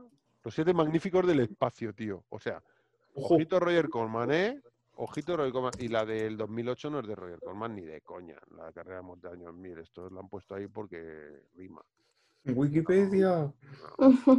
Esto es Google que también te las lía buenas. IMDB hay que ir siempre. Bueno, pues, eh, pues esto. Esto os decía de que sí, que está muy, está muy bien traído. Y luego, tío, la cantidad, esa peli a nivel técnico, a nivel de guion y a nivel técnico, es muy imaginativa, porque la cantidad de situaciones que te dan en las que exprimir hasta el límite la situación del, de la invisibilidad, tío. Desde el humo de la pipa, pasando por lo de los extintores, la lluvia que le cae encima, eh, sumergiéndose en la piscina, La bolsa de sangre. la sangre ta- también es espectacular, que está él pintado de verde, pelo y todo, tío, y le tiran la sangre encima. Pintado él de verde, incluso el El pelo. pelo. Sí, sí, o sea que tiran de verdad el líquido ese rojo y luego lo borran a él. Y claro, lo borran a él y queda la... ¿Cómo queda la sangre? ¿Cómo se mueve la sangre? Pero luego em, hay algunas escenas, por ejemplo, con lo del agua y tal, que lo que hacen es un clon suyo digital, que ya lo tienen digitalizado, y lo integran imitando los mismos movimientos que él de verde. ¿Sabes? Cuando está el humo, cuando está... Es una pasada. Es una pasada, tío, es un currazo. Es que estás viendo todo el rato a Kevin Bacon. Todo el rato es Kevin Bacon. No es, "Uh, ah, ya, hoy cuando no está es un hombre invisible, un señor con una cosa encima. No, es Claro. Bacon todo el rato. No hay un momento que no sea él. Entonces está, está, ¡Hala, por Dios! está muy chula. vez peli. me ha chirriado, a lo mejor ha sido alguna escena así, los huesos, rollo PS2, Sí, ¿sabes? Ha envejecido, 2, ha envejecido los efectos. No, tanto, ¿eh? O sea, es- está muy- Un poquito, si le hicieran ahora molaría un montonazo. Solo esto, ¿eh? Tampoco... Yo creo que eso es una cosa que ahora mismo, para una edición en Blu-ray, si quisieran, se lo podían currar y Sí. mejorar un poquito las texturas. Porque es meterle un par de capas de textura. Sí, para que no sea como tan efecto, plasticoso, para que no sea tan que se vea- plasticoso, que se vea Claro. un poco más como de verdad. más integrado. Sí, Porque se ve como un poco ya. Yo cuando la vi en su momento me parecía perfecto, ¿eh? no le había fallos por ningún lado. Pero ahora ya, después de 20 años, que el ojo lo tiene mucho más entrenado al CGI, ya ves que es un pelín plasticoso cuando que no está en el mismo sitio, que un pelín. Pero está tan bien hecho que se deja ver. ¿eh? Yo la vi con los chicos, que suelen ser críticos con eso. Lorenzo y Claudia suelen ser críticos con eso. Y digo, ¡ah, mal hecho! Y, y aquí lo, lo tragaron, lo compraron todo. Haces eso que le llaman la suspensión de la incredulidad, ¿no? Mm. Y lo compraron todo. Y, y yo, yo lo compro. Menos el final ese que me parece. No, el final lo, lo dejamos por ahí. Lo tiramos. Y eso es Oye, un poco. ¿Qué ¿sabes? vosotros? Mm, ¿Sabes que me he dado cuenta de que creo que todas las películas que estamos analizando tienen un perro? Coño. Ponte, ponte, re- ponte a revisar. Pero en todas estamos- las películas que estamos haciendo desde el principio, Hay un perro. Ya está sacando al perro, ya está sacando al perro con Chopin. Había tardado. A ver, hemos dicho, ¿qué perro? ¿En ¿Qué esta perro? A ver, A ver, ¿qué perro hay en esta? repasemos eh, para ¿En nuestros esta oyentes no que, hay que no perro? tienen ninguna prisa. Eh, la primera de todas, eh, Born for Glory, y había un perro ahí. ¿Cuál? ¿Cuál? Seguro. Bueno, ¿En qué peli? ¿En qué peli? En esa peli tiene que haber un perro la de seguro. esta tierra es pero- mi tierra, es que tú todavía no habías nacido. Ah, pero no, no estamos diciendo que todas las películas que hemos propuesto para No, el yo creo que este dice todas. Todas, todas. Yo hablo de todas. Todas es todas. No, y, y la del hombre invisible, ¿cuándo? Fu, pues cuando se baja un perro estampándolo contra. Ostras, sí. Ah, claro. Es Claro, verdad, claro. qué chungo. Qué bueno eso. Qué, qué bueno eso, tío. Luego el ¿Sabéis perro que con- tenían la- las imágenes que salen en las cámaras, los monitores y todo eso, eh, están tomados con una cámara de, de visión No, sí, tipo de nocturna. No, No, térmica, Térmica. de calor. de calor. Mm. Pero en las escenas en las que se ve parte de la acción con visión térmica, no se puede hacer con una cámara de visión térmica porque parece ser que necesitaban alta calidad. Cuando lo que sale en un monitor sí, pero lo que sale como parte de la peli no, pues da muy baja calidad, muy baja resolución. Entonces estaba manipulado todo por ordenador. Ah, muy curioso. entiendo, pero... El, el gorila Isabel, que eso se nota que es una persona, está bien hecho, pero claro, Sí. tampoco es de los peores gorilas que he visto, ¿eh? que los he visto muy ¿Qué chulos. Este está cuela, cuela bastante bien. Si te Los he molan visto mucho los peores. animales, pero los he visto peores, sí.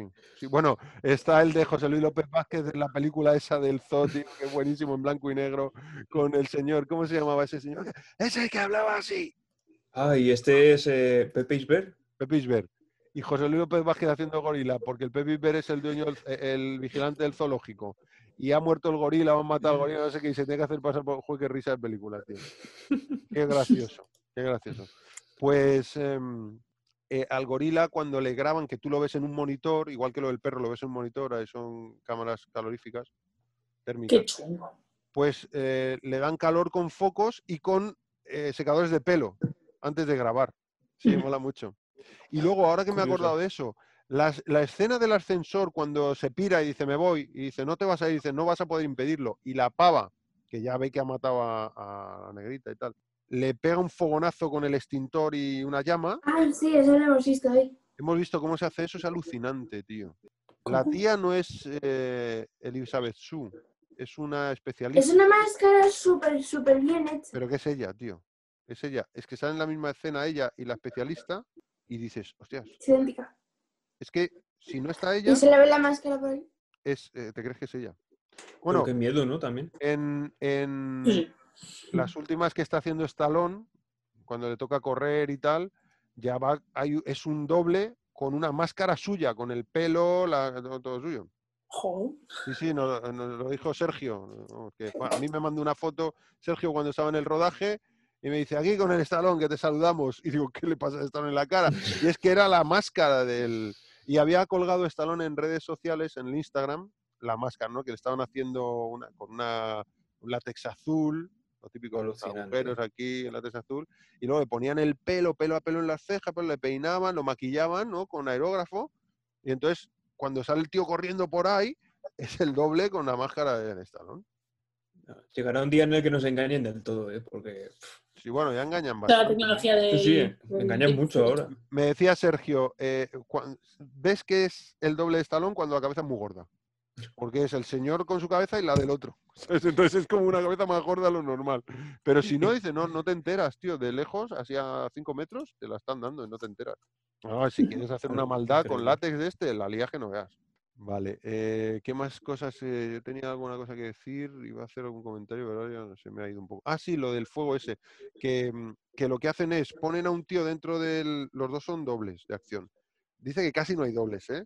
Los dos son dobles de acción. Y entonces el tío de dentro del armario, de dentro del armario, de dentro del ascensor, el que se supone que, que está haciendo el doble de Kevin Bacon, tiene una máscara, las gafas, claro, eso es fácil porque la máscara es como látex y tal, y está quieto, ¿no? Eh, y entonces coge aire a través de un tubo, dice, tienes 15 segundos para hacerlo, coge aire a través de un tubo, le le ponen, tiene todo el, ropo- todo el rollo ignífugo y le ponen un líquido inflamable, ¿no? Que es un retardante, que se inflama, pero tarda en consumir la ropa. Es como el alcohol, cuando te echas el alcohol en la mano y lo prendes, que tarda un rato en, quemarte la mano, ¿no? Y luego la otra tiene realmente el, extintor con fuego.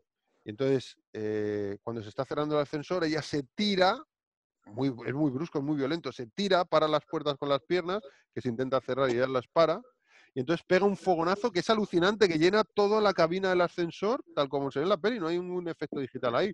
¡Fog!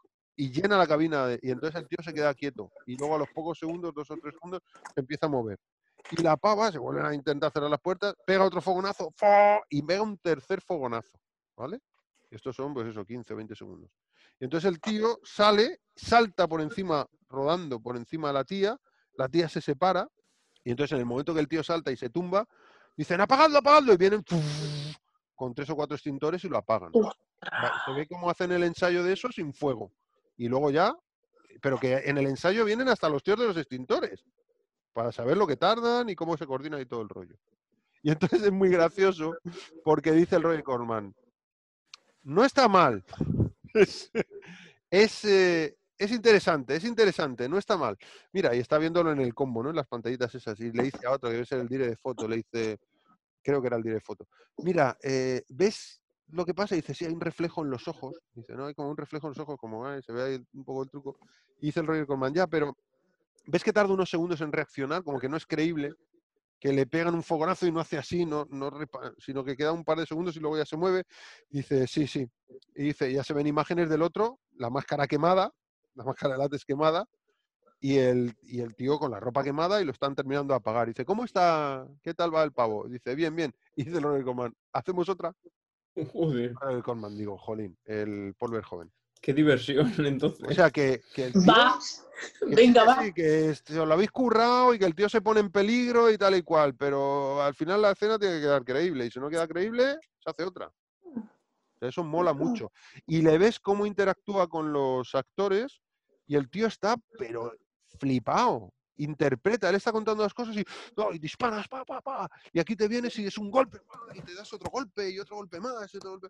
Y lo está haciendo, no está diciéndole, das un golpe en la cabeza, ¿no?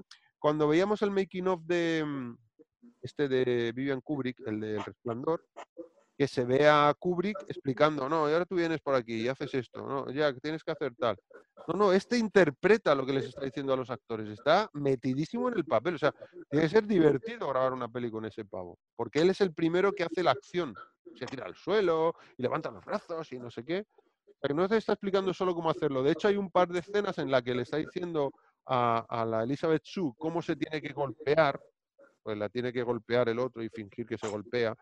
Entonces está en la cámara con el combo y dice, ya, ya, está bien, pero no te quites tan rápido, te golpeas y en vez de me golpeo y me separo, me golpeo, ¡ah!